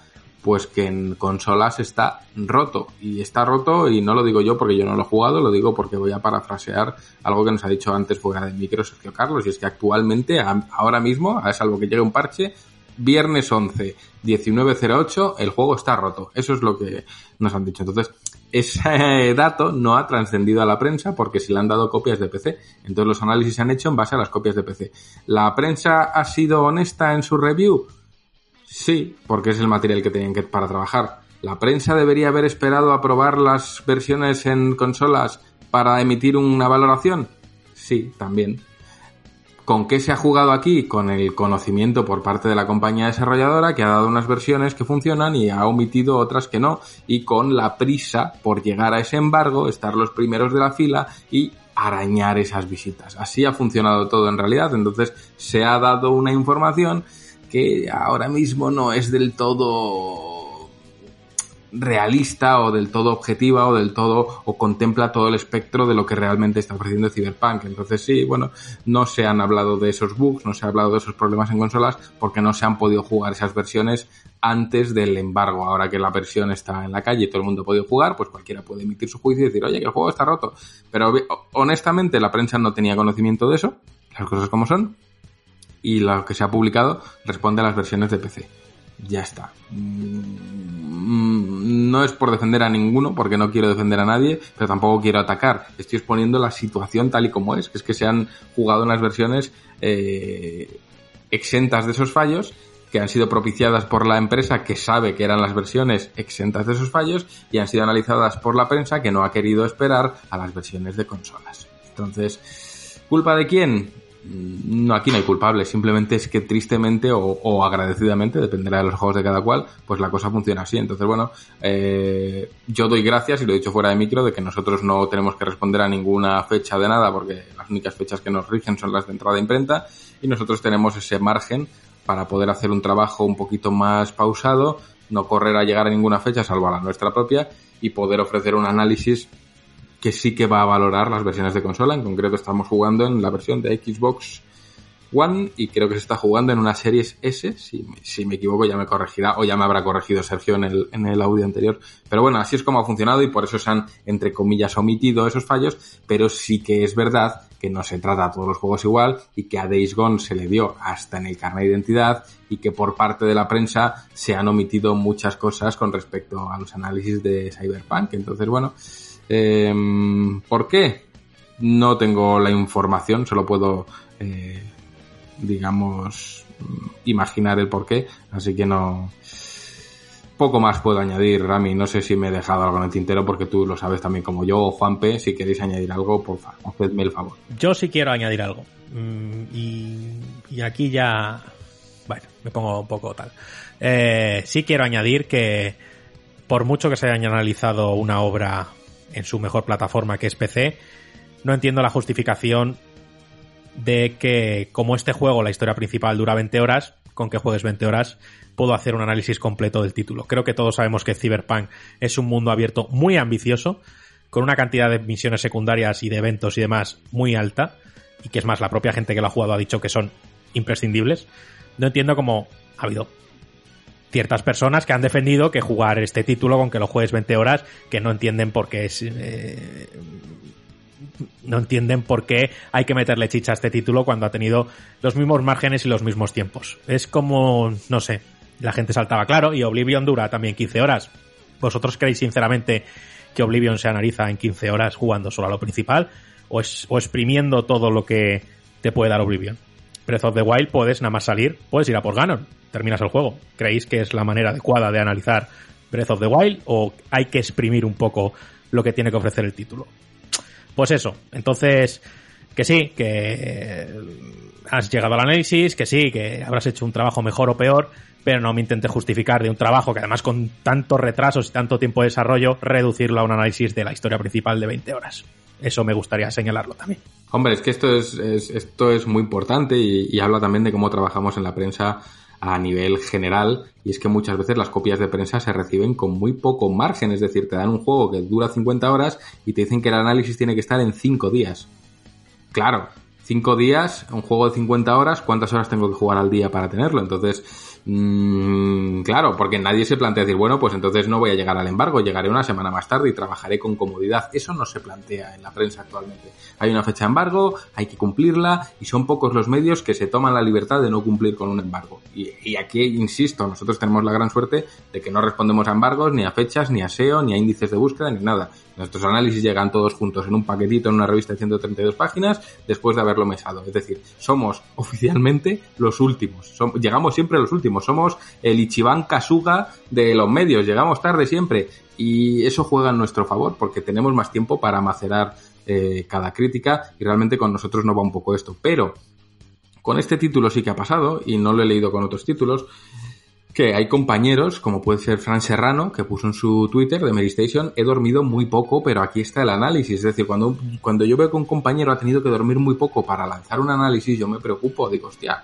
ojo, y, me- y sí me gustaría mandar un mensaje a la industria y decir, mandarnos los juegos con más antelación con respecto al embargo, porque nosotros, a nosotros no nos afecta, insisto, no nos afecta.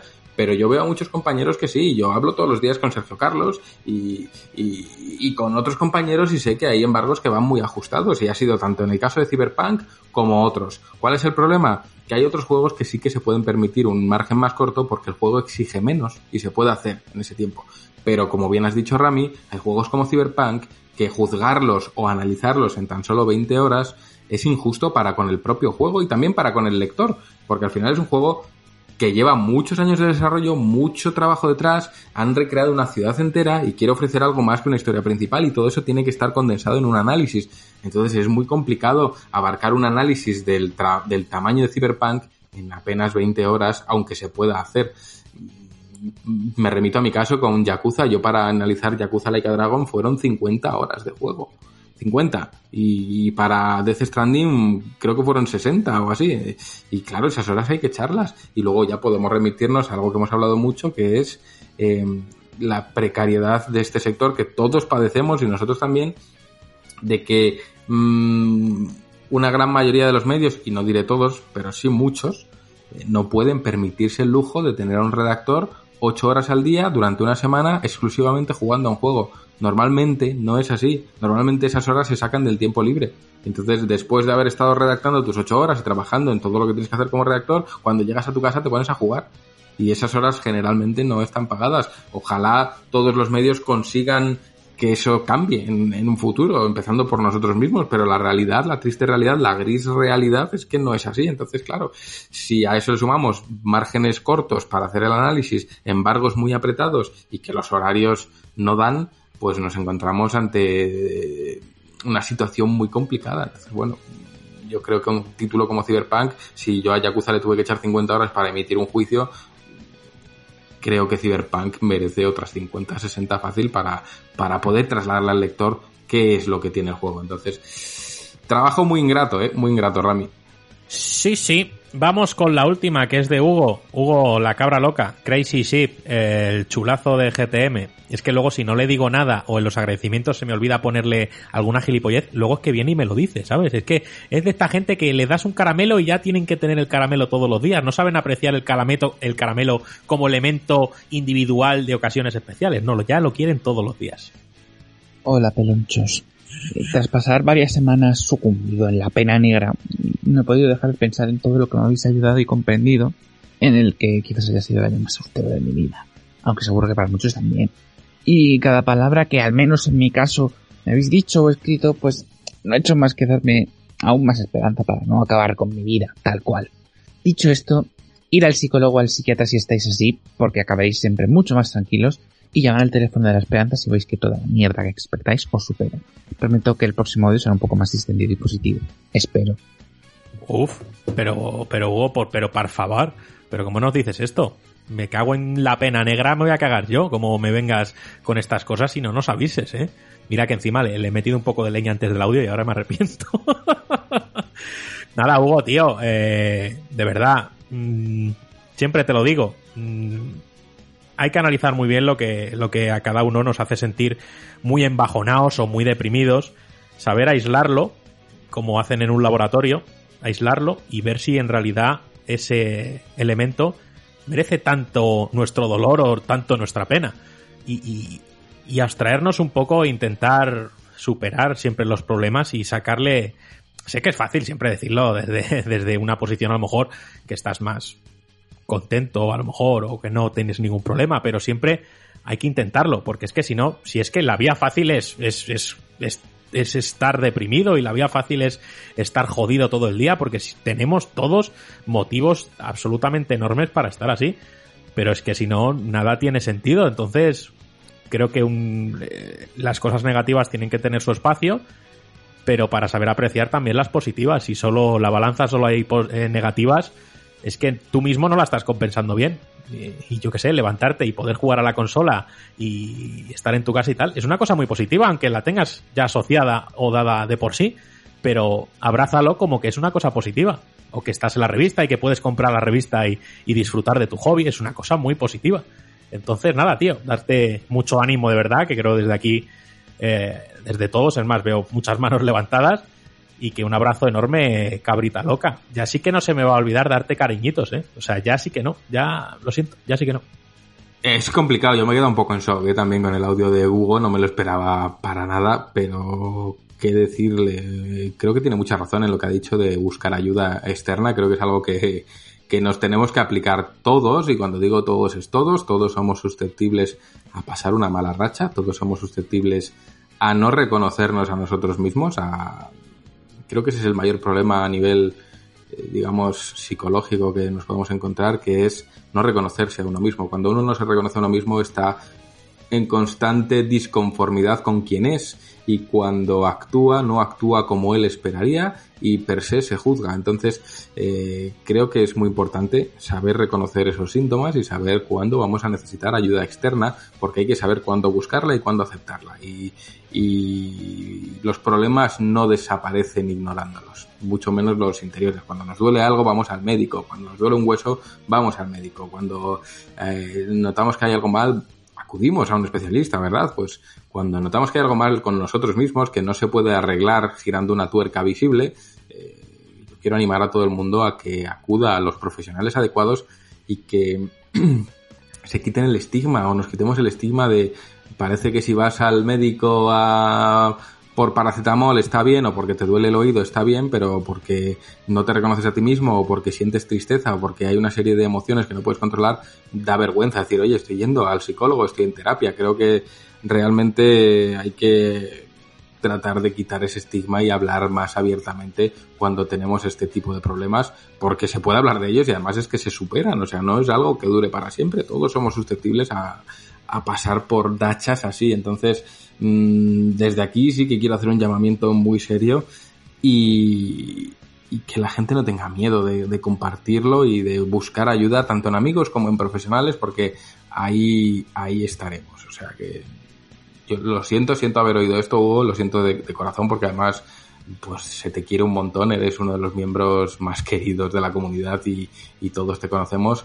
Y solo mandarte mucho ánimo, mucha fuerza y pedirte que, no dejes de pelear, porque está muy bien decir, ay, que cuánto lo siento, sonríe, ponte bien, eh, ponte alegre, pero creo que eso no, eso no va a ningún lado, eso es el síntoma o, el, o la demostración más empírica de que no tienes ni puta idea de lo que le pasa a alguien. No le puedes decir a alguien que está triste, pues ponte alegre, claro, nos ha jodido, y a alguien que tiene sobrepeso, pues adelgaza. Y a alguien que está enfermo del corazón, pues hace un trasplante. No, no tiene sentido, ¿verdad?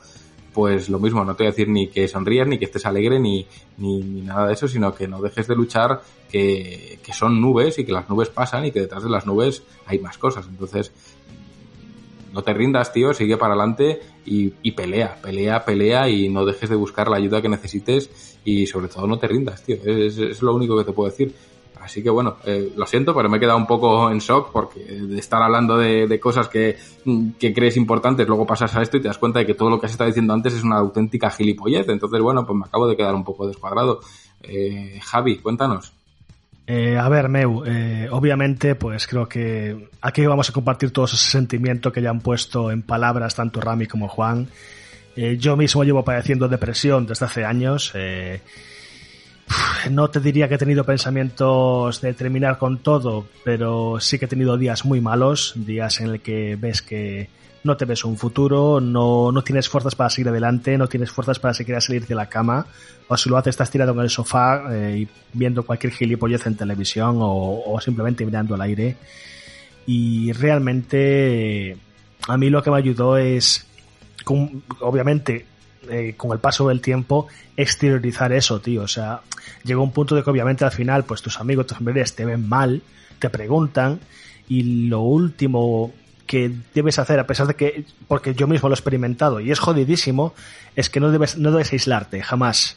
O sea, intenta hablar, intenta decir cualquier cosa, por muy embarazoso que te parezca, por muy vergonzoso que creas que te hace, que te hace quedar ante los demás, eh, no te sientas inferior, eh, no te infravalores, eh, porque yo mismo soy el mayor juez de mí mismo, pero es una actitud contra la que tienes que luchar. Es una, una batalla en la que tienes que darte cuenta de que tienes que recuperar tu amor propio, en el que tienes que darte cuenta de que tienes valor como persona, en el que tienes que buscar a la gente que la, gente que de verdad vale es la gente que va a estar ahí en lo bueno y en lo malo, la gente que va a ser tu paño de lágrimas, la gente que te va a dar todo tipo de consejo, que va a escucharte, eh, digas lo que digas y de que estará ahí contigo, tío. Y a mí estos días lo que más me está ayudando en los días malos es abrir por Discord conversaciones con mis amigos de toda la vida y estamos pues a, a lo mejor ni siquiera estamos haciendo nada, estamos simplemente charlando o nos ponemos a jugar un juego de mesa online o una partida de rol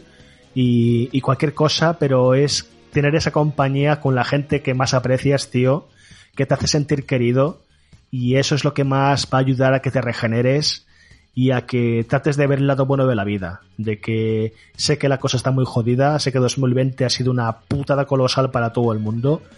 Sé que obviamente el panorama tampoco es que fuera alentador antes de la pandemia mundial, pero no tienes que tirar la toalla, tío. O sea, pelea si te ves que literalmente no tienes fuerzas, pide ayuda, ya sea a nivel profesional o a nivel o, a nivel personal, quien sea, pero en última instancia, tío, o sea, pide ayuda a gritos si hace falta. Y no te rindas, sé que es muy duro, sé que es muy jodido, yo he estado ahí y, y sigue adelante, tío. Al final me encuentra, trata de buscar lo, que te llene, sea lo que sea, y busca un, de hecho, el mejor consejo que te puedo dar, busca una razón que te motive a levantarte y a hacer cosas por la mañana. Busca un objetivo, una meta, o sea, un, un propósito que te encienda tus energías, que te devuelva el ánimo de querer hacer cosas y a partir de ahí vete poco a poco. No pretendas cambiar tu situación de un día para otro porque no va a ocurrir. Esto es un proceso que vas a tardar muchísimo en ser ese yo del pasado que tanto anhelas y de que muy probablemente a lo mejor nunca llegues a serlo, pero serás una persona distinta y serás una persona que podrá ser feliz otra vez. Así que, tío, de nuevo, estamos aquí para ti eh, y como te hemos dicho, te apreciamos muchísimo, así que sigue adelante y si necesitas cualquier cosa, pégame un toque por Discord y hablamos, te lo digo en serio. Así que mucho ánimo. Y yo lo mismo, ¿eh? no voy a decir nada ya más que no hayáis dicho vosotros, que, que estas situaciones son realmente pues eh, complicadas de, de, sobrellevar. Y nada, Hugo, eh, estás hecho un figura. Mm, tienes mucho valor también por haber compartido este audio por aquí. O sea que eh, yo casi que te lo agradezco que lo compartas y es lo que te han dicho, que, compartir al final es vivir, pero para todo, para, para todo en la vida compartir sentimientos, compartir eh, tus gustos, tus aficiones sin, sin temor y, con los que te rodean y, ya está. Y, fuera miedos a pedir ayuda, a, ir a médicos, pues eso, igual que te rompes la pierna, pues eh, vas al traumatólogo, pues te, pues te pasan eh, cosillas y vas a a otros médicos. O sea que nada más, nada más que no hayáis dicho, mucho ánimo Hugo y estás hecho un titán. Hugo, que no me entere yo, eh, que no me entere yo, que te da la bajona, eh. Que luego me escribe eh, por, por Discord tus mensajes kilométricos. Que cortos me parecen, eh, para ser tú. Cortos me parecen. Y ahora estaba diciendo yo, este Hugo, digo, que mm, cuánta, cuánto, cuánto espacio hay entre palabras, entre sílabas. Esto no, esto no tiene musicalidad, no tiene sonoridad. Y, se nota en, en, se nota en tu voz que creo que eh, entre otras cosas eres muy expresivo eh, que, que, no pasas por un buen momento. Así que nada coge todas las palabras que te han dicho aquí mis compañeros eh, tienes toda una comunidad a tu a tu disposición. Es que está a tus pies como a, a los pies de todos los socios aprovecha eso y ya ves que nos puedes coger por privada cualquiera, no tienes por qué ser ni siquiera en un, en un chat público, que a lo mejor sí puede ser que los, los mensajes se, se amontonen y realmente nadie pueda, eh, pueda ver qué, te, te ocurre o, pueda dedicarte la atención que, necesitas y, nada más, que ya verás como con, con un ratito de charla con, con las personas indicadas eh, vas a estar muchísimo mejor, así que un abrazo muy fuerte. Pues nada más, hasta aquí han llegado las preguntas y creo que es de rigor que el juego de esta semana vaya para Hugo directamente, así que si estáis todos de acuerdo, creo que no deberíamos ni sortearlo en esta semana. Nos gustaría que, que Hugo pudiera divertirse un poquito jugando a lo que más le gusta, que es con su morenazo Miguel Ángel Muñoz que sale en Resident Evil 3. Así que directamente esto va, va para ti, es un regalo de nosotros. Siento a, al resto de socios que, que a lo mejor tenían ganas de, de que les tocara, pero creo que es un, un caso en el que debemos proceder como tal. Así que, Hugo, para ti va ese Nemesio bueno. Me la, me la has quitado de, de la boca, Rami. O sea, de hecho, estaba pensando, digo, igual, estaba mirando alrededor, digo, igual sortear otra cosa para los socios, pero bueno, de momento no se me ocurre nada, así que Nemesio bueno para Hugo y, y- y vamos, lo- creo que lo entiende todo el mundo. Pues ya están, ya estarían todas las preguntitas. Bueno, pues, pues, pues, es que ya os digo, yo me he quedado un poco pillado, eh, pero bueno, vamos a leer los comentarios de ebooks, que siempre hay cositas que leer aquí. Empezamos con el profesor Bartata, que dice, a esto me refería ya antes, escuchar a Juan presentar al favorito de la audiencia y quedarme esperando a Sergio Carlos. Carita triste, con mucho cariño a Rami, que conste. Sí, sí, sí, ya, ya, ya, ya te pillaremos y te partiremos las piernas, tú no te preocupes. Y continúa, dice, interesante análisis de Immortal Phoenix Rising y más interesante reflexión sobre sus influencias y el tema de Ubisoft y sus mundos abiertos. Como Rami, no solo no me molesta que se inspire en Breath of the Wild, sino que además me alegro por ello. Respecto a los mundos abiertos de Ubisoft, hace años que me bajé de ese carro, abrumado por la inmensidad de sus mapas, cargados de coleccionables y secundarias. Así que me alegro de que Ubi se esté replanteando el modelo y comience a ofrecer algo diferente. Bueno, pues yo solo añadir que el mapa sigue siendo inmenso y sigue teniendo un huevo de cosas por hacer. Continuamos con José Antonio Vega, que dice, la sección de Israel es mayendaria, me encanta cómo es capaz de dar cera a la vez que recomienda cosas. El podcast, como siempre, genial. Un saludo. Eh, José Antonio Vega es feranio, ¿no? Eh, eh, sí, es, es circunstancio, sí. Ah, coño, crostocio, vale, entonces mucho mejor. Ahora sí, si lo llego a saber ni le leo. Eso es. Y continúa con Juanma Villanueva, que dice, bueno, además de mantener un nivel altísimo cada semana, nos sorprendéis con algo nuevo. La entrevista a Ramón Arana ha sido muy buena y la nueva sección indie es una gozada, sin desmerecer el resto, contenido que como siempre mantiene un nivel excelente. Muchas gracias por todo, familia. Continuamos con Stignus, que dice, buena revista, buen podcast, menudos fenómenos. Oye, pues un placer tenerte aquí, que creo que nunca te hemos leído, Stignus, y, y me gustan a mí esas cosas así concisas, ¡pum! Y listo. Continuamos con Víctor Navarro, que dice, me siento hasta un poco mal por ponerle pegas a algo así, pero acabo de ver la selección de portadas de enero y para mí lo de las cuatro portadas oficiales aleatorias ha sido lo peor, pues tanto lo que más me gusta como la que menos están, pues tanto la que más me gusta como la que menos de las seis están en ese grupo. No sé si a alguien más le habrá pasado, supongo que me arriesgaré, pero al final resulta irónico que el mes que más os lo habéis currado, que ya es decir, pueda ser el primero que me lleve una portada que no me gusta. Ahí los grandes problemas del primer mundo. Pues sí, Víctor, y es más, si nos dejas un comentario de cuál es la que no te gusta, me encargaré de que te llegue personalmente. Y continuamos con Gorka con K, que dice, "Aquí- aquí un amante en muchísimas más ocasiones de los juegos indie que de los mainstream o triples A, con lo que a tope con la nueva sección indie. GTM, Innovation That Excites. Pues oye, muchas gracias a todos por los comentarios, la verdad es que sois la hostia. eh, eh, sin palabras me quedo y que siempre estés ahí escuchándonos semana tras semana, me parece maravilloso. Así que poco más que añadir, chicos, ya vamos directos a la que estamos jugando, pero no sé, Javi, como yo siempre me olvido, Javi, ¿ahora toca música o no toca? Nada, es una pequeña mini intro de cara a esta última sección, así que nada, vamos directamente al a qué estamos jugando.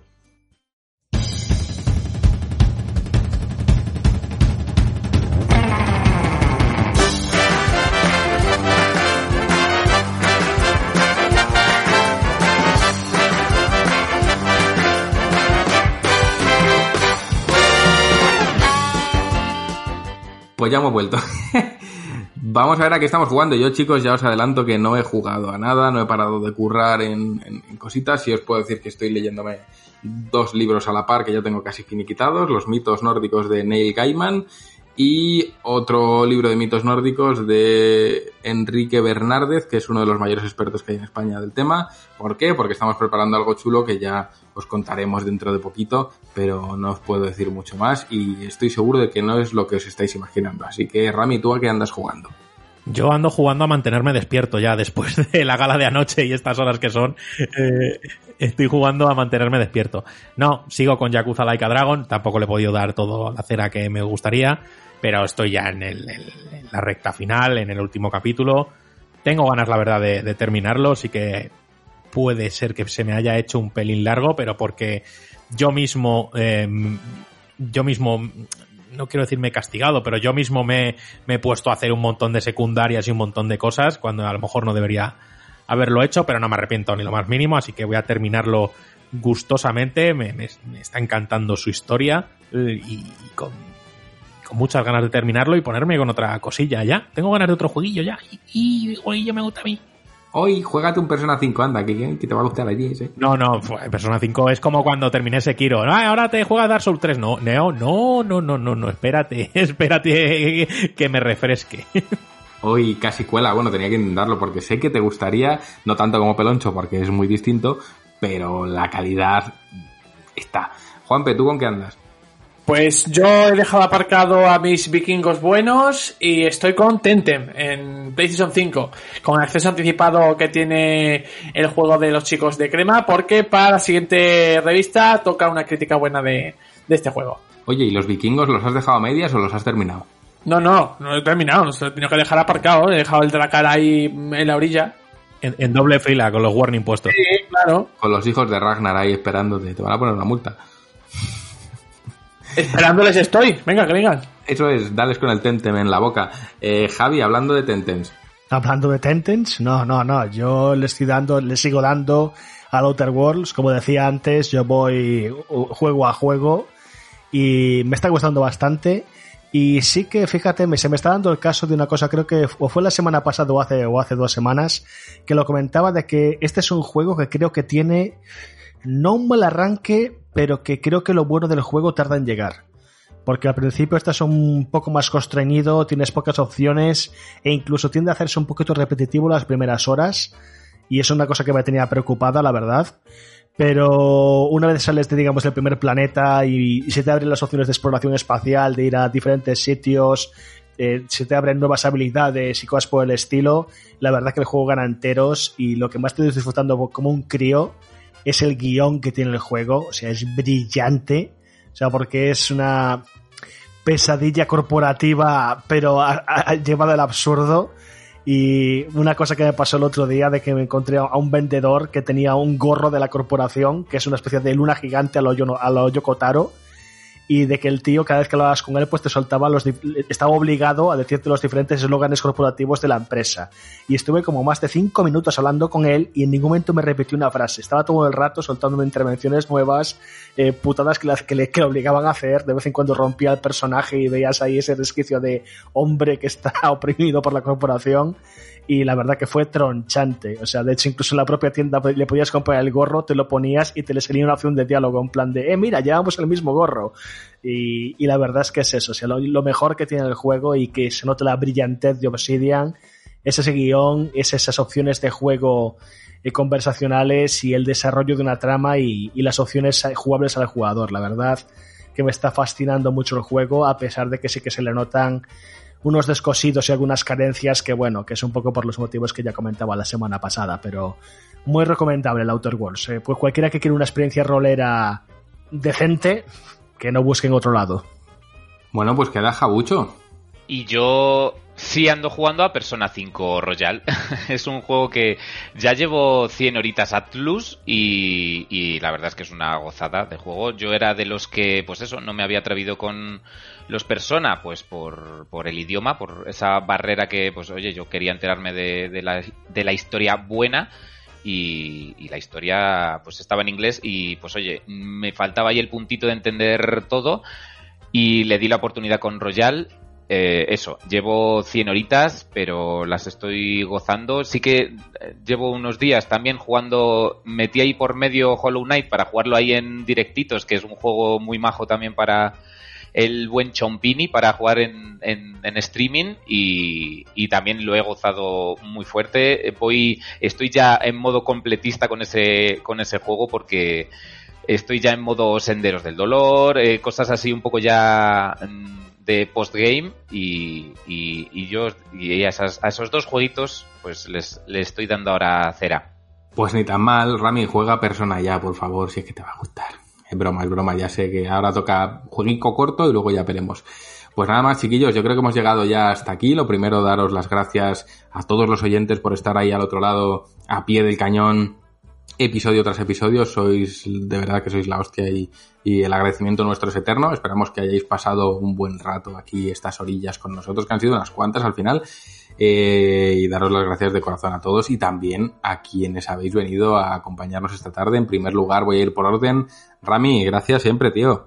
Nada, yo encantado y la verdad es que me gustaría dedicarle el programa a Hugo y me gustaría que también en los comentarios pues la gente le diga lo guapo, lo guapo que es, en plan que, que haga como hace Jabucho, que te diga eh, alhaja, templo, almirante, portaaviones, pues así, lanzarle todos los adjetivos de grandilocuencia que, que Hugo se merece y que me encantará estar aquí al menos para que él me escuche una semana más. Totalmente, totalmente cierto. Mm, Juanpe, gracias a ti también. Nada, gracias a, a, todos vosotros por... A todos los que nos escuchan, oye, que al final estamos aquí divagando y, y, podemos decir muchas tonterías, pero ahí está la gente escuchándonos y nada, de nuevo un fuerte abrazo pa, para Hugo. Javi, siempre gracias a ti, gracias por esa aportación que le has hecho a Hugo, que creo que tenía mucho valor, eh, gracias por estar aquí, tío. Nada, o sea, para que veas, o sea, Hugo, o sea, para que tomes como referencia, este podcast es uno de mis propósitos, siguiendo un poco el hilo que te decía antes, y te, vuelvo a, te lo vuelvo a repetir, no dudes en, si quieres cerrar un rato, estoy siempre ahí para ti y mucho ánimo, tío, y cuando te mires al espejo, eh, dite a ti mismo de que eres una buena persona porque lo eres, o sea, no, no pierdas el coraje, tío, sigue adelante, merece la pena. Y por último, Jabucho, que te voy a enmarronar como hago en todos los podcasts con invitados. Lo primero, darte las gracias por venir a acompañarnos y lo segundo, más difícil, pedirte que cierres tú el podcast con el famoso recordatorio de suscripción. Yo paso ya de insistir más porque soy un pesado, pero sí que me gusta que quienes estáis suscritos y nos conocéis desde dentro, pues ya que estáis aquí, digáis por qué los que nos escuchan deberían o no suscribirse a este proyecto y cerrar con ello el programa. Así que lo dejo en tus manos. Solo darte las gracias de corazón por haber venido. Espero que vengas más. Y yo me despido de todos los oyentes. Gracias una vez más a todos. Dentro Jabucho y adiós, adiós. Vaya a los marroncitos estos de última hora. Pues nada, muchas gracias a, a, vosotros de verdad, de corazón, porque de verdad que ya os lo, os lo he dicho antes fuera de, de, de, podcast que, que hacéis una labor muy buena, muy positiva. Yo creo que, que vuestro proyecto es eh, pues de lo mejor que hay en la prensa videojueguil eh, aquí en, en, España de los, de los últimos años. A Hugo, por cierto, decirle que se vaya que se prepare porque se le viene una lista, una retaíla, una cantidad de adjetivos que se caga la perra, así, hablando en claro. Ahora en cuanto cortemos, eh, se viene. Y nada, eh, pues eh, como no recomendaros, por supuesto que os recomiendo eh, pues suscribiros a GTM. Mirad, eh, yo esta historia la, he contado ya pues alguna vez eh, por la comunidad. Conocí a GTM en la Madrid Games Week del, del año pasado, pues pues eso, me, estaba yo por los stands, me asaltó un señor que pues que se le veía muy ilusionado y orgulloso por enseñar la revista. Digo en ese momento pues eh, me dio un poco de palo no porque me pilló ahí como un poco en frío. Bueno, ese señor era Ramiro, pero, pero luego mmm, me dije, oye, eh, aquí tiene pinta que, que aquí están, están haciendo algo bueno. Y, nada, fue cotillear un poquito en la web por redes sociales para darme cuenta de, pues del trabajazo que, que tienen detrás la revista, eh, lo perfeccionistas que sois, lo, y lo volcados que estáis siempre con, con la comunidad, que tenéis un Discord que, que es una maravilla absoluta, la, el, el, tesoro de que tiene GTM con la comunidad o la comunidad con GTM es que es una retroalimentación, yo creo que es eh, importantísima. Y, y, nada, que cualquier cosa que, que, que, se comparte en la comunidad recibe respuesta, hay opiniones para todos los gustos y siempre desde el respeto y desde el cariño. A la vista está, eh, pues con este podcast, que pues hay una persona que tiene un problema, salís todos ahí a, a la defensa, a la, ayuda, es que eh, es una maravilla. Así que, me estoy enrollando, pero bueno, yo sigo. Si alguien que nos escuche aún no se ha animado a suscribirse, pues eh, que le eche un ojo a la web, que, que pregunte a, a, Rami, a Juanpe, a Javi Bello, a, Juan, que o a cualquier socio, en, en, el fondo siempre estamos disponibles y, y, deseosos de ayudar porque cada socio nos damos cuenta que, contamos un montón valemos un montón para, para, para vosotros y, oye, que, el que se suscribe va a notar minuto cero que, que, se trata con cariño, que se le trata como, como vamos, como una pieza de, de, de museo. Dicho esto, pues nada, eh, venirse a GTM, que lo van a petar en 2021 y necesitan amorcito del bueno. Un saludo, titanes, mastodontes, fieras, mmm, diamantes en bruto.